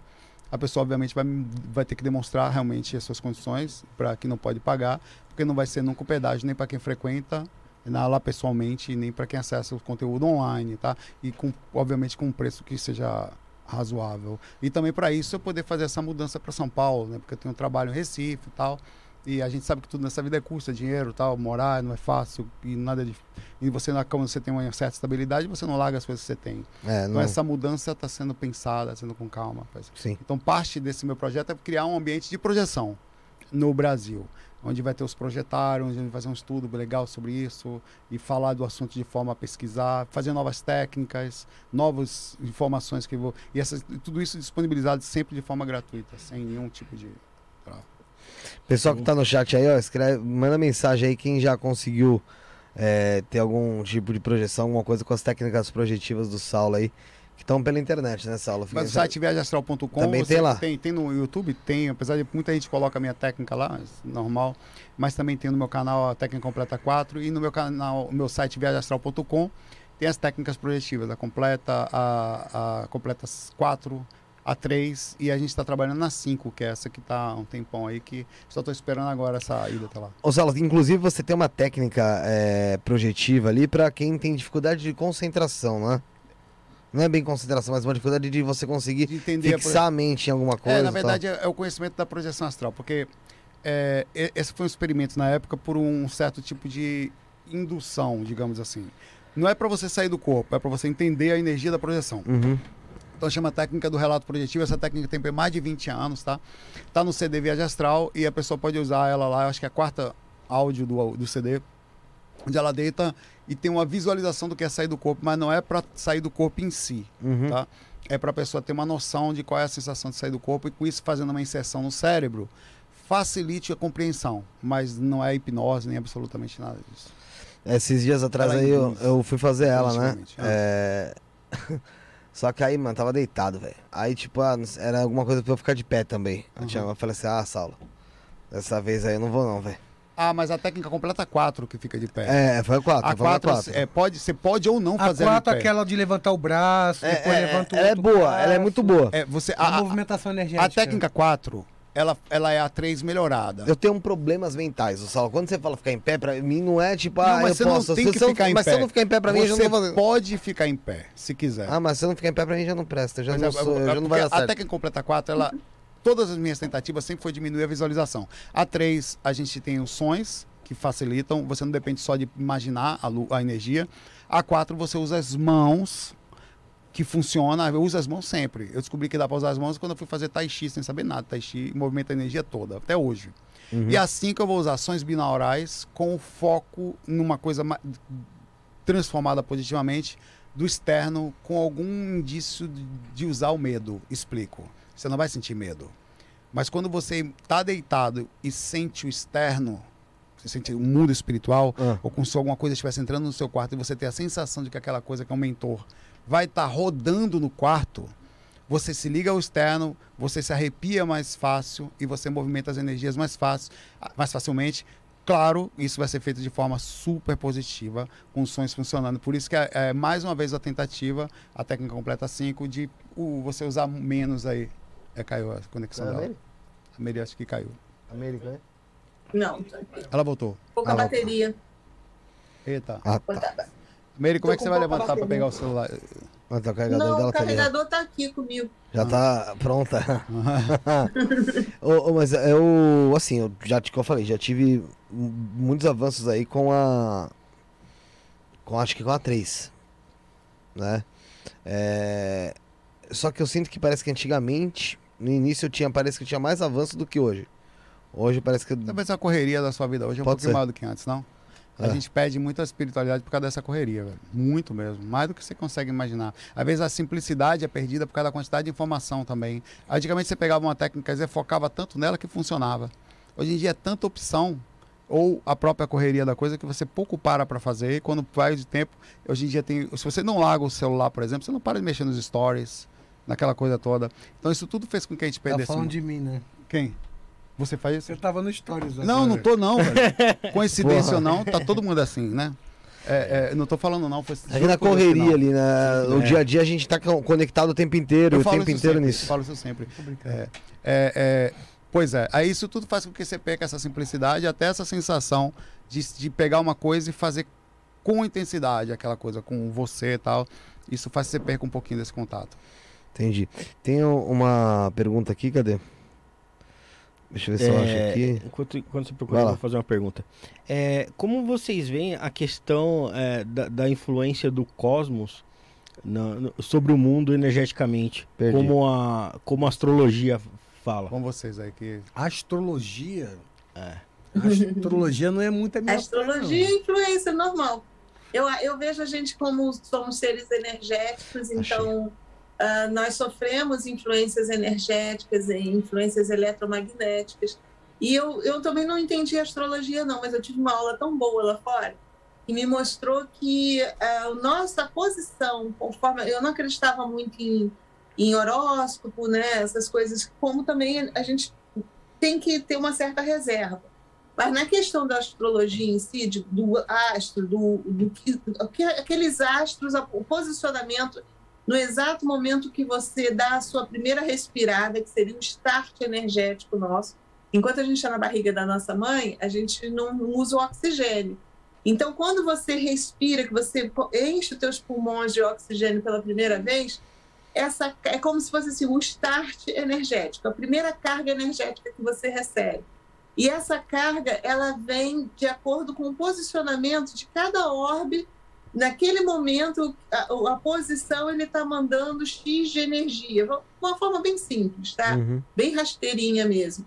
E cada orbe está mandando X de energia. Por que que, às vezes, você vê gêmeos que são, nascem na mesma... no- é, no mesmo tá ali, no- da mesma mãe, às vezes são é, univitelinos, mas eles têm diferenças de personalidade. Porque aquele minuto de, do nascimento de um para o outro já é significativo. Já Você muda. já mudou alguma coisa, nós somos frequência.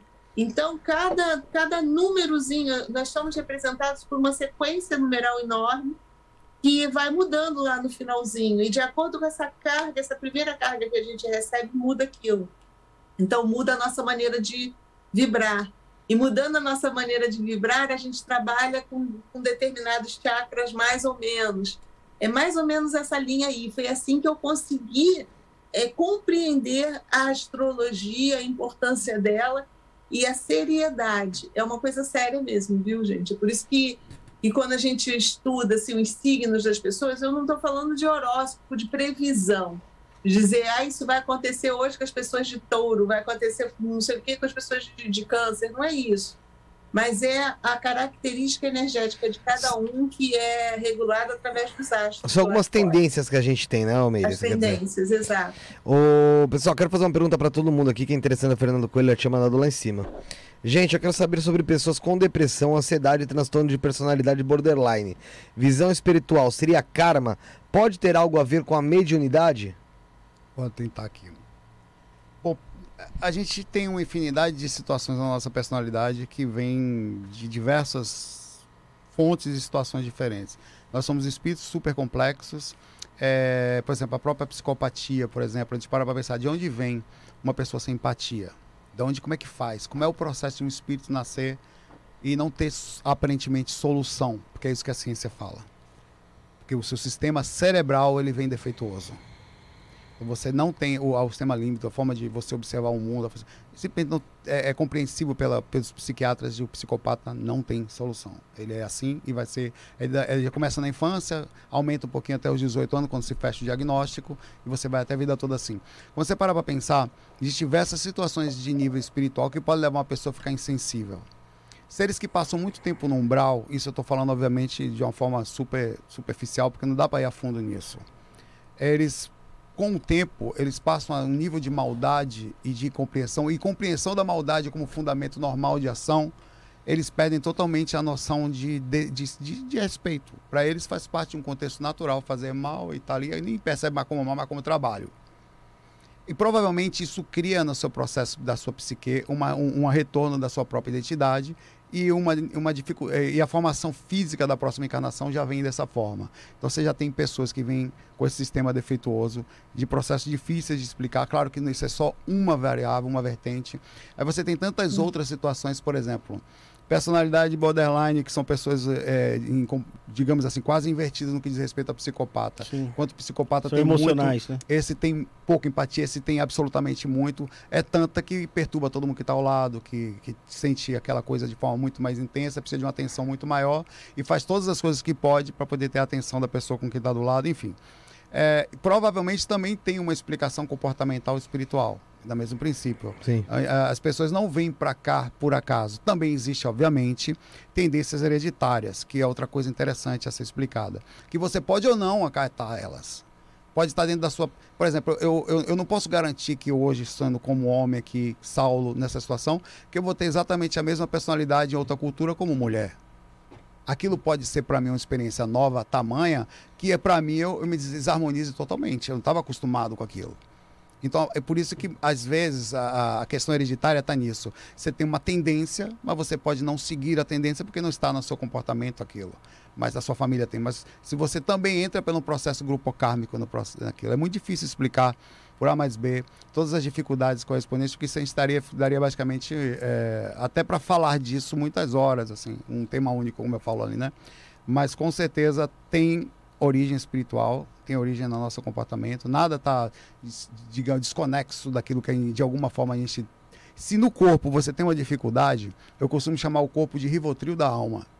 O corpo ele limita a gente, principalmente quem sai do corpo sabe disso, emocionalmente incrível. Quem nunca teve um sonho absurdo volta para o corpo daquele alívio. Chega até o coração batendo, mas já aliviou, você está sentindo só 10% do que você sentiu lá fora. No corpo é exatamente isso. Se tá difícil no corpo, fica nele. Se você não conseguiu sozinho no corpo, procure ajuda médica, o que for.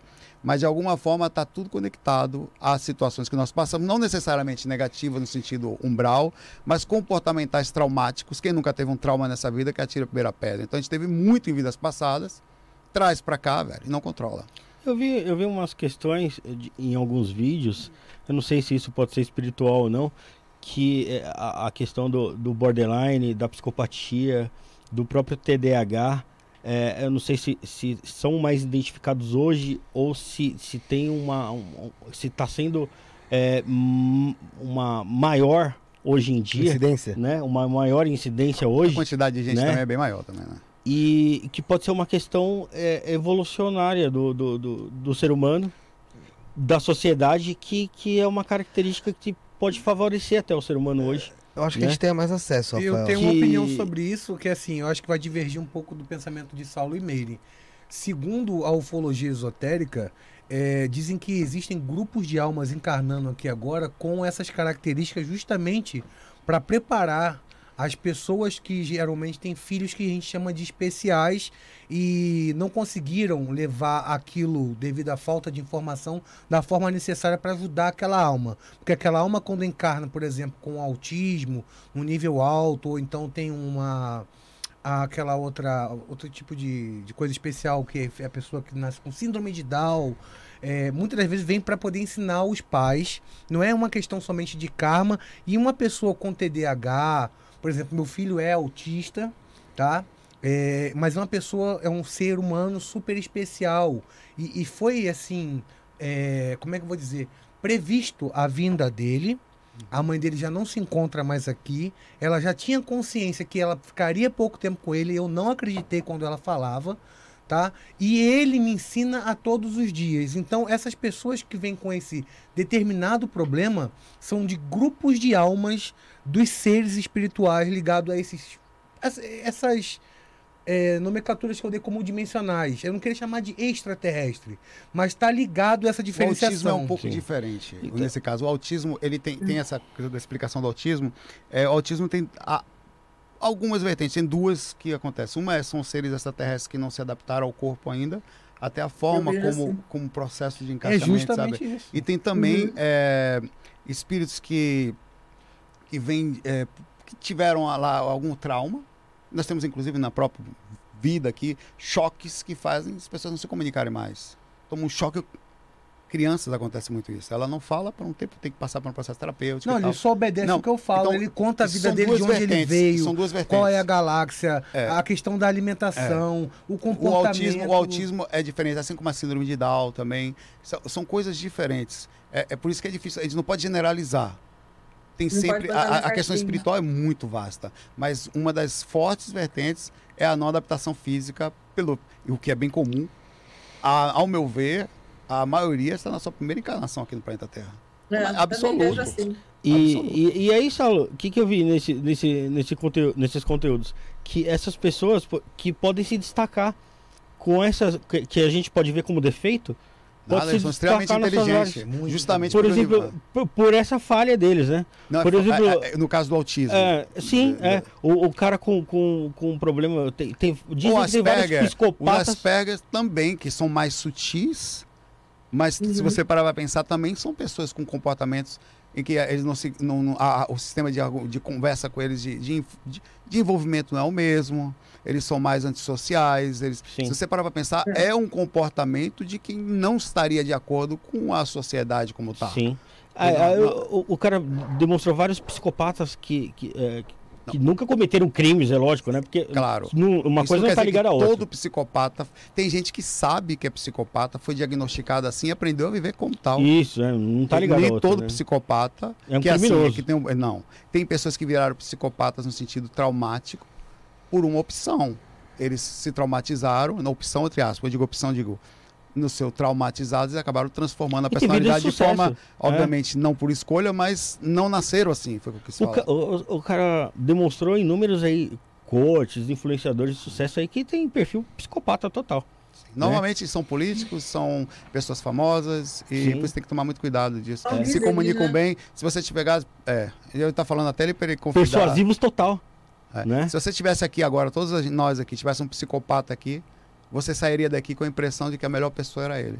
Sim, exato. Uhum. E aí mostrou muitos bor- borderlines com Oscars. Porque São exatamente porque a atores. emoção Excelentes né, atores. deixava inclusive. levar a emoção ali. Pô, É. e aí o TDAH, né? Ele, ele- ele tra- conseguia trabalhar, mas conseguia fazer várias coisas ao mesmo tempo, porque a concentração. Pô, Uma é um merda, negócio a consideração é uma merda. Mas dá realmente pra você. Que você não foque em um. Você tá falando de você tocar- mesmo? Tá. Engraçado, eu fui no médico esses dias e falou assim: ó, pra mim você tem. Psiquiatra, pra mim você tem TDAH mesmo. Você tem. Eu falei, ó, que legal, e aí? Ah, mas eu não posso te diagnosticar porque no SUS é até 18, só que a gente diagnostica. Você Caraca, acredita? Eu falei, ah, vá pra puta que te pariu, então. Vai passar, foi, Brincadeira, tá brincadeira. vendo? Vai tomar uma É. É, não, Losartana, pera tomar o hidrocletiazida e o Rivotril, caralho. noite se mijar todo, porra. É aquele índigo. Daqueles Sou índigos índigo, aí sou nessa índigo. jogada toda. Esse negócio do, do Rivotril eu tava pensando, eu acho que, porque muita gente fala, até o Wagner fala muito isso, que a, quando você tá perto de, de pegar no sono, sabe quando você tá muito cansado e você encosta, você não deita na tua cama pra você dormir direto, você encosta em um lugar, ele você vai, você dá aquela cochilada, naquela cochilada você consegue puxar pra sair. E eu mesmo tenho muito mais facilidade assim do que dormir, do que na hora de eu dormir mesmo. Ah, é o que eu falei que na hora do dormir. sono que eu falei, o sono, é, é, você aproveita pra- uma das formas de tentar sair do corpo é essa aí, com sono, vai dormir com sono e tenta ficar deixar o corpo ir e ficar acordado. É justamente a técnica de você assistir filme, cara. A sensação de falsa queda acontece quando você tá querendo assistir alguma coisa e não quer dormir, o corpo é relaxado, você tá focado, aí vai indo você tá focado, é isso que a gente precisa Não. aprender a fazer. Aí quando vai dar aquela caída. É, isso aí é a técnica projetiva mais eficaz que tem, conseguir ficar acordado enquanto o corpo dorme. Aí, pra quem quiser, quiser ter contato com o ET, também uma dica: se for fazer vigília, faça sozinho. Vai melhor forma, tá? E não leve cerveja, não leve álcool, não leve ayahuasca, não leva nada. Vai pra um canto, se você não mora no interior, aluga uma casa no interior, fica olhando pro céu, faça uma prece, uma meditação, que você vai ter um contato com esses seres. O Chapolin Colorado falou que esse aqui. Ele tá falando do Bilu direto. O cara eu tô foi longe. Ah, ele, falou, Ele tava esse, zoando o Bilu. esse Bilu. cara- Falando em México, né? esse cara moreno de boné preto estranho, dá medo dele. Será que ele é psicopata? Provavelmente. Deve ser. Deve ser. Os dois estão de boné preto, cara. é verdade, né? Quer saber qual dos dois, né? moda, Pô, você quebrou. Será que é os Não, então é você. Então sou eu, sou eu mesmo. É, é a pessoa tá Meninos, eu falando. vou ter que sair. E não vou conseguir fazer xixi aqui. Não, mas vai lá, fe- fecha a câmera. Fecha os olhos, faz, faz igual eu fiz, pô. Dá uma, ele dá um mute aqui na sua câmera, você vai, Meire, se precisar. É, então dá aí. Faz aí, José, dá um mute na câmera dela aí. Só o áudio. Não, mas aí ela vai ter que levantar, pô. Fecha o vídeo Não, ele dela. consegue eu tenho fechar que ela. levantar. eu Ela- ela- ele vai te fechar aqui. É, porque ela tá. Ele vai, É, te fe- é, ele vai fechar aqui. Ela tá- Não tem como. eu não- a gente não sabe exatamente o que, que ela tá vestindo ali. Fecha Ele vai aí. fechar a tua imagem Vai aqui. fechar. Tá fechado, aí. Ô, Leandro. O áudio só. Ô, Leandro, conta pra Fecha gente. a imagem é, conta pra também. gente algumas experiências que você já teve com, com, ET, com ETs, com extraterrestres. Já é, parou? Como é não? Meire não vai agora não. calma aí, Meire, espera um pouquinho só. Pro- Fica aí, mãe. Não, calma aí, calma aí. Aí, agora vá. Pode ir, Fica pode ir, pode ir. com os amigos, né, velho? Então, Vamos lá. conta pra gente, ô, ô, Leandro, alguma experiência que você teve com extraterrestres, ser de outra, sei lá, de outra dimensão. Alguma coisa que você teve assim, é, acordado principalmente, né? Porque em projeção eu sei que você consegue às vezes ter esse contato aí com diversos seres, mas a- acordado. Então, acordado foi o relato onde eu comecei a mudar essa chave para estudar ufologia. Eu já Aham. acompanhava a questão do trabalho de projeção astral, já com o Saulo, com alguns fitas antigas do Wagner Borges. E nessa época eu trabalhava no centro do Rio e morava na Baixada Fluminense, Uhum. Deitado na minha cama, ouvindo um jogo do Vasco, era Vasco Ceará, Copa do Aí saiu Brasil. pro Brau. Não, não dormi. Eu Você já, não jogou, dormi. você já jogou no Vasco? Não, não joguei no Vasco. Eu, eu, eu sou vascaíno por causa da história do Vasco. Mas só perguntei, porque muita gente fala, ah, não sei quem jogou no Vasco, joga, tava jogando no não, Vasco. não, Você é porque a não. história do Vasco é Sei. muito bonita. irmão. É de Portugal, né? Braço da Gama. Pô, Não, é, é porque foi o primeiro a aceitar nordestinos, negro. A profissão de gandula só veio por causa do Vasco. Foi o Mas primeiro. não aceitou o Pelé. O Pelé foi jogar no Santos. Ele não passou na peneira, aí a culpa foi dele. Mal dia do Pelé. Edson. Mal dia do Você Pelé. era Edson naquele dia. Você não foi o Pelé. Mas enfim, ouvindo o Vasco Ceará no dia 9 de novembro de 2009. Tá? Eu não esqueço. 999. 999, não tinha nem me atentado a isso. A minha esposa fazendo a janta, eu ouvindo num Sony da vida, daqueles celulares que era de flip, a rádio no jogo, porque eu tava bem cansado, dormia de frente pra cama e ela dormia de barriga pra cima e eu de barriga pra baixo nessa época. Eu queria sair, queria técnica, queria me projetar, porque eu tinha faci- facilidade. Falei, eu quero é dormir. Tava esperando ela terminar a janta dela e eu ouvindo o jogo. Nisso, se você pesquisar na internet, houve um blackout na América Latina. Só no Nordeste, parte do Nordeste continuou com, com luz. Foi uma subestação de Furnas, se eu não me engano, ou em Santa Catarina, no Paraná, que teve avistamento de luzes Sim. interferindo em algumas torres. Nesse meio tempo faltou luz no Rio. Foi na época perto do verão. Novembro no Rio de Janeiro já faz bastante calor. Nisso sem luz, o celular, rádio funciona. Tem gerador. Eu continuei, ela veio pra cama, encostei a porta, deixei o ar já no, no ligado. Falei, quando voltar a luz, se eu pegar no sono, vai ligar, vai refrescar, não vai demorar tanto. Daqui a pouco vem a notícia no, no jogo. Falta luz no Brasil inteiro, só aqui a gente tá conseguindo através do gerador da rádio e tal. O Vasco, se não me engano, ainda perdeu esse jogo de 1 a 0 né? Bendito Vasco na segunda divisão. Enfim. Aí eu dormindo de barriga para baixo, dormindo não, deitado de barriga para baixo.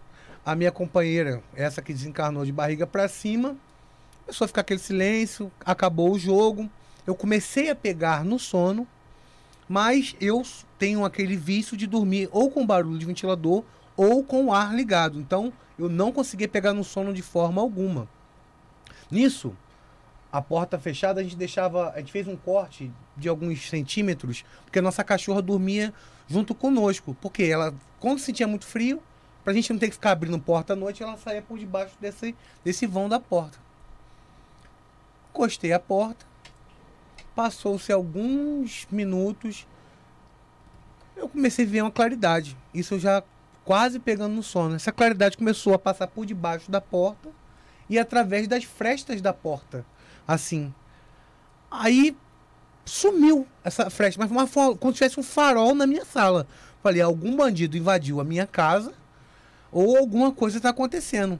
E eu deitado de barriga para baixo, eu conseguia com o braço puxar a porta. E eu não sabia se a minha companheira estava dormindo ou não. Porque eu já tava, a gente já estava em silêncio para poder adormecer. Quando eu puxei e vi aquela bola, uma bola assim, cara, desse tamanho, de energia, fazendo um barulho assim, ó. Aí aquilo subiu, bateu no teto, tipo, que queimou. Fez... Aí eu só falei assim, com um susto, você viu? Eu achei que ela tava dormindo. Mas eu perguntei, você viu? Ela, a luz, levantamos. Quando nós levantamos, Ah. A luz meio que voltou e, e- e parou. Uhum. Aí tu fala assim, onde está o extraterrestre nessa história? Comecei a pesquisar o que, que era aquele fenômeno, aquele fenômeno, aquele fenômeno. Falei assim, descobri um grupo aqui em São Paulo. Foi onde eu também conheci na época o trabalho da doutora Gilda Moura, que faz esse trabalho de regressão. E dentro desse trabalho que foi feito, descobriu que aquele momento que eu vi aquela manifestação energética física, eu não estava dormindo. Os relógios ficaram todos piscando meia-noite, no outro dia quando a luz voltou, e o relógio que é de pilha ficou ali meia-noite parado. O registro tem até um, quem quiser pesquisar aí, é, é documento repórter, no meu canal Mactube Cósmico tem lá o relato lá também do, do, do Mactube local. cósmico. Mactube Cósmico. É, enfim, foi, foi dito que, e eu rememorei que aquele momento era o momento que aquela sonda tinha retornado. E eu tinha ido para uma sala, que não era uma nave, como se fosse de paredes de chumbo, onde tinham dois guardas, seres aparentemente greys, assim, compridos com Parecido com esse aqui. Mostra lá na câmera, ó. Essa é a câmera bem mais compridos e mais esguios, com a roupa prata Tipo colada. Não por causa da cabeça. A cabeça é mais desse tipo aqui, assim. Tá. A cabeça era bem Eu ovalada. xixi, viu? Ah, voltou. Ovalada. e os outros fizeram experimentos em mim. Foi até tipo uma coisa meio tonhão mesmo, de, de enfiar em tudo quanto é buraco, coisas na, no meu nariz, nos meus ouvidos. E quando rememorei, isso me deu um trauma muito grande. Aí eu fui estudar o que era aquilo que você perguntou no começo, a questão dos implantes. Sendo que esses implantes, desses seres que fizeram isso comigo, era algo negativo. Que eu comecei a ter alguns tipos de problemas na projeção. Eu já não saía para lugares legais e começava esses zumbidos a acontecer. Na hora que eu ia sair do corpo, aparecia a imagem daquele trauma que eu tive ligado aos seres extraterrestres. Então esse foi o meu primeiro contato. Ah, o segundo contato foi quando eu comecei a estudar a questão da fraternidade eh, dos mestres ascensionados, onde eu estava fazendo aquela oração de 21 dias, de São Miguel Arcanjo, e evocar Metraton e coisa e tal. E eu, nesse dia, tive uma projeção mental, aonde estava no meu mental, Uhum. em volta, um círculo de fogo. Esse fogo não queimava, mas gerava uma energia do amor forte, aonde supostamente a energia de Saint Germain, juntamente com o mestre Hilarion, Metraton e Jesus à minha volta, e eles entravam num rodopio, no rodopio, rodopio, e eu aqui no campo físico começava a chorar, dos olhos, com os olhos fechados, e sentia a presença do meu lado esquerdo. Aí eu falei, deve ser alguma entidade, mas não materializada.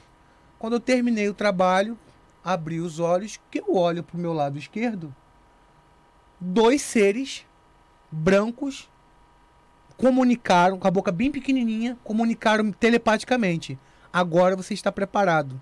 Você vai descobrir eh, o seu contato de origem. Nós não somos da sua origem espiritual, mas estamos te acompanhando há bastante tempo. Agora, a partir de hoje, você vai ter preparado. Depois disso, eu comecei a ter projeção atrás de projeção.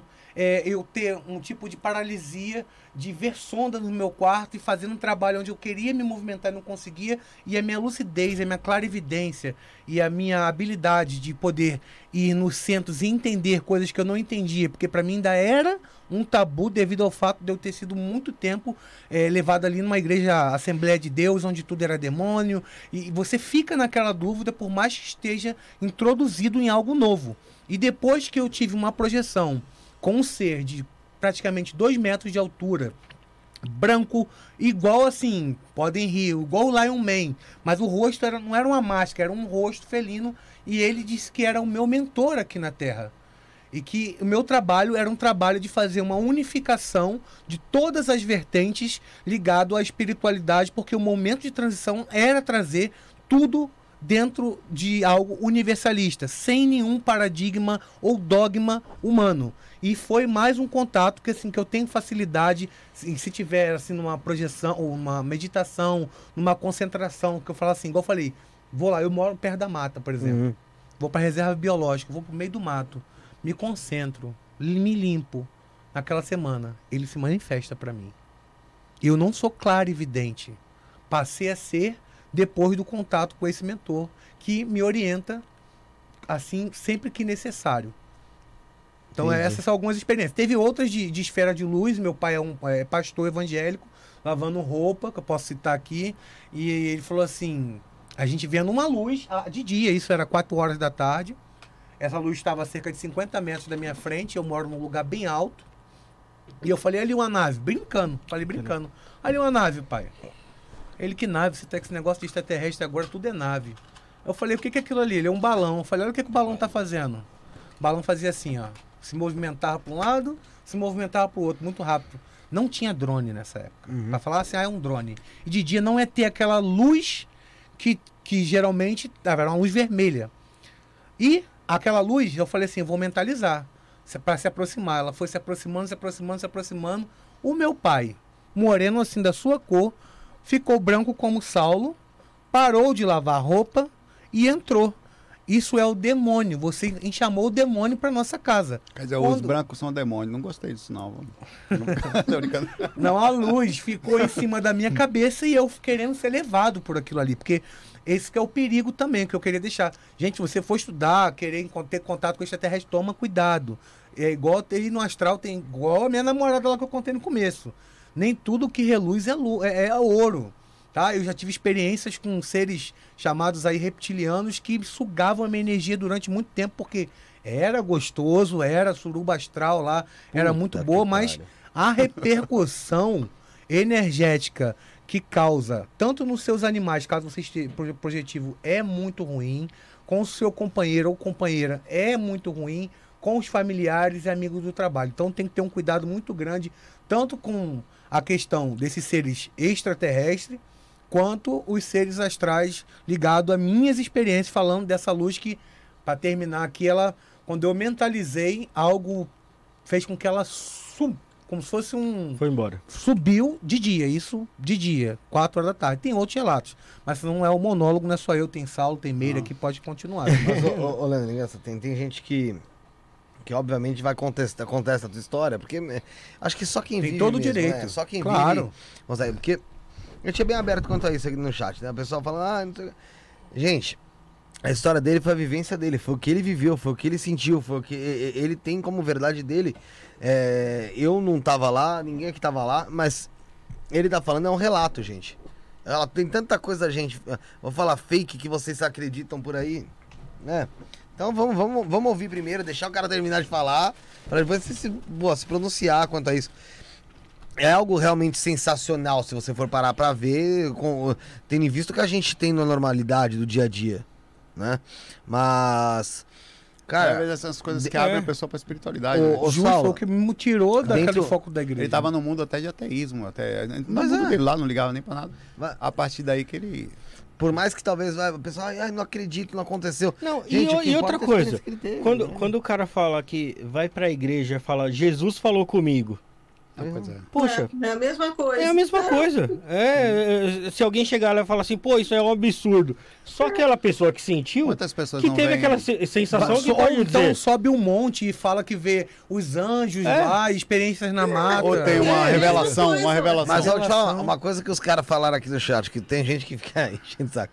Mas que eu, que eu dei risada. Foi o pessoal falando que era o cara do Kellogg's. O felino. ah, Não, sempre, sempre. Aí imaginei o cara do sucrilho mesmo. Eu falei, caralho, será que era assim? Era assim mesmo? Não, não, mesmo. era, parece com Lion Parece- Man mesmo. Não, era o Não sei quem é o Thundercat, o Thunder- Thundercat, é? Thundercat. Não, Aí o Tonhão, Lion você tá ligado que o Lion Tonhão é assim também. tipo, Thunder! eu não sei quem é Lion a Man. espada Lion Man, pô, Lion é Thundercat! antigão, passava na época do manchete. na época do Deixa eu procurar aqui, eu vou procurar. do- aí, você vai ver. Mas ele não era com aquela máscara ridícula japonesa, porque era trash total. Entendeu? Ele não era, Ah, não, ele não tá. é. Agora achei, cara. Não, e é engraçado Olha como que aparece. isso Tá aí rindo. você não tava em projeção, tá. Mariano? Não, é, então era o mestre não? do Lion Man. Ah, então não é esse aqui não. Não. Esse aqui é o Lion Man, Esse é o. Lion Esse é o Lion Man. Não, é por isso que o pessoal tá achando. É o branco. Ah, Leandro, caraca, esse aqui não atrás, tava ó. projeção, Isso. Oi. Novinho. tava em projeção, não. Foi. Não, da o contato aqui, com esse- Nessa realidade. Não, quem, me quem se eh, materializou aqui foi os dois seres magros, com a boca bem pequena, com uma roupa também colada, mas eles passavam Uhum. paz. Foi depois de um trabalho que eu fiz daquela oração de limpeza de 21 dias, aonde eu tive a primeira vez, assim, um- vou dizer, não, não chegou a ser uma projeção mental, mas foi um contato muito próximo com os mentores que eu nunca tinha tido antes e o amor foi tão grande que a, a minha vontade era de não abrir os olhos, porque eu estava ali em prantos, mas não era de tristeza, era de, um- do amor mesmo, quando você É, se emociona do amor. né. E aí eles passaram o contato e através disso esse ser se manifestou a partir daí no astral, me dando direcionamentos de- eh, ligados ao meu trabalho, ligados a tudo aquilo que eu faço E também, muitas vezes, quando a gente rememora, a gente volta com algumas informações que a gente tem, né? Eu acho engraçado, uma vez eu tive uma projeção com o meu mentor, que ele estava sentado exatamente nessa cadeira aqui. Até hoje a Leila, a Leila Cordeiro me zoa pra caramba que ela lembra desse, desse vídeo. E, e aí eu olhei ele todo... eu- Porque, assim, fica às vezes aquela coisa assim, como é que o mentor se veste? Como é que, né? Aquela curiosidade. E como ele estava sentado nessa cadeira aqui, eu estava deitada na cama, eu olhei para ele, ele estava de tênis. Aí na hora eu olhei assim, eu digo, caramba, esse mentor é fake, porque ele tá usando tênis Nike? Poxa. Quer dizer, pra ser mentor tem que se vestir mal. Porra, é o, o, o outfit do mentor. Nike não, que mentor o capitalista da moléstia, rapaz. Queria um de Adidas. Mentor com iPhone? Se saia, meu amigo, não dá não. Ele tava com um tênis lá qualquer, mas a minha, na minha cabeça era um tênis Nike. 12 mola? 12 mola nele? É, O- era 12 mola o Nike dele? Não, não sei. O, o Renato Amaro perguntou aqui, ó. É, pergunta pro Saulo, uma pessoa, pro Saulo, pra vocês todos, tá? Uma pessoa encarnada pode su- assumir a forma de outra pessoa? Me deparei comigo mesmo em projeção. Ah. Ouvi um barulho na área de fora, fui lá e me deparei comigo lá. Muito. Pode, pode, na verdade. Pode. Mas peraí, como é a última parte aí dela? Se Ela foi, ela foi pra. Me deparei comigo mesmo em projeção. É, ouvi um barulho na área, fui lá e me deparei comigo. Tá bom, esse pode, pode, pode ter- um espírito pode ter feito isso, em forma de brincar, transmitir, ou ela pode ter visto também o próprio duplo, às vezes acontece. É. Ah, tem relatos em que você sai do corpo, o sistema energético também é um veículo de manifestação da consciência, que cria processos plasmáticos, às vezes no processo de duplos, ele cria como se fosse um- uma foto temporária, em que você, é raro isso acontecer, mas tem pessoas que falam. Ela sai do corpo, ela vê o corpo deitado e ainda vê um troço dela em pé, meio parado, estático, como se estivesse parado, fazendo nada.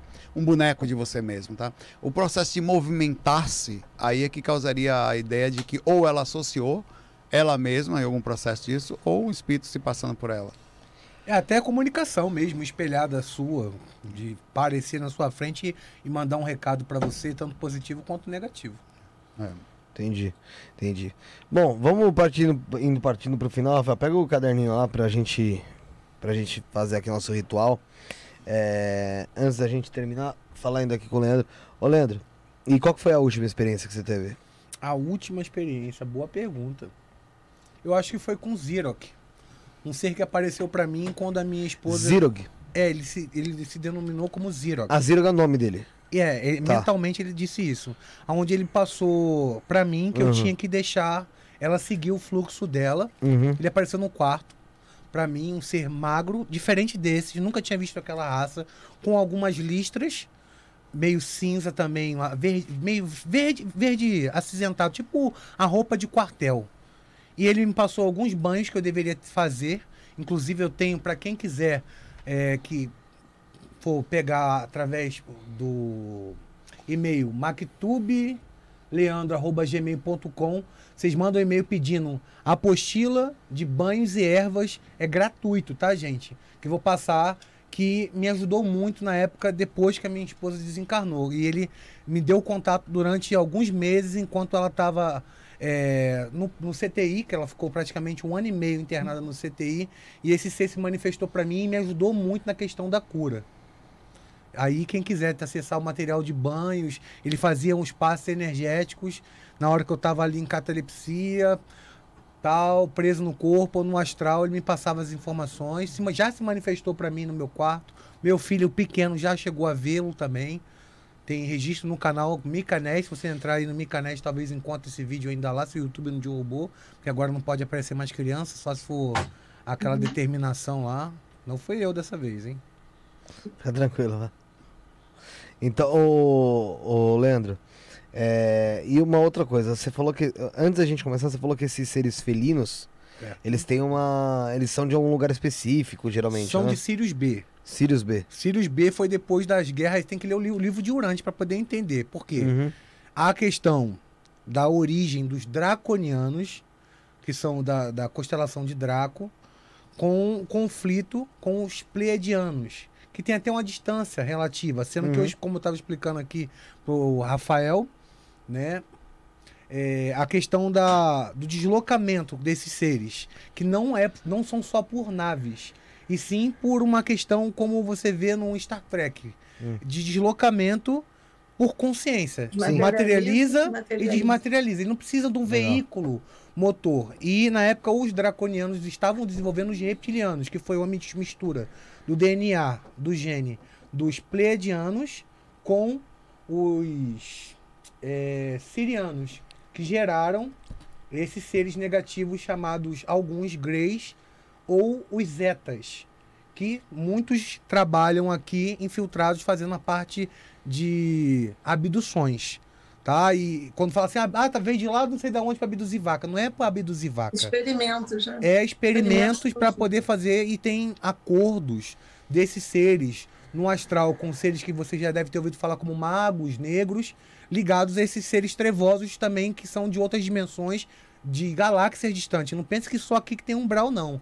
Tem outros lugares uhum. que tem um brau tão evoluído ou mais do que aqui, porque aqui como está num, num processo ainda primitivo, as dimensões também, elas foram sendo criadas camada por camada. Uhum. Não foi sendo criado assim, ah, ah, o plano espiritual onde Jesus vive, depois foi depois foi criando, foi adensando, adensando, adensando, uhum. até criar o planeta Terra com três, três dimensões. Tem a duas, a duas dimensão e a primeira dimensão. E esses seres lá, eles estão numa dimensão talvez mais sutil, vamos dizer assim, alguns. Estou dizendo que são santos, tá? Porque está além do meu conhecimento, mas as camadas do umbral onde tem essas zonas mais pesadas a sensatez e a inteligência desses seres que se plasmam como os draconianos, reptilianos e os greys se manifestam de uma forma muito mais inteligente que vocês podem imaginar. Vocês podem ver que mago negro trabalha numa zona geralmente inferior, mas eles não são burros. Eles estão ali por uma questão que eles são, pelo contrário, muito inteligentes, entre aspas, uhum. para poder ser ardilosos naquelas questões que eles trabalham. E os seres extraterrestres estão ligados em contratos com eles aqui para poder pegar pessoas e fazer esse tipo de plasmagem que o Saulo falou, fazer aquela pessoa que está crescendo num canal na internet se sentir estrelinha, aumentar o ego dela, achar que ela sabe de tudo. Rir, por exemplo, de uma pessoa que fala que tem contato com um ser que tem um formato felino, mas acredita que numa pessoa que fala que vê no astral uma, um, um, ser que não sabe explicar. Entendeu? Quando você falar o é. ser é assim e Sim. tem coragem de se expor, eu não tenho é, vergonha de me Até porque tem vários formatos, né? Várias formas né, de Sim, seres. E, e o ser, na verdade, é energia. Ele se manifesta daquela forma. Energia não tem formato específico. Por exemplo, a gente citou aqui a raridade do, da questão da projeção mental. O interessante da minha projeção mental que eu posso relatar, que foi a primeira vez que eu consegui ter uma visão 360 do ambiente eu conseguia estar tanto em cima, embaixo, do lado direito, do lado esquerdo, de uma forma que eu não tinha tido essa percepção. Falei, como que eu estou conseguindo isso? E você diz tipo de ver tudo ao mesmo tempo? Tudo ao mesmo tempo. É porque você não tem a limitação do olho, não, né? Nem do tempo. Você, você como está no mental, eu imaginava, falei assim, então tá, já que eu estou aqui, estou nessa nuvem, eu quero a tantos quilômetros. É aí assim, é muito rápido. Ó, tu já se manifesta lá. E, e, por exemplo, tem um relato do Saulo que uma vez foi para o espaço. Eu uma vez fui a Marte e vi coisas no plano astral de Marte com bases, com seres, com, com relatos assim de, de, de, de seres humanos que saem do corpo aqui e vão para lá. tanto para trabalhar em amparo, quanto para ser escravo dos seres densos de Marte que teoricamente não tem vida lá como a nossa, encarnada na terceira dimensão. Mas os planos dimensionais existem em todos os planetas, pelo menos da Via Láctea que foi, Via Láctea que foi me mostrado. Uhum. Todos têm um plano dimensional. Ah, será que Júpiter tem vida extraterrestre? Dizem que é o Tem. melhor, né? Planeta da, da nosso sistema é Júpiter, né? Mais a- evoluído. Eu não, não vejo muito assim, não. As experiências com seres. Assim, é o que eu tô falando. Lá, o, o- a manifestação é etérea. Uhum. É mais uma questão sutilizada. Você não vai nunca chegar em Marte e conseguir tirar a foto de um ser de lá. Uhum. Por quê? Lá já não tem mais essa questão de vida como a gente vê aqui. Eu Não tem mais energia olhos. de vida terrena, é isso? Por quê? Para a concepção de vida, a gente precisa o quê? De, de carne, de braço, de olhos. E lá os seres são gasosos. Uhum. Porque o planeta é gasoso, Tá falando de Júpiter, né? de Júpiter. É que você tinha falado Marte antes, sem querer. Não, Não, é ele falou é para Júpiter. Júpiter. Ele falou Júpiter. É Júpiter. Entendeu? E as dimensões também, os seres também são assim. Já Marte, os seres não são sutilizados dessa forma. São muito parecidos, não os que vão daqui para lá. Não no físico, né? No não astral. No, no astral. Os seres físicos de Marte, que me foi mostrados, lembram muito zeta retículos, sendo que eles têm Físico. físicos. Então eles têm duas bolas aqui, eles moram dentro do, do É que planeta. eles, eles vibram numa dimensão diferente, que a gente não consegue visualizar. É, Mas são físicos Então também. ele se esconde da. Ele, mas eles chegam à superfície, não? Raramente, porque eles não têm necessidade mais da superfície. Eles não têm necessidade mais da superfície. A tecnologia deles, intraterrena, por exemplo, o pouso do, do homem, supostamente na Lua, quando pousou, o que, que aconteceu? O satélite perfeito que a gente acha que Então é essas a Lua. navezinhas que a NASA mandou lá nunca vai ver nada. Esses, Não, essas a- sondas. Na superfície, não. Mas Eu acho se que entrar vão sim, na, quando na eles catrera, conseguirem captar a, essas a, a Lua, para mim, ela é um satélite artificial. Ela não é um satélite natural. Para mim, ela é uma base lunar daquilo que você comentou como Matrix. Mas a Lua existe há bilhões de anos ali. Mais ou menos. Astronomicamente, ela teve uma junção depois do da colisão de um outro planeta que tinha entre Marte e o planeta Terra, que inclusive criou o cinturão de asteroides. É. Entendeu? E fez a- essa aproximação. Supostamente a, a astronomia fala sobre isso, a aproximação correta para a Lua fazer com que as marés hoje em dia terem a importância que tem dentro de um controle que só algo divino poderia colocar a Lua diferente das outras luas que foi descobertas agora por tempo que Netuno, eh, se eu não me engano, Vênus também existem arcos com propósito e também tem luas como em próprio velho, Jú- Júpiter. É. Seria como se fosse a Lua fosse uma base mesmo? É uma base extraterrestre e isso, isso impede muito, a- impediu, impede até hoje a questão do, de, dos Estados Unidos não continuar a desenvolver Eu não investimentos. vejo como uma base, eu vejo como algo que foi criado para poder estabilizar o nosso planeta. Algo criado, a- algo É, artificial. é, ou é um ponto desse neutro. sistema. É um ponto É. neutro, Meire. Assim, por exemplo, vamos dizer, o que tem dentro da Lua. Eu, é, tem um filme, se vocês puderem assistir, para poder ter um Moonfall. entendimento. Moonfall. Já vi. Aquela ideia. Tu já assistiu Moonfall? Já, é muito maluco. Ah, é, é bem, é bem É. isso mesmo, a Lua. É A tipo, é, é um sistema, é, tipo, todo Mas cheio de engrenagem, Todos os planetas têm lua, certo? Claro que as luas-. Até estar a distância correta para ter o tipo de vida que a gente entende, até ter um tipo de lua específico que ajuda o processo da rotação do planeta e toda a funcionalidade. Uhum. Então, a, a- nosso sistema solar, em tese, é o único planeta que consegue manter vida no físico. Isso não significa. A vida, como você bem falou, acontece de várias formas, Sim. em dimensões diferentes. No nosso sistema solar é único. Então, vocês estão falando que a, a, a Lua foi. É, o que não é difícil até de entender de uma forma inteligente, né? Porque as coisas são feitas com calma.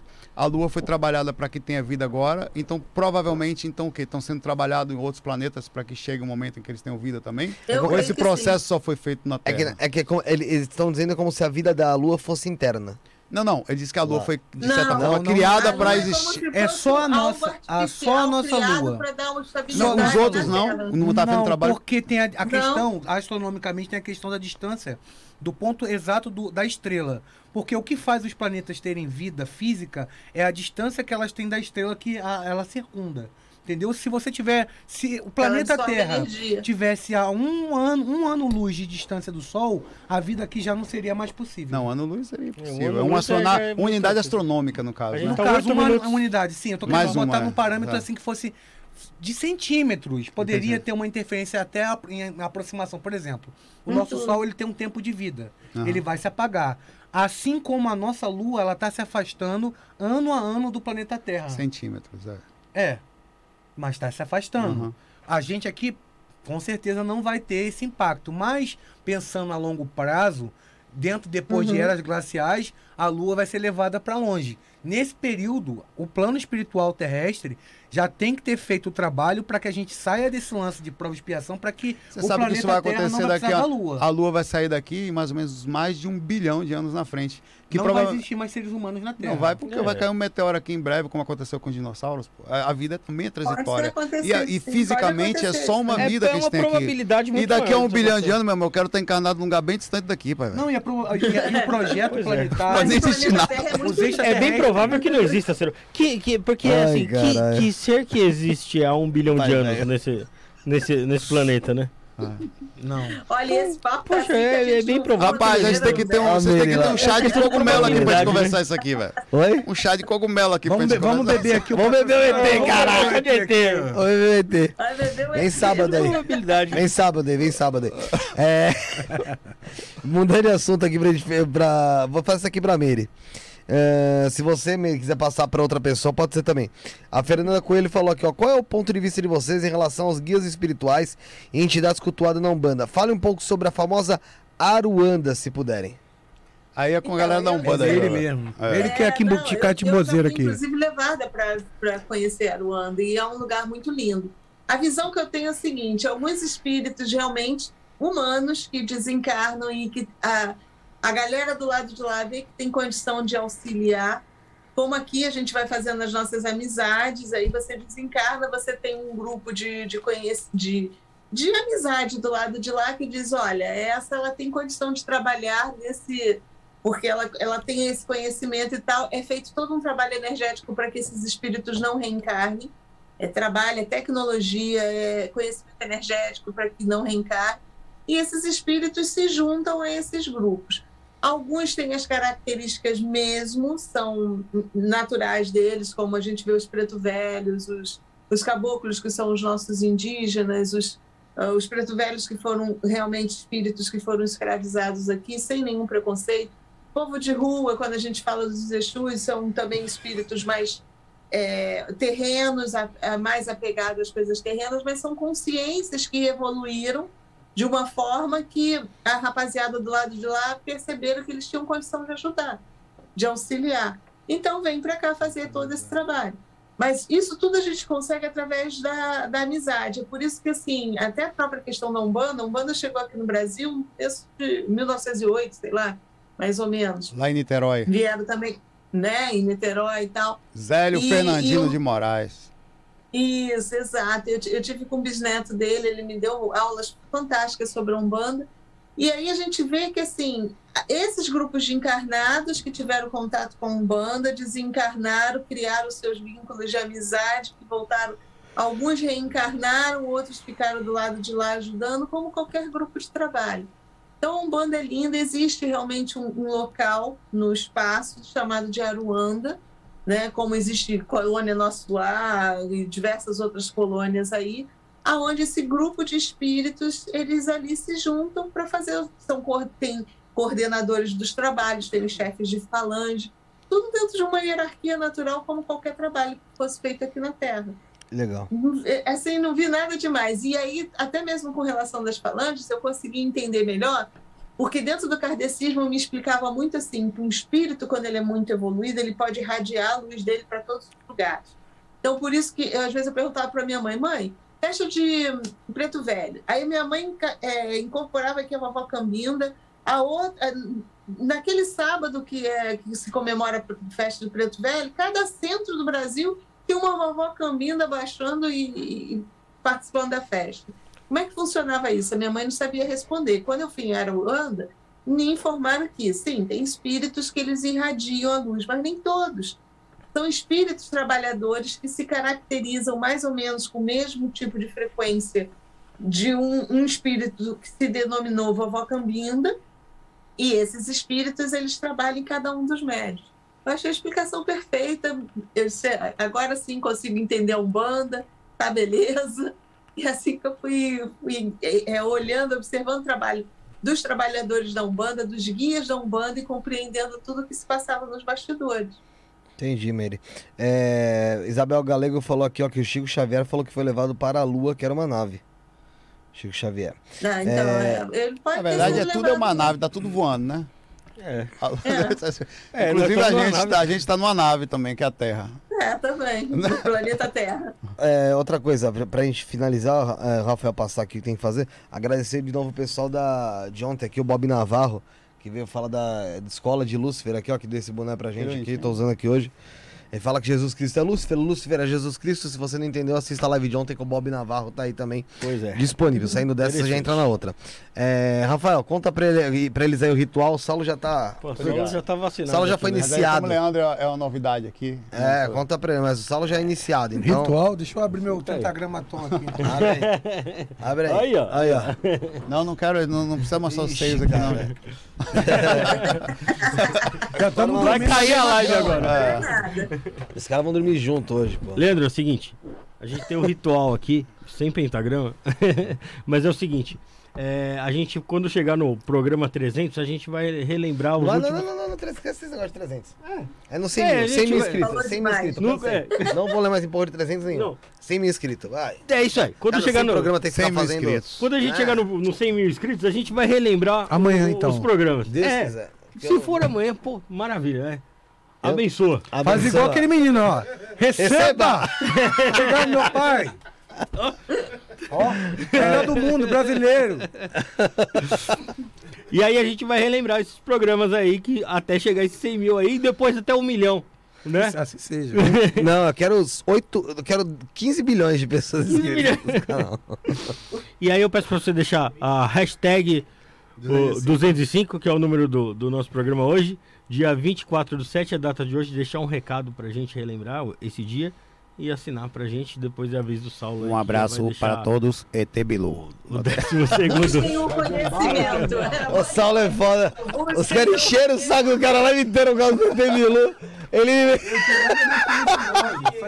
Ah, velho, você vai pra um brau mesmo, nós já estamos aqui? Ai, que que- Essa Mas o pior é que tem uns caras que, que- que- Os caras são criativos, né, velho? Puta. Qual é o número do programa? Hoje é o 205. 205. 520, hein, Meire? Bicho. 520, hein, Meire? 520, hein, Meire? Ela é o 520 invertido aí, ó. É. Viu? Ó, olha aqui, Meire, atrás, ó. 520. Ó, isso aí, viu? Funciona. É, sabe o que é isso aí? Pra muita gente Grava- mesmo, é, grava bola. 520. Vocês gostam também, né? O quê? Na dúvida, 520 até Ah, amanhã. filho, tô- É, o quê? mal não vai me fazer. Não, aqui, não. ó. pra- pra- Se você Tá, falar pra mim que. faz. Fala pra mim que Ó, pessoal, 666 vai trazer dinheiro. Comigo funciona, hein? Se você falar pra mim que 666 vai me trazer dinheiro aqui também, tá? Eu vou vou tacar 666.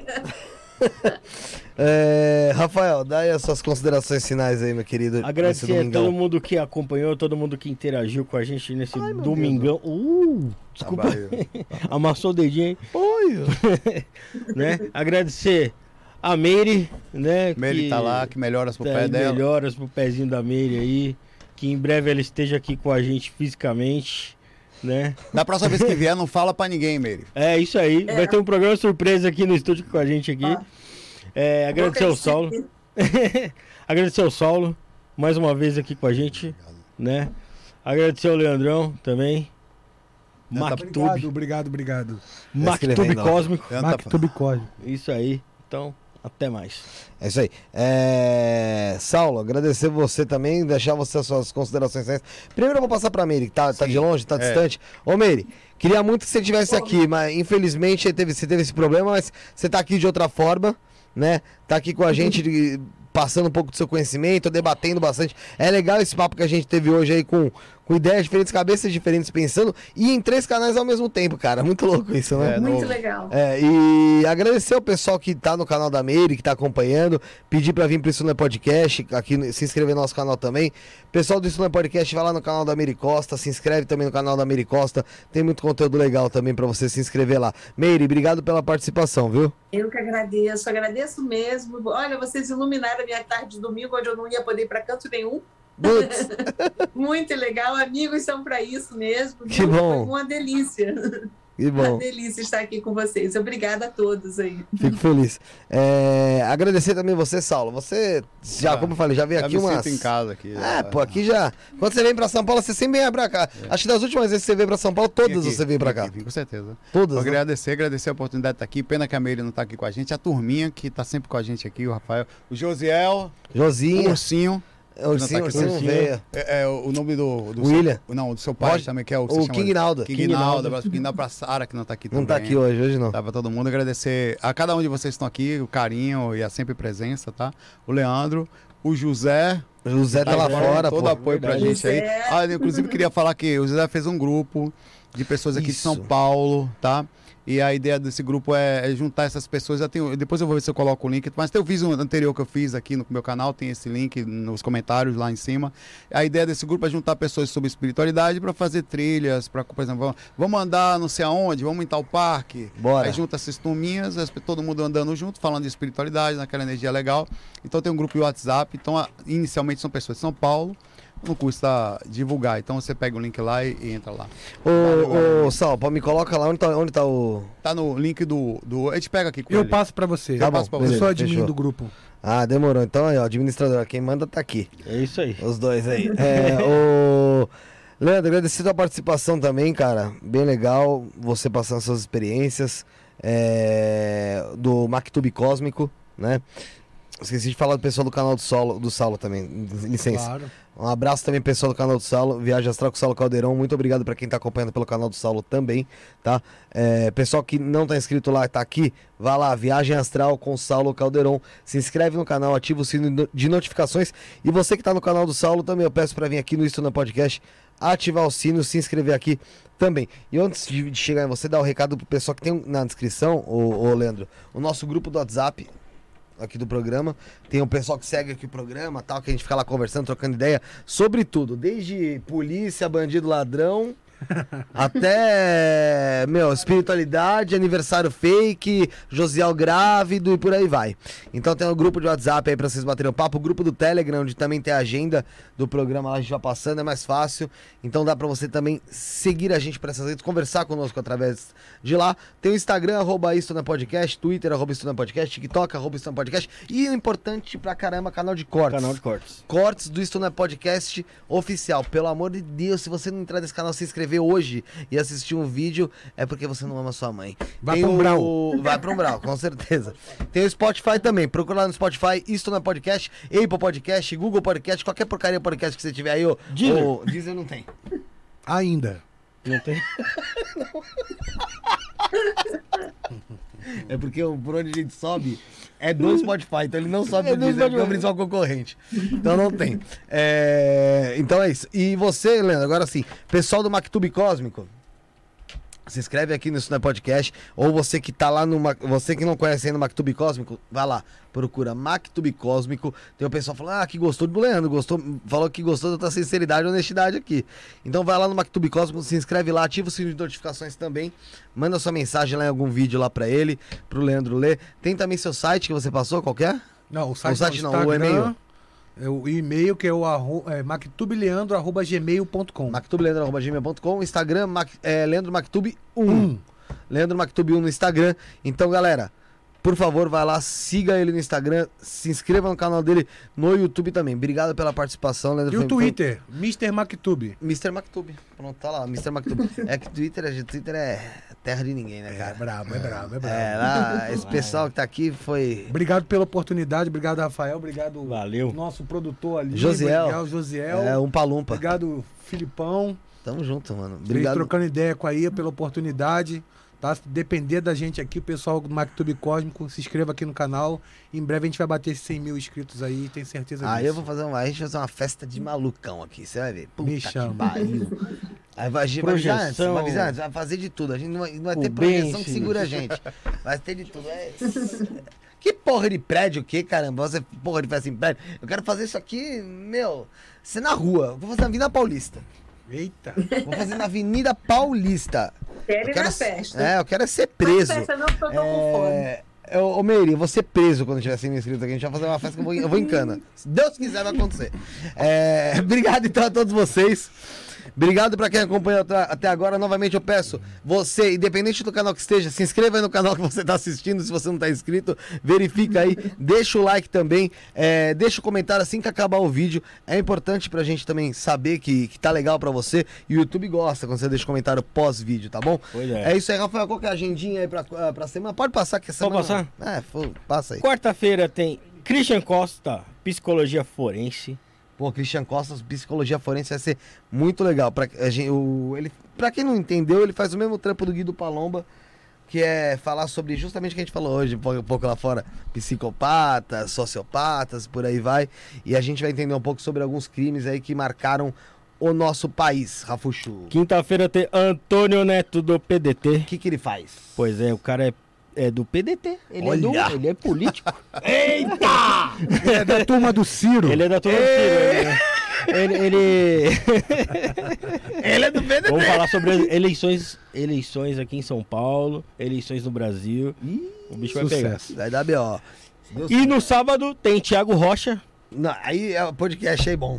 Né? Thiago Rocha, Thiago, não é nem Thiago Rocha, Thiago Alves errei aí. É, você falou, você escreveu eu Rocha. Rocha. Rocha é o cara que faz fofoca no programa da, da Luciana Gimenez. Acho Ok, eu- ok. É, Ah, você que escreveu. Eu sei, mas é Thiago Alves, errei, Sabe? errei. É, Thiago Alves é um podcast que a gente já tá falando sobre cubenses, vai estar falando sobre ayahuasca, a gente vai estar aí refletindo sobre a vida, não sei porquê, mas vocês vão estar aqui conosco ao vivo, espero, assistindo aqui ah, e, meu, conversando conosco, batendo um papo, vai ser legal pra caramba, com certeza, então, no próximo sábado, sete e meia da noite. Então, pra repetir, Christian Costa, Psicologia Forense, quarta, sete e meia, Antônio Antônio, Neto. Neto, PDT, sete e meia da noite na quinta-feira e o nosso querido Tiago Alves, Thiago Alves. falando sobre ayahuasca, enteógenos, medicina da floresta, sete e meia da noite, no próximo sábado. Obrigado, obrigado, obrigado, Meire. Continue Valeu. na tela aí, Meire, pra Valeu, gente tirar a valeu, foto brother. aqui. Fomos.